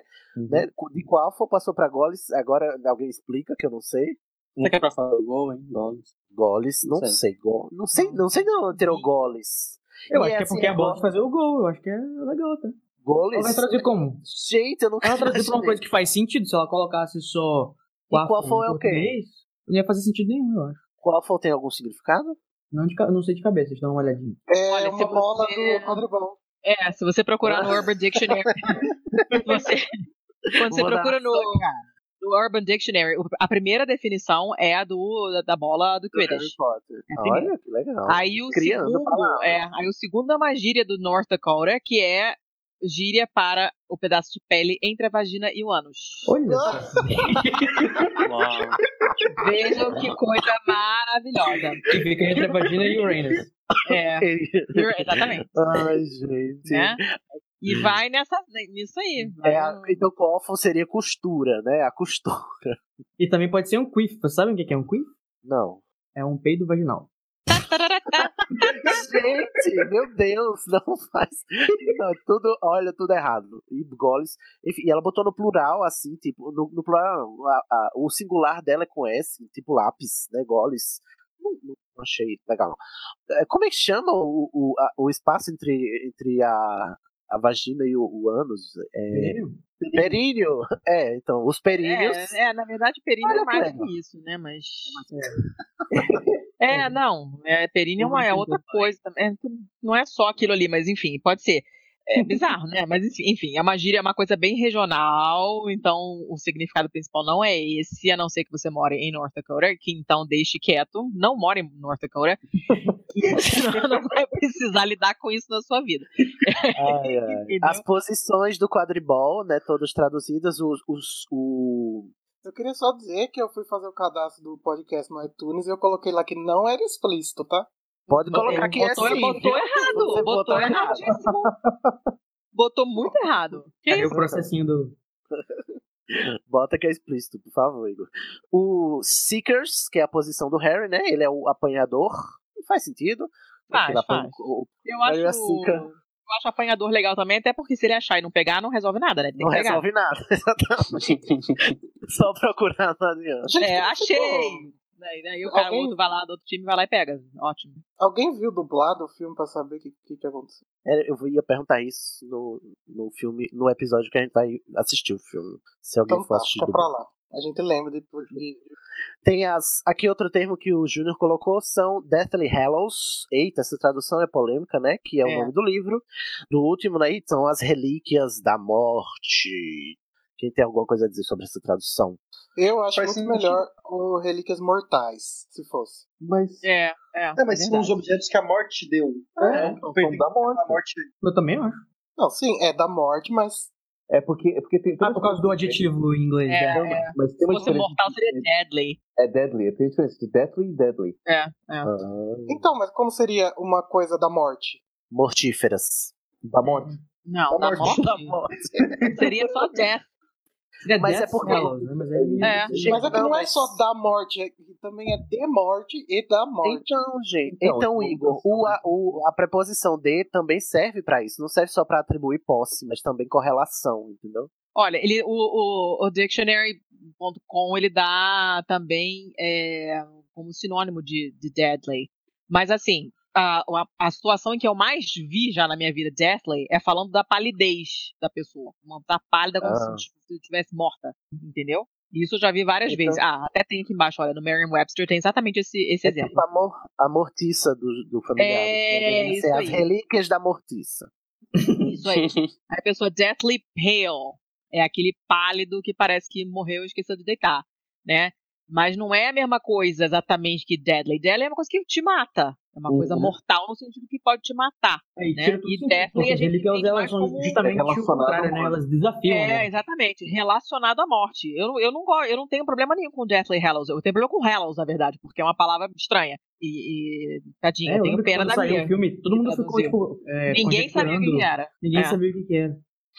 E Hellos? É, por muito tempo foi insígnias da morte que a gente chamava. Né? Hellos é. sagrado, santificado. É, relíquia, tá ótimo. Eu achei É, ótimo. relíquia que tem a ver É, com questão é, religiosa e tal. É. Religioso. tá. E é, Hello também. E, tem, é e um- parece, eu acho que é bom porque fala sobre uma questão de lore, né? Que é como se fosse um. um Folclore. Ajuda, gente. Isso, folclore. Tá na palavra Júnior folk. É verdade, é um barbarismo, né? Folclore é folclore. Não, é um barbarismo, olha aí, folclore. Ô Igor, Igor não. O Júnior. Segue. A, a, a tabela tá bem confusa pra mim. É melhor tu seguir, tu. É, eu coloquei aqui o, um objeto bombas de bosta. Eu lembro que quando eu li isso, eu achei a coisa mais nojenta da minha da, do mundo. Mas não é Porque eu achava que, que pra mim, não sei, bosta, pra mim é uma coisa de gente. Vocês não tinham essa impressão? E Em dung inglês não é é dung bombs e dung é de animal. Então é um pouco menos nojento, sei lá. É, não, não, gente. Bosta é bosta de vaca também. Bosta é bosta. É, pra mim era bosta de Bosta vaca. é cocô de qualquer ser. É, esterco, bosta. Vocês tinham a impressão de que era É. de gente quando vocês é, é, é, estavam estavam lendo? Primeira coisa que Não. eu penso eu vejo bo- bomba de bosta é no bichinho, esse cara velho, que é o rola bosta. Exatamente. É o rola Dung bosta, exatamente. dung. Ah, é verdade, é verdade. É, Nossa, é. Não sei porque que eu fiz essa, essa Eu pensei essa nele também. Pra mim, a associação O que me imediata o lembra- besouro. O que me lembra da tradução de Mundungo Fletcher. O, o apelido dele é Dun, né? Dung. E em inglês é Dunga, né? Sendo que Dung é pra fazer o trocadilho com ele é um bruxo de merda, né? É, eles chamam ele de bosta, ô seu bosta, o Dung, né? E em inglês virou Dunga. Ou em português virou Dunga. Ele perdeu o trocadilho. Impressionante, né? Ali usar bosta. É, pra aí. quem usa entre mentes, passar pra bosta é um Enquanto belo salto isso- de qualidade. Né? Olha, estou, estou impactado, né? A não ser Mas merda ela não usou. é, tá aí. Isso, lá em É merda, ela nem usou mesmo. Não, merda é porque bosta é erudito, né? Talvez Machado de Assis tenha escrito bosta, mas merda jamais. Acho que em Memórias Póstumas de Bas Cubas, Machado de Assis usa bosta. Algumas vezes. Bosta. Olha aí, tá vendo? Bosta é é muito catártico, eu adoro bosta. Uma bosta. Bosta. Seu cara de bosta. Pra caramba. Seu bafo de bosta. É, ó, tá vendo? É bom. Teu cu tá cheio de bosta. Uranus. Hoje vai que seguindo. mais? que mais? Tá, temos Berrador, que veio do inglês Amo Howler. O que, que berrador. vocês acham? Não podia ser o Ivador de jeito nenhum. Não. Berrador tinha aqui que no, é. tradu- no tradutor do Google tá como berrador mesmo. Mas a segunda opção é vibrador. Como? Vibrador? Vibrador? What? Gente, vocês estão muito sexuais. Não, sério. Meu cu. Como é que é? Ó, Mas qual tradutor? De qual língua? do, não, do Google aqui tá. A primeira opção é berrador, depois vai vibrador, disparate, tolice e erro forte. Gente, Pra que... Howler. não, que desserviço. Parem. Não. Howl é uivar, parem. Oh, é. Dá duplo sentido. Vibrador. Uivou. Mas é Howler é porque quando, quando a- pessoa usa o vibrador, ela uiva de, de orgasmo. Ai, Nossa. Eu acho que é isso. Não. Eu acho que Aquilo que faz Nossa, você acho que daí fica melhor a tradução, se for isso. Ah, Mandar um vibrador. manda o vibrador. Totalmente desgostosa. Vamos pro bloco de vibradores. Atenção. Vai ter um programa de Puta vibrador. merda, agora toda vez que eu ouvir isso, eu vou pensar na questão sexual. Muito obrigado, viu? O próximo especial vai ser um especial de vibradores, tá, gente? Não vai ser mais vibradores. o próximo termo, termo Júlio. É, deixa eu ver. Tem algumas criaturas aqui, tipo Dementador. O que vocês acham de Dementador pra Dementor? Eu gosto de dementador, acho ótimo. É, Eu acho que ela não teve trabalho aí, né? Não tinha o que fazer também. É literal, funciona super bem, dá bem a ideia, eu gosto muito. E de Goblin pra Duende? Não gosto. Apesar Essa de saber que é história, essa, Tem né? uma questão Duende, cultural. Duende de- Verde, é do, do Homem-Aranha, né? A gente sabe que a tradução é, mas eu não, pra mim não, não é. É Duende é uma outra das traduções, na verdade. Porque Goblin é uma criatura própria lá da, da, da do cultura. folclore, né? É, da folclore deles, que não tem uma, uma correlação aos nossos duendes diretamente, mas indiretamente É porque a tem. gente- então a gente Brasil- pode. Quando a gente fala duende, a gente lembra de quem? Da Xuxa, né? Eu penso em alguma coisa verde. Eu penso no Duende Verde do Homem-Aranha, pra mim. É isso. Na Xuxa Eu e os acho que duendes. duende em inglês seria mais gnome, né? Não, Não, não é aquele bichinho não, que não que é pensa. gnomo. É o gnomo. É o de jardim. Eu que vi gnomo. Nossa, mas eu, antes de Harry Potter, eu acho que eu associava duende aos gnomos que tem o Ah, entendi. barba branca e tal. Barba branca? Ah, aqueles de jardim? É, É, é. Mas pra mim é gnomo, gente. Não Mas pra mim é gnomo. Tem em português. Sim, Tem. aqui a gente não já não Não. jardim, não é? Então, assim, é- essas criaturas, as traduções são todas confusas. Não existe. É, Tem consenso, né? Não tem, não, não tem né? consistência, não tem nada. O, o próprio termo para elfo é uma coisa muito confusa. Uh, a sim, ideia de elfo é uma coisa que a gente não tem consistência nenhuma, nem em inglês, do que como é que é a cara do elfo. A É. gente está acostumado com o elfo de Senhor dos Anéis, é uma É. uma linda, maravilhosa, mas tem os elfos que são que nem os elfos da Rowling, e tem elfo que não tem nada a ver com nada. Tem o elfo do, que são os elfos ajudantes do Papai Noel, que em português ficam duendes ajudantes Ficam do Papai Noel. doentes, é mesmo. Sabe? Então é uma confusão na hora de traduzir essas coisas que eu até aceito chamar Goblin de doente, porque daí é uma escolha ali não- e acabou. Não, pra mim ah, foi, por exemplo, em algum desenho desses de perna longa apareceu algum duende que eles chamaram, algum leprechaun que eles chamaram de duende. Então isso É pra mim ficou mesmo. bem forte. É, Leprechaun, eu só aprendi com a Rowling, porque todo desenho que tinha Leprechaun é- era doente que chamava. Uhum. Todo des- toda dublagem, né? da- Traduziam o Leprechaun pra doente. Próximo? Então lá. Tem aqui um termo não muito comum, muito conhecido, que é o Blast and Screwed. Eu acho que, que é o explosivinho em português. Ai, meu Deus, eu odeio esse animal, eu odeio esse nome, porque Ei, o não é tem aquele que nada... tem o, o, o, o chifre que, que do... Não, ou esse era um pente. O Esse não explo... Blast and, Blast and the Scrooge É é que aquela explode. raça que, que o Hagrid cria, que ele mistura Aham. um, um caranguejo de né? fogo com uma, Ah, uma é. E no final ele usa no, no, no labirinto, vira um, um escorpião do inferno chamado Explosivinho. Ah, Nada É muito fofinho esse nome, né? Pro, pro É, que é. Não... Sim. É, nessas horas aquelas medidas de segurança pra ninguém morrer, entra um cheque. Mas eu não sei porque ela não leu, é, ela não revisou depois pra dizer, olha, essa criatura, quando ela cresce, ela vira um negócio muito cabuloso que não condiz com essa, esse nome que eu dei. Gente, mas é a cara do Hagrid dar esse nome pra um bicho. Deveria ser explosivão. Não, Sim, sim. Mas Blast and Screwed, gente, olha a diferença pra explosivinho. Deveria ser explosivão, né? Eu, eu não sei porquê, mas esse nome não me, não me leva a uma criatura, sabe? Me parece Uma mais um criatura. objeto.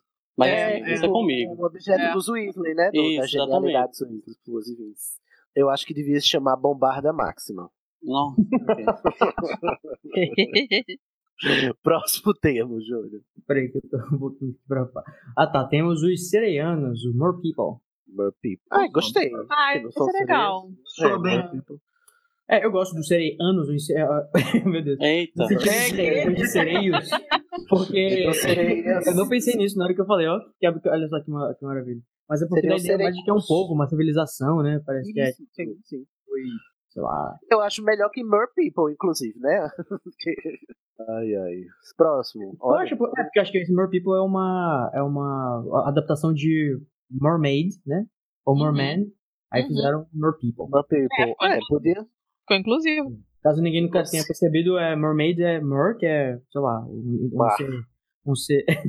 Eu- assim, eu não sei Pois é, exatamente a, como é etimolo- a etimologia. É, vem de mar, gente. Mar no Uhum. francês é mor, mer. Uhum. É. Ah, tá, porque no Skyrim, eu jogo Skyrim. E no Skyrim tem várias, várias raças que tem as humanas e os Mors. E os Mors não, são, não tem nada a ver com, com sereia. É tipo. Não, mas é, o problema é do Sky. É. né? É, então pode ser. eu não sabia que, que tinha essa conexão com o mar. Assim, obviamente, É. né? É, sereia. Enfim, Uhum. É, seria É, a dama, da, do- dama do mar, né? Mermaid. É. a dama da água. legal. Aí temos depois o, outra criatura que é o Gilricho, que é o Gilliwig, que é o Gilliwig. negocinho que o Dobby dá Ah, pro, sim, que o sim. Dobby dá pro Neville. Eu gostei, que tem a ver com É guerra. Gillyweed, né? É, Gilliwig. Gilliwig. É tipo, é maconha de, maconha de guerra. De guerra. Se fosse adaptar para o Não, Urban Mas maconha Dictionary. não seria Weed?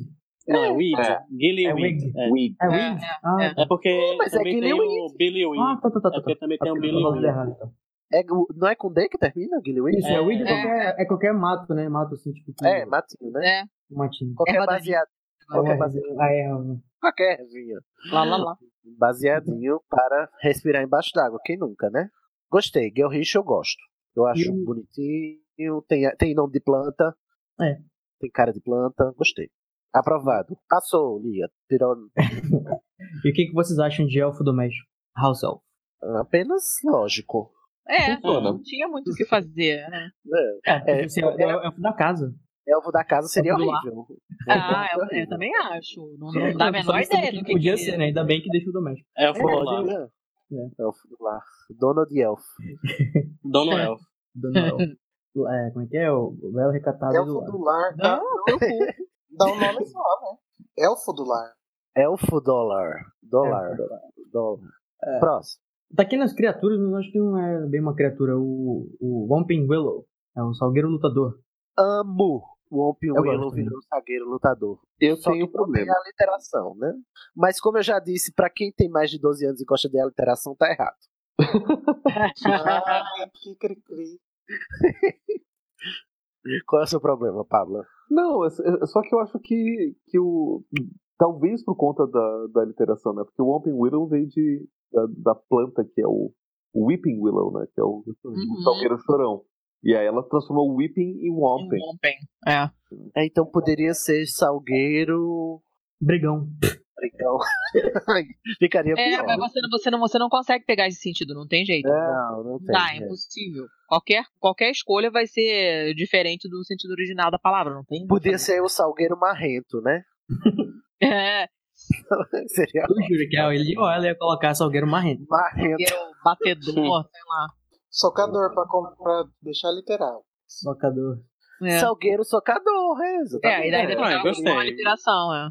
Sim, Gostei Teria dessa. literação. É- é Já que vocês querem a literação, né? Aí, tá aí Eu quero, vocês. manda mais que tá pouco. Eu sei que você não gosta, mas eu gosto. Ai, eu odeio a literação. adoro. Eu, eu, eu aceito em Harry Potter porque é pra criança, né? Mas olha, um adulto escrevendo a literação eu não consigo lidar. Não, mas eu gosto perceberam. também. Mas o, o, o- todo o kit do todo o kit do, dos James Weasley são aliterações. São. Todos eles. Todos, claro. Eu acho muito maneiro isso, gente. Não, Não, mas. é gente, ô- divertido. ô- Não, é. É. divertido, mas você vai ouvir as músicas do Zé Cabaleiro, um velho de 50 anos, é tudo cheio de alteração, gente. Eu não consigo lidar com um homem sério. Ah, mas o de Zé alteração. Cabaleiro fez cover de Charlie Brown Jr., né, Sidney? Ai, sou fã. Vamos lá, gente. Próximo, próximo tema. É, o próximo tema temos aqui feitiços e miscelânea. É, Uh, e adoro. vamos começar justamente com aquela frase maravilhosa Nossa da. Câmara Secreta. Ex, Lorde Voldemort. Gente, Olha aí. gênio. Eu achei um gênio. Parabéns, Eu achei muito mereceu tudo. Linda falou tudo, lindíssima. Pena que errou tanto depois, mas muito maravilhoso. Não tinha como ela fazer com o Marvolo, ela mudou pra Servolo e agora a gente tem que lidar com o fato de que aqui é Servolo, né? Mas Gente, se Servolo é um sobrenome que existe de verdade, virou, né? Ah, é? Existe verdade? Aham, eu, eu já vi gente chamada Servolo no Brasil. Não sabia. Mas, assim, como, considerando que na França o- eles têm que chamar o, o tom de Elvis, eu acho que a gente tá no lucro, né? Isso, isso, isso, que eu tinha visto na. no- Explica pro pessoal. É porque para manter a, o anagrama, né? Porque essa, é, essa é a parte da, da Câmara Secreta que o, o Tom Riddle, Tom Marvolo Riddle, eh, se transforma como anagrama para I Am Lord Voldemort. E aí, esse é um desafio para todo mundo, né? Que vai Uhum. traduzir Harry Potter em todos os idiomas. E em francês, né? O nome do Tom Riddle teve que virar Elvis para ter uma aliteração convincente para a frase Je suis Lord Voldemort. Acho que é Elvis G alguma coisa, né? G. G do Sol, G do Sol. É Elvis, Já pensou o, é Tom o, Elvis G do Sol. o jovem Dum- o Dumbledore dizendo assim: Eu não vou. é, como é? Você se mostrou hoje, jovem Elvis.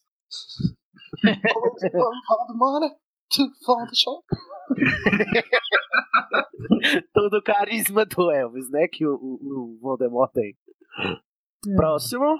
A próxima Inclusive, tenta- se você. Peraí, só um minuto, Júlio. Se você quiser ouvir toda a lista de é, traduções desse anagrama, volta lá no nosso segundo episódio, né, Pablo? O Pablo eh, fez um jogral com todas as, as- todas as traduções para esse anagrama lá no, quando a gente falou sobre a pedra filosofal no É Pau é Pedra Filosofal número 2.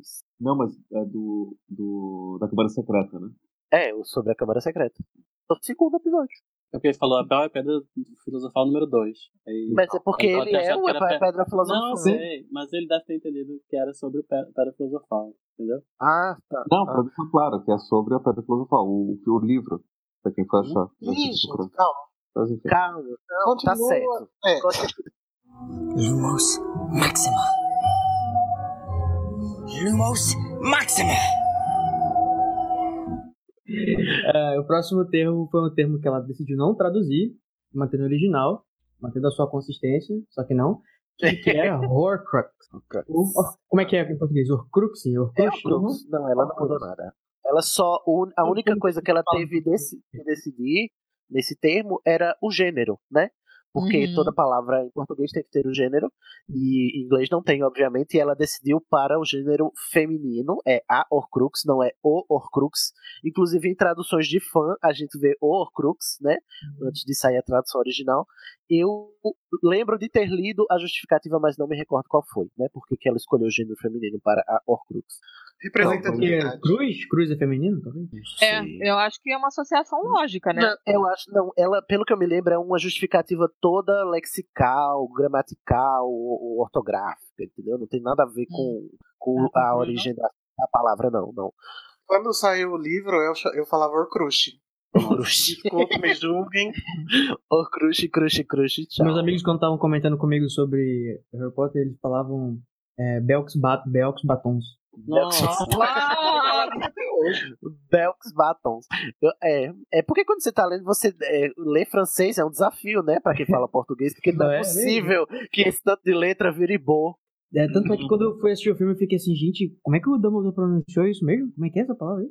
Mas eles, não, eles e no falam- filme eles falam tudo errado também. Eles É, falam errado, falam eles falam Bobattons, Bobattons. Ah, Inclusive, é, como eu, eu acabo falando meio que sem querer, porque o certo é Bobaton.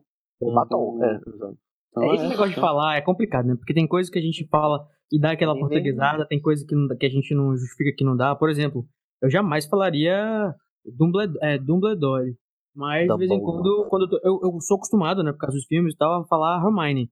Mas de vez em quando eu falo Hermione, Aí eu falo não falo aguento quem Draco. fala Hermione. Inclusive, G, você que tá me ouvindo, meu, meu consagrado, meu parceiro da minha vida, pare de falar Hermione, pelo amor de Deus. Mas Fala que fala Hermione. Snap?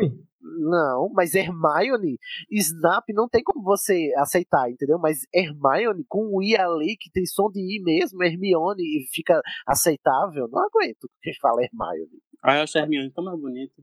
É muito mais difícil você falar Hermione do que você falar Hermione, gente. Certamente. Não, pra quem tá acostumado. Não aguento. Júnior tem que parar, tá? Tá bom, vou, manda uma, Eu manda uma, manda uma reclamação lá pro professor Dumbledore. Ah, podcast assim, né? Quando a gente não concorda, manda o outro parar. E vamos pro próximo ponto, né? É, vamos, vai, Próximo vai, vai pra Uranus, vai. Vai. Eita! Gente. A rixa vai começar. Gente, mas é. Calma, que eu tinha alguma coisa pra falar, eu queria falar, pera.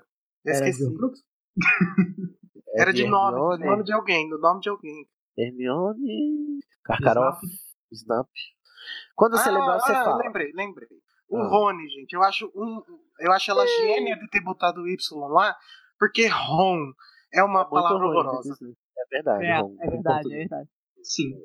No começo eu confesso que eu tinha birra. Eu disse, por que, que ela botou esse Y aqui se era É, Ron? Ronivon.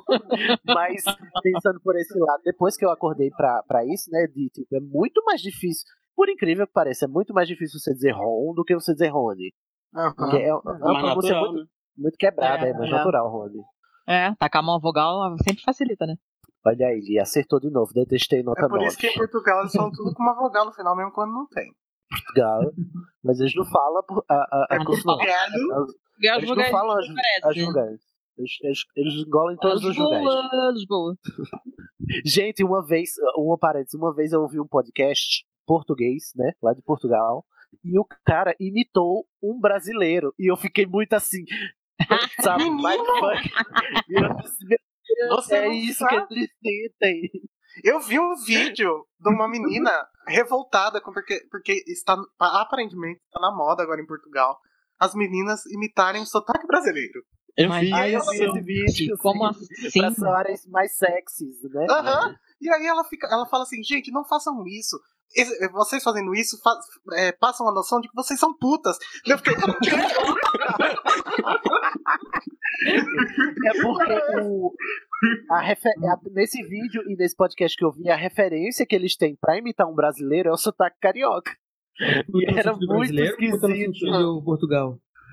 Não, um português imitando num brasileiro, ele imita um brasileiro com sotaque carioca, entendeu? É essa a referência de, de português do Brasil que têm. Sorry, not E aí é muito esquisito, gente, um, um português imitando o sotaque carioca. Eu fiquei, eu fiquei, eu fiquei literalmente como se eu estivesse ouvindo, sabe, eu eu estivesse lendo a mensagem daquele alienígena, da alienígena da chegada, assim, eu fiquei, eu tô entendendo, mas não, eu, mas eu não sei, mas eu tô entendendo, mas eu não sei. Gente, mas a menina um- do vídeo faz muito bem. Parabéns pra ela. Eu não ia desconfiar que ela não era brasileira se ela falasse daquele jeito. Fecha o E nem parênteses. pensar que ela era puta também, como ela tava querendo. Olha, a- isso aí, é- aí é outro problema, não é? Não é problema de sotaque, né? É um problema mais embaixo. Lumos Maxima. Lumos Maxima. Próximo termo. O próximo termo é fiel do segredo, ou secret keeper. Fiel do segredo. É, porque não podia ser guardador do segredo, né? Eu acho muito bom. Eu acho, É, eu fiel do original, sabia? Acho legal. Porque a ideia de Fica mais- fidelidade. É, é. E tem a ver com o nome do feitiço, né? Que é Fidelis. Fidelis. É, verdade. E, é, inclusive, por falar em feitiços, né? A gente não tem muito estranhamento nos nomes dos feitiços, porque a o nosso idioma português tem base latina, Uhum. que é a base que ela usa para fazer os feitiços, que é muito mais dispare, né? Distoante da, da- do inglês, que, que a, a maioria, né? A grande maioria dos termos, a origem do inglês é germânica, né? Então, Uhum. o estranhamento para quem fala inglês é maior do que para nós, né? E eu, eu, eu vou revelar aqui com muita.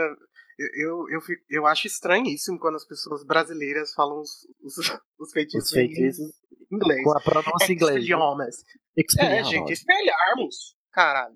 É, principalmente porque tem a, tem a, a origem latina, né? Então Não é, faz mais gente, é sentido a a dar mesma base fonética do seu fucking idioma. Por que, que você não fala? Ai, ai, vai falar expecto patronum.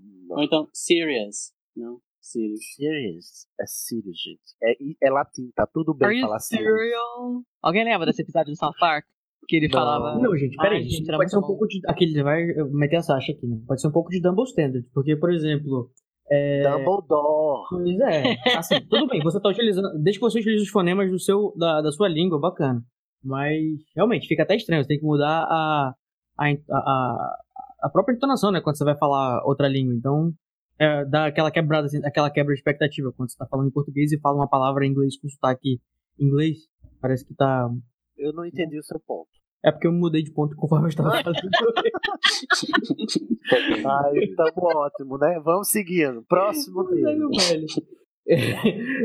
Ah, beleza, temos aí Animago, que ela simplificou de, Animag, de Animagus.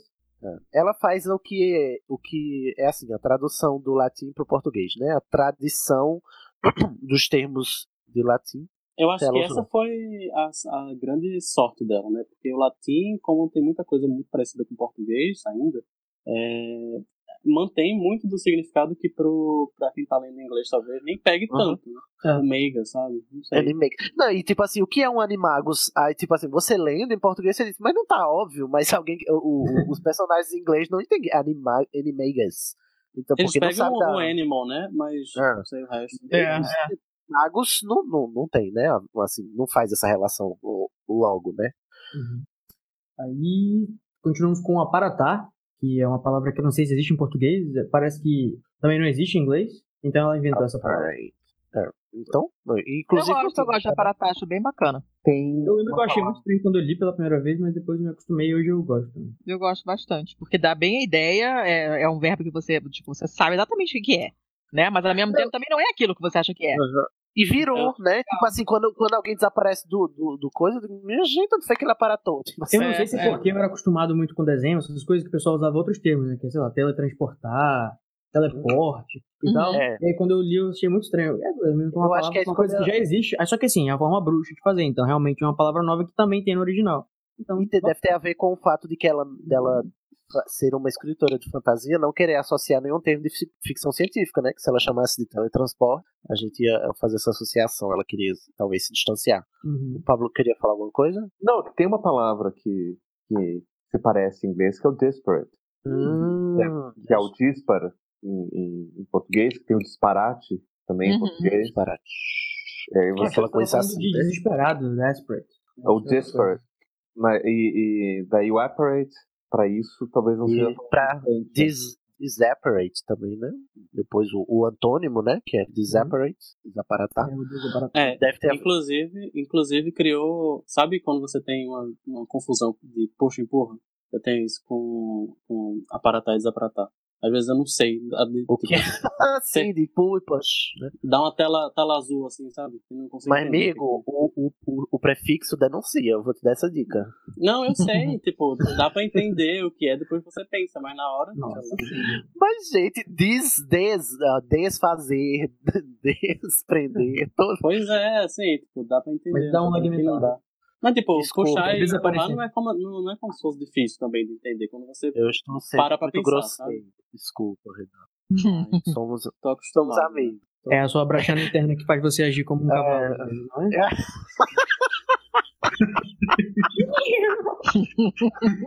Ai, eu amei esse shade. Ah, Apesar de ter 5 mil, meu Deus, eu quero um prêmio, eu quero um Oscar de melhor shade para Junior Code. Meu senhor, eu tô aqui todo me tremendo. Olha. Mas para isso você teria que ter uma brachana, não é mesmo? Que não é o Eu tenho no meu coração, tá? Eu ia dar um shade, ele me interrompeu, que nem o, o Renato disse, eu tô acostumado. Eu disse, é, convivendo com o Igor todo esse tempo, né? É, exatamente. Vamos, Eu próximo. tava, sabia, né? Tá, aí o próximo aqui seria o Muggle, que a gente já falou, né? Já, chega, bastante. já tô, tô exausto já desse termo. É, e aí tem alguns termos de quadribol aqui também, que é o artilheiro, não sei porque que ele tá no outro grupo, é, que é, Artilheiro é o- chaser, né?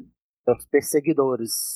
É quem usa a... É melhor artilheiro, gente, do que chaser, eu acho.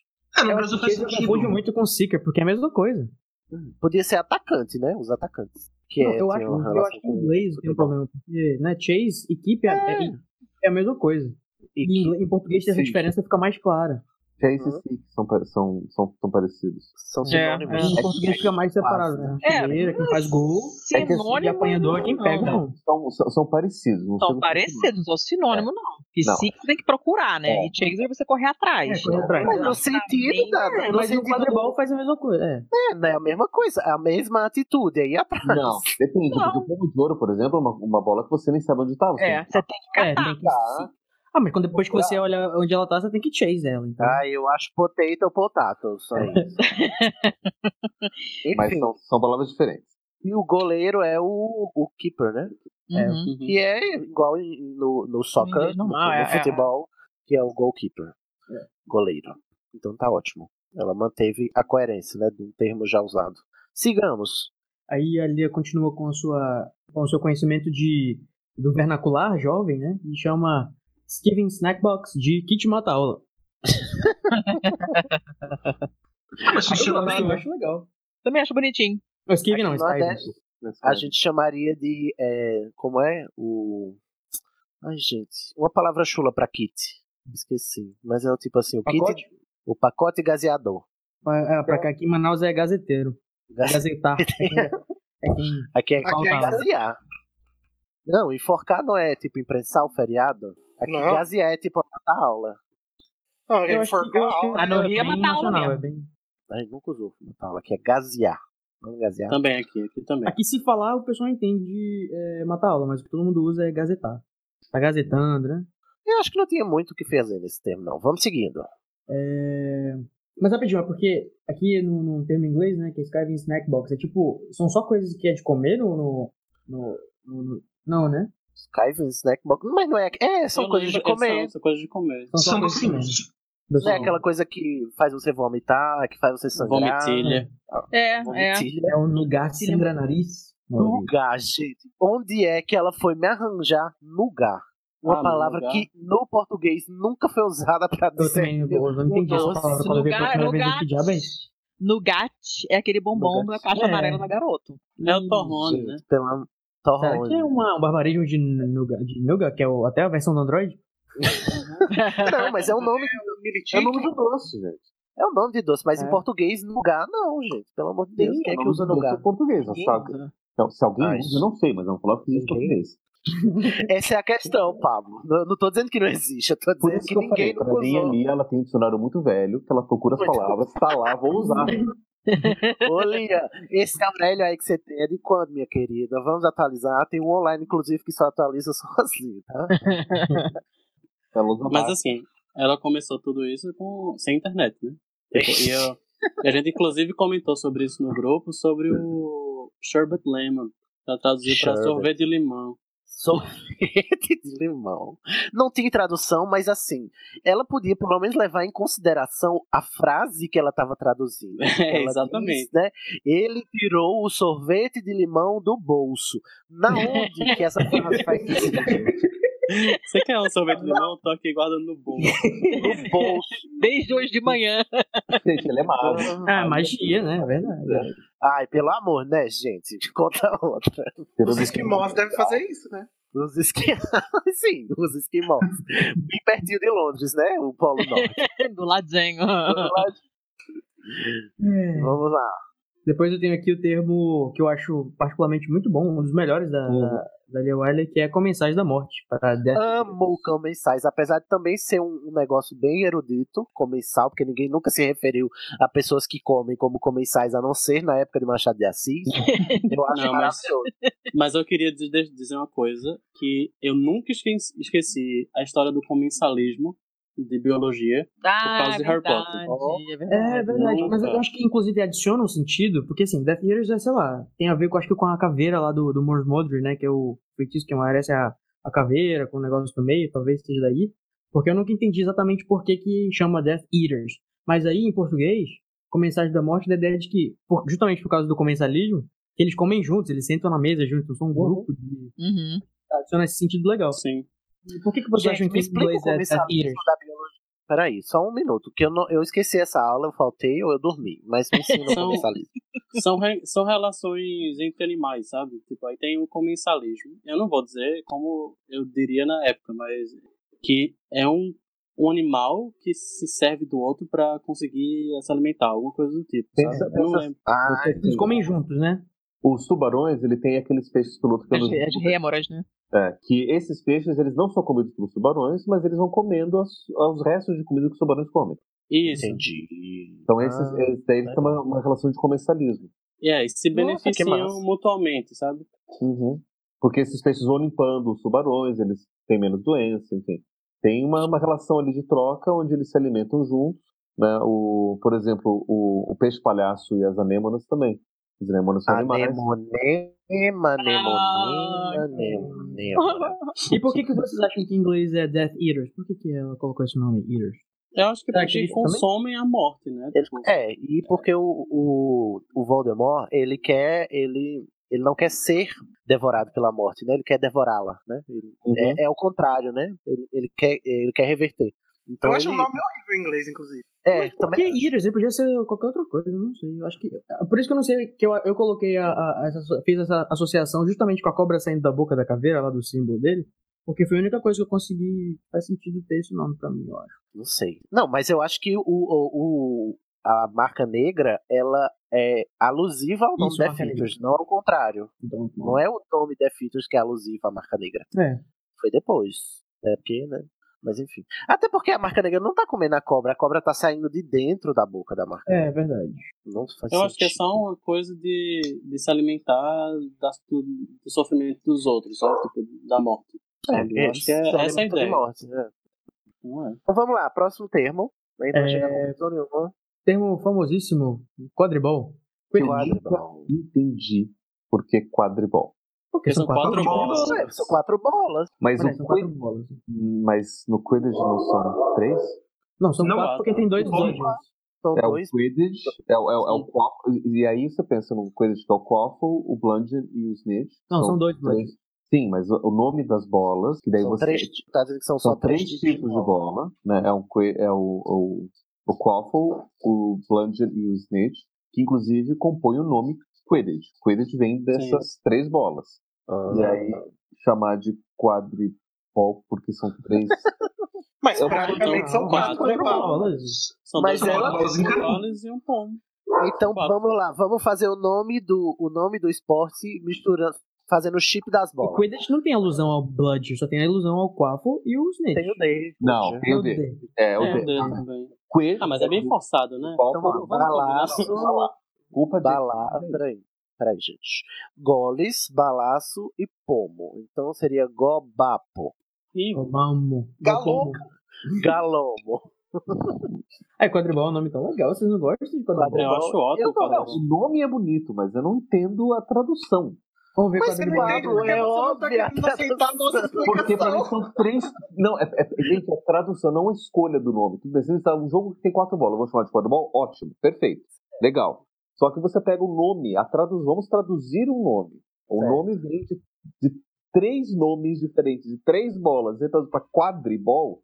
Então, Eu não sei até que ponto. Pablo, Eu não sei até que birra, ponto. Pablo. Eu não sei O até meu- que ponto a Lia sabia exatamente qual É, era eu, a pelo menos, nunca do tinha feito essa associação até hoje, viu? Eu também não. Foi, foi só recentemente que eu também descobri que eram as três Mas, misturas. fico muito feliz, Pablo, por você ter compartilhado, porque eu nunca tinha parado pra Muito pensar. Sem falar que a, a Lia fa- fazendo, traduzindo de má vontade, tu acha que ela ia parar em Quidditch? Bom, a maioria dos nomes é no dicionário de vários países é, é- são só barbarismos do, do mesmo do- da palavra Quidditch. Em português, em Portugal, inclusive, é Quidditch também. Tem alguns lugares que é diferente, só que eu não entendo a, a língua, então eu não posso. Por exemplo, em, em alemão tem, é, significa uma palavra que não tem nada a ver, que é com Z, que significa céu. Quê? É uma palavra antiga para céu, que é Zwerkball, ou seja lá qual for a pronúncia em alemão. Provavelmente é tipo, se fosse um, um esporte que é Futebol no praticado no céu, sabe? Sei lá. Aí, ó, o espanhol manteve, e, é, português Portugal manteve. O italiano ficou com o mesmo, também. Tô, Eu só uma coisa. Acabei de, acabei, de, acabei de ver aqui que não lembrava que Ravenclaw em italiano eles traduziram pra Corvo Nero.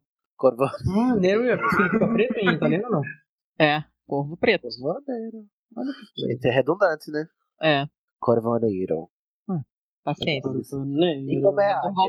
Gente, eu jurava que era Nero. Toda vez que eu ia comprar é, Nero. sorvete, eu falava Nero. Não. Por causa do, do, do imperador. É, que também não é a Nero, se chama Nerone em italiano. Ai, Ó, Gente, muitos Gente, aprendizados vamos- hoje, não é mesmo? Vamos andando. Gente, pelo amor de Deus, gente não acaba nunca. eu acho que vai dar 18 horas de. Já falamos de Gravação. geologia, história. É, línguas e agora vamos... Taxologia. Taxonomia. 8 horas e 40 Aí, eu vou Gente, falar sobre os mais importantes, então, tá? Estamos gravando 84 anos. Já faz 84 anos. É porque são muitos termos, né? Agora nem, nem todos vão vale a pena de falar. Então eu vou começar a fazer uma seleção aqui pra... Por favor, senão tu vai dormir meia É, noite. vamos só os top hits agora. Então vamos falar sobre as outras casas de Hogwarts. Uhum. Lufa Lufa, Lufa Lufa. Ai, Lufa Lufa. O que Eu não vocês gosto acham? Lufa Lufa, não. Hufflepuff. É uma coisa que eu comecei a me acostumar, não me importo tanto mais. É mas é tão ridículo quanto também. Não sei É. por que que a Loi fez, falou Hufflepuff também. Eu achei. é, Inclusive, quando eu fui tentar descobrir o que significava isso, eu penei pra procurar, ó, porque é difícil. Inclusive, até hoje não tenho uma conclusão, porque é tanta coisa diferente que eu vejo em tanto lugar diferente sobre o que, que significa. O que? O E- Hufflepuff? É. Ah, gente, Hufflepuff é, é, o, é, o, é o, o lobo dos três porquinhos É. que veio lá. É, pois é, isso é uma das coisas. Outra coisa que eu vi soprando. É que O lobo? ele faz associação. É, o que ele faz, ele huff and puff, né? Puff, é. na, na historinha famosa pra, pra fazer a casa, a casa cair, ele huff and puff. E aí associou-se isso a você trabalhar duro pra fazer alguma coisa, ou se esforçar muito. ah, Aí daí talvez seja essa a, a- a- essa ideia que veio da, porque eles são trabalhadores. Obviamente. Obviamente é essa. Ou então também tem tipo a palavra que eu tava vendo outra, outra, outra em outro lugar que dizia que podia fazer menção às pessoas, né, que tem que trabalhar duro para conseguir alguma coisa, a classe trabalhadora, o pessoal que não é especialmente bom em nada, mas tem que se esforçar para conseguir as coisas. Aquele que tudo produz, tudo pertence. É. Sonserina tem nome de remédio, não gosto. É péssimo Sonserina, gente. Sonserina é muito ruim. Tem, é, son, é aspirina da sonsa. Sonserina. É, exatamente, odeio. Odeio, odeio. Não odeio. Em italiano é serpe verde, que é serpente verde. Serpente verde. Grifinória já, eu acho assim, é bonito, É. sonoro, mas também não sei pra quê. eu tenho birra com Grifinória, né? não sei se já perceberam. Uhum. Imagina. que mais, Júnior? É, deixa eu ver. Tá, a gente não falou sobre o Creature, né, o monstro. Meu Deus, por que, gente? Por que Hum, essa verdade. preguiça? Creature virou monstro. Olha, tão que ela se dedicava, né? Penseira, né? Aí Creature, ah, um monstro mesmo, que ele é, ele é um feio. É, é a mesma coisa, né? É, ah, gente, pelo amor de Deus. Pegou tão mal pra ela, pegou mal. Ela fez um negócio lá e, enfim, não gostei, achei preguiçoso. É, pra quem não conhece a palavra em inglês, né? Creature tem um som de criatura, talvez seja por isso que ela escolheu a palavra monstro, mas é com outra grafia.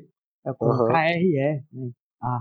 Tem outra palavra, tem outro termo que também é uma grafia diferente. Eu não tô lembrado qual é. Acho que tem vários, na realidade. Ridículos. Ridículos. Podia ser. Não, podia ser- ridículos é, é do latim, né? Ridículos é muito bom. Podia Ridículos. ser Adoro. bicho tem com dois B e né? X, ó. Bicho. Assim, Bicho. Gente, Sai, bicho. Bicha. detalhe, a palavra creature com C, não com Ah. K, é um rangido. Então, creature Sim, é mesmo, é um verbo. né? Ai, preguiçosíssima. Lia, nota zero, viu? Tá baixando a média. Essa Amei, semana os alunos que ajudaram ela não foram no curso. Não foram. Esse dia Não fizeram o faltou, trabalho não dela. o, o grupo que ficou encarregado de, de traduzir Creature é, faltou. Conseguiu só um set. Você sabe onde é que tem muita controvérsia também? No- no- em alguns lugares, tipo Câmara Secreta. The Chamber Não é of Secrets. mesmo. Chamber of Secrets, que é a câmara, ah, literalmente seria dos segredos, né? Em Portugal é dos segredos, né? eu acho. Eu não acho Eu acho que melhor do que dos segredos seria de segredos, né? dos segredos. Mas ela se De certa forma, ela é porque ela tá secreta, então tudo bem. Ela é secreta, gente, a câmara. Na realidade, ela é mais secreta do que ela tem segredos, então acho que faz até mais É sentido. verdade. Porque o único Sim, segredo que tem lá é o acho. quê? Só a cobra, né? Só. Só isso. É mais difícil chegar lá do que Se fosse em a português, o pessoal não fala que os portugueses de Portugal colocam os spoilers dos filmes no, no, no final e assim, a câmara da, do basilisco. Da- do basilisco, da cobra gigante. A, câmara, não, é a caverna da cobra que mata. A Que gente, mata não a sabe que, a gente não sabe o que mais tinha lá quando o Voldemort entrou pela primeira vez. Vai que ele pegou tudo cheio de secreto. Hum. Acho que não tinha mais nada, não. Não, A gente não vê na história que o, o motivo dele ter criado a câmara foi pra alojar o basilisco? Não é isso? Mas. Não, rapaz, mas tem mais coisa. Não, Voldemort. Não, é porque, se eu não me engano, tem alguns textos que saíram depois que falam que ele levava alunos pra lá pra poder ensinar artes das trevas sem, sem os outros diretores das casas perceberem. Nossa, isso soa muito errado. É, né? é, exatamente. Os cara. banheiro das meninas ensinar. Eu fiquei assim, todo me tremendo, enquanto você descrevia o que o, Sa- o Salazar fazia. Vamos passar pra, pra frente, né? Que depois de o cu, o cu tá obscuro agora.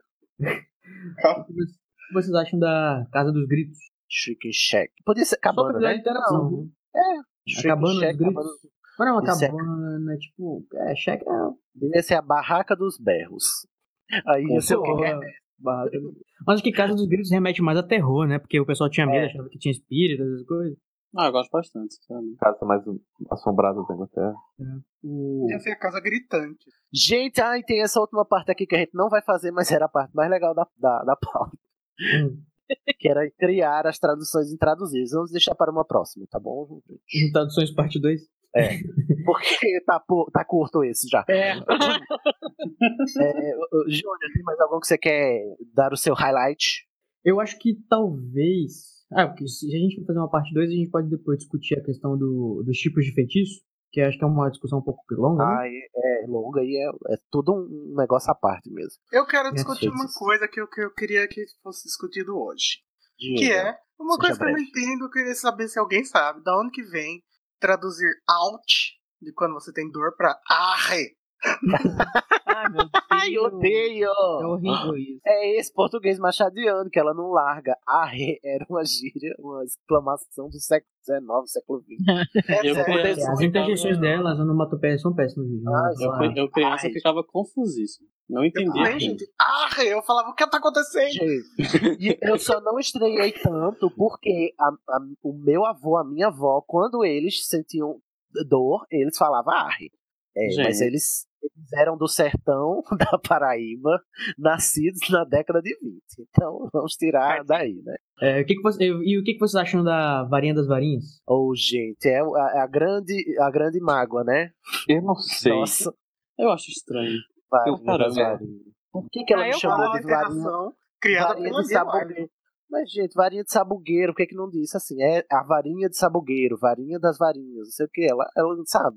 É porque aí perde o sentido É, dela ser perde velha duplo também. né? sentido dela É. ser antiga e por isso ser mais venerável do que todo Eu acho, que, eu acho que os fãs traduziram antes do, de sair a tradução original como varinha anciã, não foi alguma coisa do tipo? Anciã. A varinha venerável tinha alteração também, tá vendo? Uhum. Podia, tinha qualquer coisa, menos varinha das Varinha varinhas, velha. que é. Já tem a mesma varinha. ó, a varinha velha também tem a sua alteração, assim. Ai, mas varinha velha é sacanagem. Mas de Deus, a, cara. a, a, Tipo Vila Velha. é, Cruz é a tradução mais preguiçosa e rápida, a tradução mais preguiçosa e rápida para alguém que tem um prazo curto, né, para traduzir. Né? Ah, eu não acho não, eu acho bem legal. É bem enfático, assim, que ela é, comanda o Batatal. Né? É a dona da porra falando de Machado de Assis. Não, e, e né? é tipo assim, comanda a porra toda. Não, pra mim, dá essa ideia. É a mesma ideia de Elder One, porque é da ideia de venerável mesmo, da mais É, mas- antiga, mais sábia, mais poderosa. Mas o Elder Você One respeita, né? A varinha que você respeita. mas só que o One trocadilho. vem, vem do Elder Wood. E é Sim, fala. sim, sim. Por Mas, é, chama você tem, mas você tem um duplo sentido, né? É, porque esse trocadilho seria. É, isso você, pra você ser. Ou, ou você escolhe, quero- ou você bota ela como a varinha Master Plus Ultra dominadora de todo mundo, ou você vai pelo lado do tipo de, de, de, de- de madeira que ela tem. Não dá pra juntar os dois em português. Não tem como. A- devia ser a maior varinha, como disseram aí, né? A maior varinha que você respeita. É, mas eu queria só, só perguntar como vocês traduziriam que é, a varinha das varinhas é que nem Daenerys, né? Tem vários nomes. E um dos nomes é, é, é Death Stick, né? Seria o pau da morte. lá, lá, lá. Voldemort quase. ah, gente. Então, gente, ó, chega, basta, muda a Lia. Não aguentamos mais falar de tradução, já faz 84 anos mesmo que a gente tá gravando aqui. A gente tá encerrado por hoje uma discussão que realmente ela não tem fim mesmo, né? Então tá impresso na duração desse episódio, que é uma discussão que não, não tem fim. Eu vou pedir para vocês é, comentarem com aquilo que mais vocês gostam e aquilo que mais incomodam vocês na tradução, as Sachas que estão nos ouvindo, né? E quem não tem essa noção também, né? Porque ninguém é obrigado, afinal de contas, ninguém é obrigado a saber idioma estrangeiro nenhum. É, o que é que você pensava, o que é que você achava, qual era a sua impressão da versão do português da Lia, já que você não teve contato nenhum com, com outros idiomas, principalmente com o idioma original, né? Se era um, um impeditivo, né? Se era uma barreira, o que é que, como é que a tradução da Lia repercutiu em você que nunca leu em outro idioma? Comenta aí pra gente que a gente menciona no próximo especial de vibradores.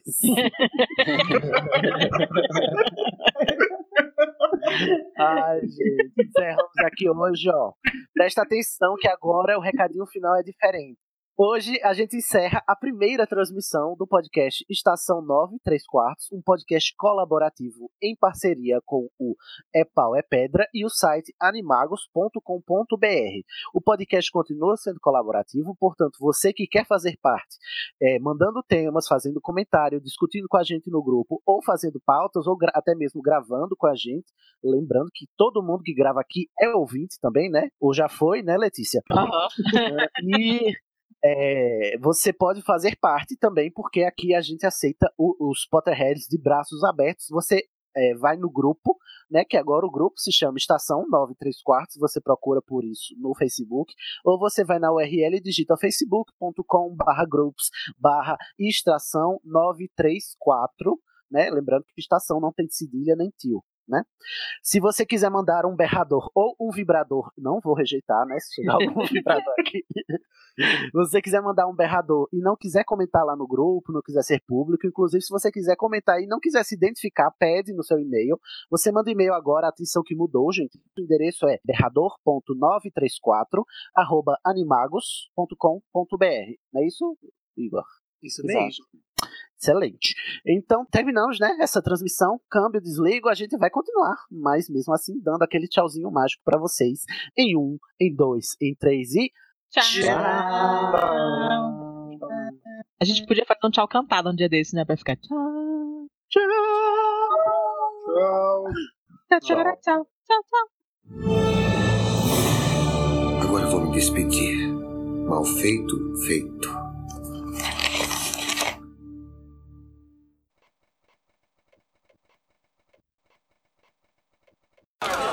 Silêncio!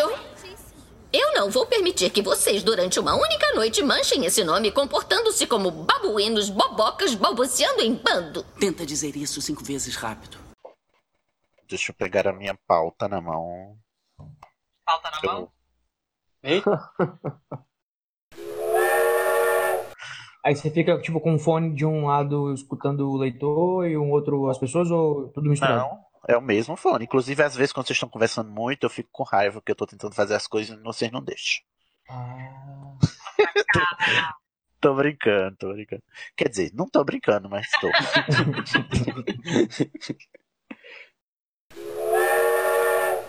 Sorri aí. a- Ai. Que isso, gente? que que é isso? aplicativo e abre de novo. Eu quero. Grita no mudo, viado. Recupera.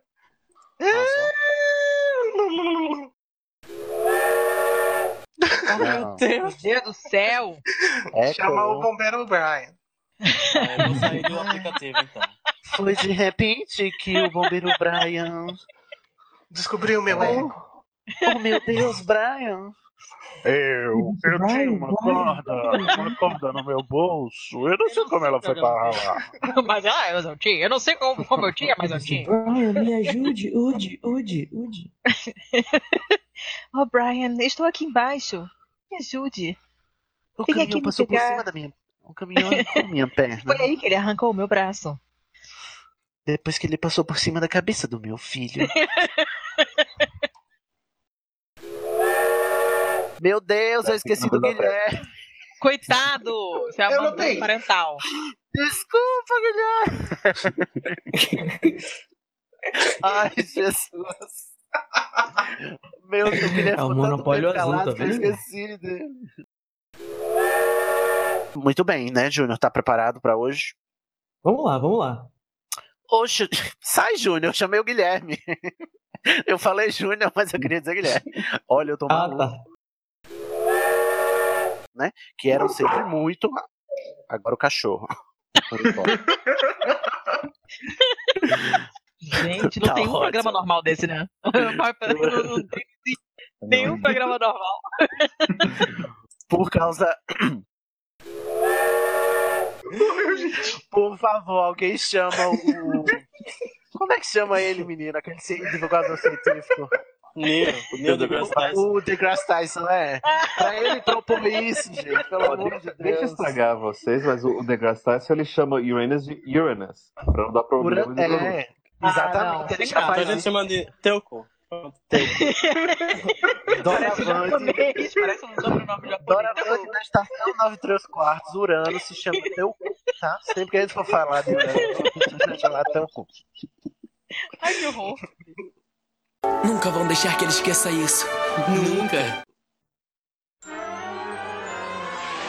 It's time to tour the planets that make up our solar system. Come on! The closest to the sun is the planet Mercury. Next, the shrouded planet Venus is as cloudy as can be. The Earth is next, we call it home. Let's hope it stays that way. And then there's Mars, it's really red. What more can I say? The gassy planet Jupiter's as big as planets come. Then there's Saturn with its mighty rings made up of tiny crumbs. We travel on to Neptune, that's a gassy freezing ball. And cold and tiny Pluto, it's the furthest one of all. Well, there you go. That's our solar system. You forgot Uranus. Good night, everybody.